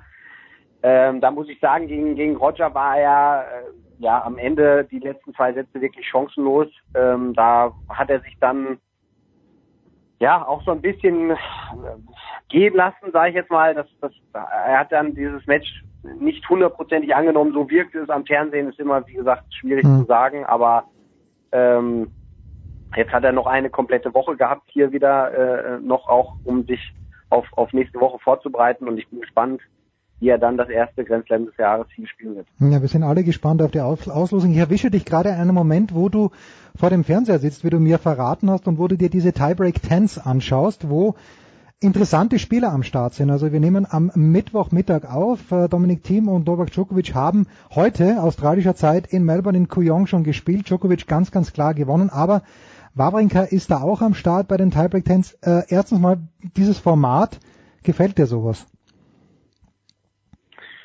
Äh, ja, also ich finde das jetzt ganz witzig, auch für die Zuschauer, weil ähm, die ganze Zeit Action ist. Es, es, es wird immer, es geht direkt immer weiter, ähm, jeder gegen jeden. Also wir haben ein Achterfeld ähm, jetzt hier gerade und ähm, ist halt auch immer die, die Frage, wie wirklich, wie ernsthaft die Jungs das nehmen. Aber ich glaube, der Sieger bekommt auch hier 250.000, Ja. was ja jetzt kein, kein kleiner Batzen ist, sage ich jetzt mal. Also insofern ähm, geht's da schon äh, vernünftig zur Sache. Ähm, ja, jetzt spielt gerade äh, Milos Raonic gegen Thomas Berdych. Ähm, ja, also ich finde find das Format ganz ganz witzig, ähm, ist mit Sicherheit für die Zuschauer sehr eine sehr unterhaltsame Geschichte und als Aufgalopp für ein großes Turnier mit Sicherheit auch eine gute Sache. Wawrinka habe ich angesprochen, also Djokovic hat übrigens dieses Match jetzt gespielt in Kooyong heute gegen Dominik, aber Wawrinka hat seit Wimbledon nicht mehr gespielt. Ich habe ein paar Fotos von ihm gesehen, die gibt's ja schon äh, von seiner Vorbereitung. Also er hat wieder zugelegt an Masse, ob das alles, alles Muskelmasse ist, weiß ich nicht, aber Wawrinka ist ja immer noch, das ist ja Wahnsinn. Wawrinka hat seit Wimbledon nicht gespielt, ist trotzdem immer noch Nummer 9 der Welt. Aus deiner Erfahrung, ist es möglich, dass jemand von der Klasse von Wawrinka, der aber ein halbes Jahr nicht, wirklich überhaupt nicht gespielt hat, dass der dann in die zweite Woche kommt, um es mal vorsichtig zu sagen. Ähm, also generell glaube ich, dass das, dass das schon möglich ist mit, mit der entsprechenden Auslosung. Ähm, wie genau äh, Wawrinka oder wie fit er jetzt wirklich ist, das, das wird man dann erst in der ersten Runde sehen, glaube ich. Hm. Äh, wenn er dann auch wirklich mal ein Match spielt. Ähm, aber jetzt generell würde ich das nicht kategorisch ausschließen, dass der, dass der es nicht schaffen könnte, auch in die zweite, zweite Woche zu kommen. Dadurch, dass er natürlich noch diese hohe Setzung hat und äh, in den ersten Runden wirklich die, die Top-Gegner, äh, den Top-Gegnern aus dem Weg geht. Hm. Hohe Setzung, du sprichst es an. Es ist das letzte Jahr bei den Australian Open, wo es noch 32 Gesetzte gibt. Jetzt hat sich, glaube ich, der Einzige, der sich positiv darüber geäußert hat, dass es ähm, runter wieder auf 16 geht, so wie es früher mal war, war Nick Kyrgios. Hast du eine Meinung dazu? Also back to 16 verspricht ja in der ersten Woche bessere Matches, aber möglicherweise in der zweiten Woche dann äh, nicht mehr ganz so gute Matches. Äh, warum sollte es in der zweiten Woche nicht mehr ganz so gute Matches geben? Weil die du- 16 Gesetzten sind ja immer noch Ja, aber Moment, die 16 Moment. Gesetzten sind ja immer noch Ja. die, die Top-Leute des Jahres und normalerweise sollten die sich ja auch durchspielen. Normalerweise, wenn man rein nach Rangliste geht. Also und die anderen, die sich dann diesen Platz unter den letzten 16 erspielt haben, müssen ja ein besonderes Turnier spielen, beziehungsweise müssen einen guten geschlagen haben. Also ich äh, sehe das jetzt nicht so dramatisch. Ich habe da jetzt allerdings auch keine äh, extrem positive oder auch keine negative äh, Meinung dazu. Ich äh, glaube, dass das das Feld wieder ein bisschen offener macht. Äh, Du wirst mit Sicherheit Partien haben in der ersten äh, äh, Woche beziehungsweise vielleicht auch schon in der ersten Runde, die man jetzt als Topgesetzter nicht unbedingt haben möchte. Das äh, ist mit Sicherheit für die ähm, ja ein bisschen unangenehmer, weil es dann von 0 auf 100 direkt gehen muss. Ähm, aber ansonsten ähm, glaube ich ändert sich da jetzt nicht groß, großartig. Michael, dann entlasse ich dich in deinen Rhythmus, aber nicht ohne die Frage. Du weißt, äh, worauf ich hinaus will. Es ist nur eine, Aufgabe, eine Antwort zulässig, aber ich mache mir ein bisschen Sorgen. Wenn alle Leute sagen und wirklich für alle Leute sagen, dass Federer der große Favorit ist, dann funktioniert das sehr, sehr selten, dass Federer auch tatsächlich die Australian Open gewinnt, seinen Titel verteidigt, den er im letzten Jahr doch sehr überraschend gewonnen hat. Wer ist denn dein Favorit für die Australian Open bei den Herren 2018?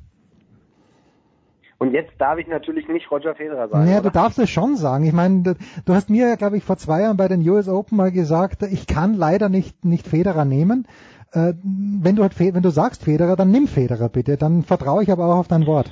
Also, ja, also ich äh, muss ganz ehrlich sagen, so wie jetzt auch der Open Cup gelaufen ist und ähm, wie er aktuell spielt und der Boden hier ist, ja, jetzt nicht ultra schnell, aber auch auf gar keinen Fall langsam, glaube ich, dass vieles, vieles für Roger spricht, wenn er durch die erste Woche ohne gesundheitliche Probleme kommt. Und ähm, ja, also ich, ich würde, äh, wenn ich mich jetzt auf einen festlegen müsste, würde ich einen Roger nehmen, weil ich heute jetzt einen, einen Djokovic noch nicht gesehen habe, wie der gespielt hat. Mhm. Aber so Raonic oder Berdych oder Wawrinka oder Nadal glaube ich jetzt, dass die ähm, da noch nicht äh, mit Roger mithalten können. Bah, das geht runter wie Öl, Michael. Dann danke ich dir ganz, ganz herzlich. Viel Erfolg dir und dem Maxi. Wir sind schon ganz gespannt auf die Auslosung. Machen noch eine ganz kurze Pause und dann schmeißen wir uns hier raus in der Big Show 338. Das war die Big Show auf sportradio360.de. Folgen Sie uns auf Twitter, klicken Sie den Gefällt mir-Button auf unserer Facebook-Seite und abonnieren Sie uns via RSS-Feed oder auf iTunes. Die nächste Ausgabe der Big Show gibt es am kommenden Donnerstag. Bis dahin sollten Sie die Zeit nutzen und die weiteren Angebote auf sportradio360.de wahrnehmen. Play Ball! Da ist gar nichts toll.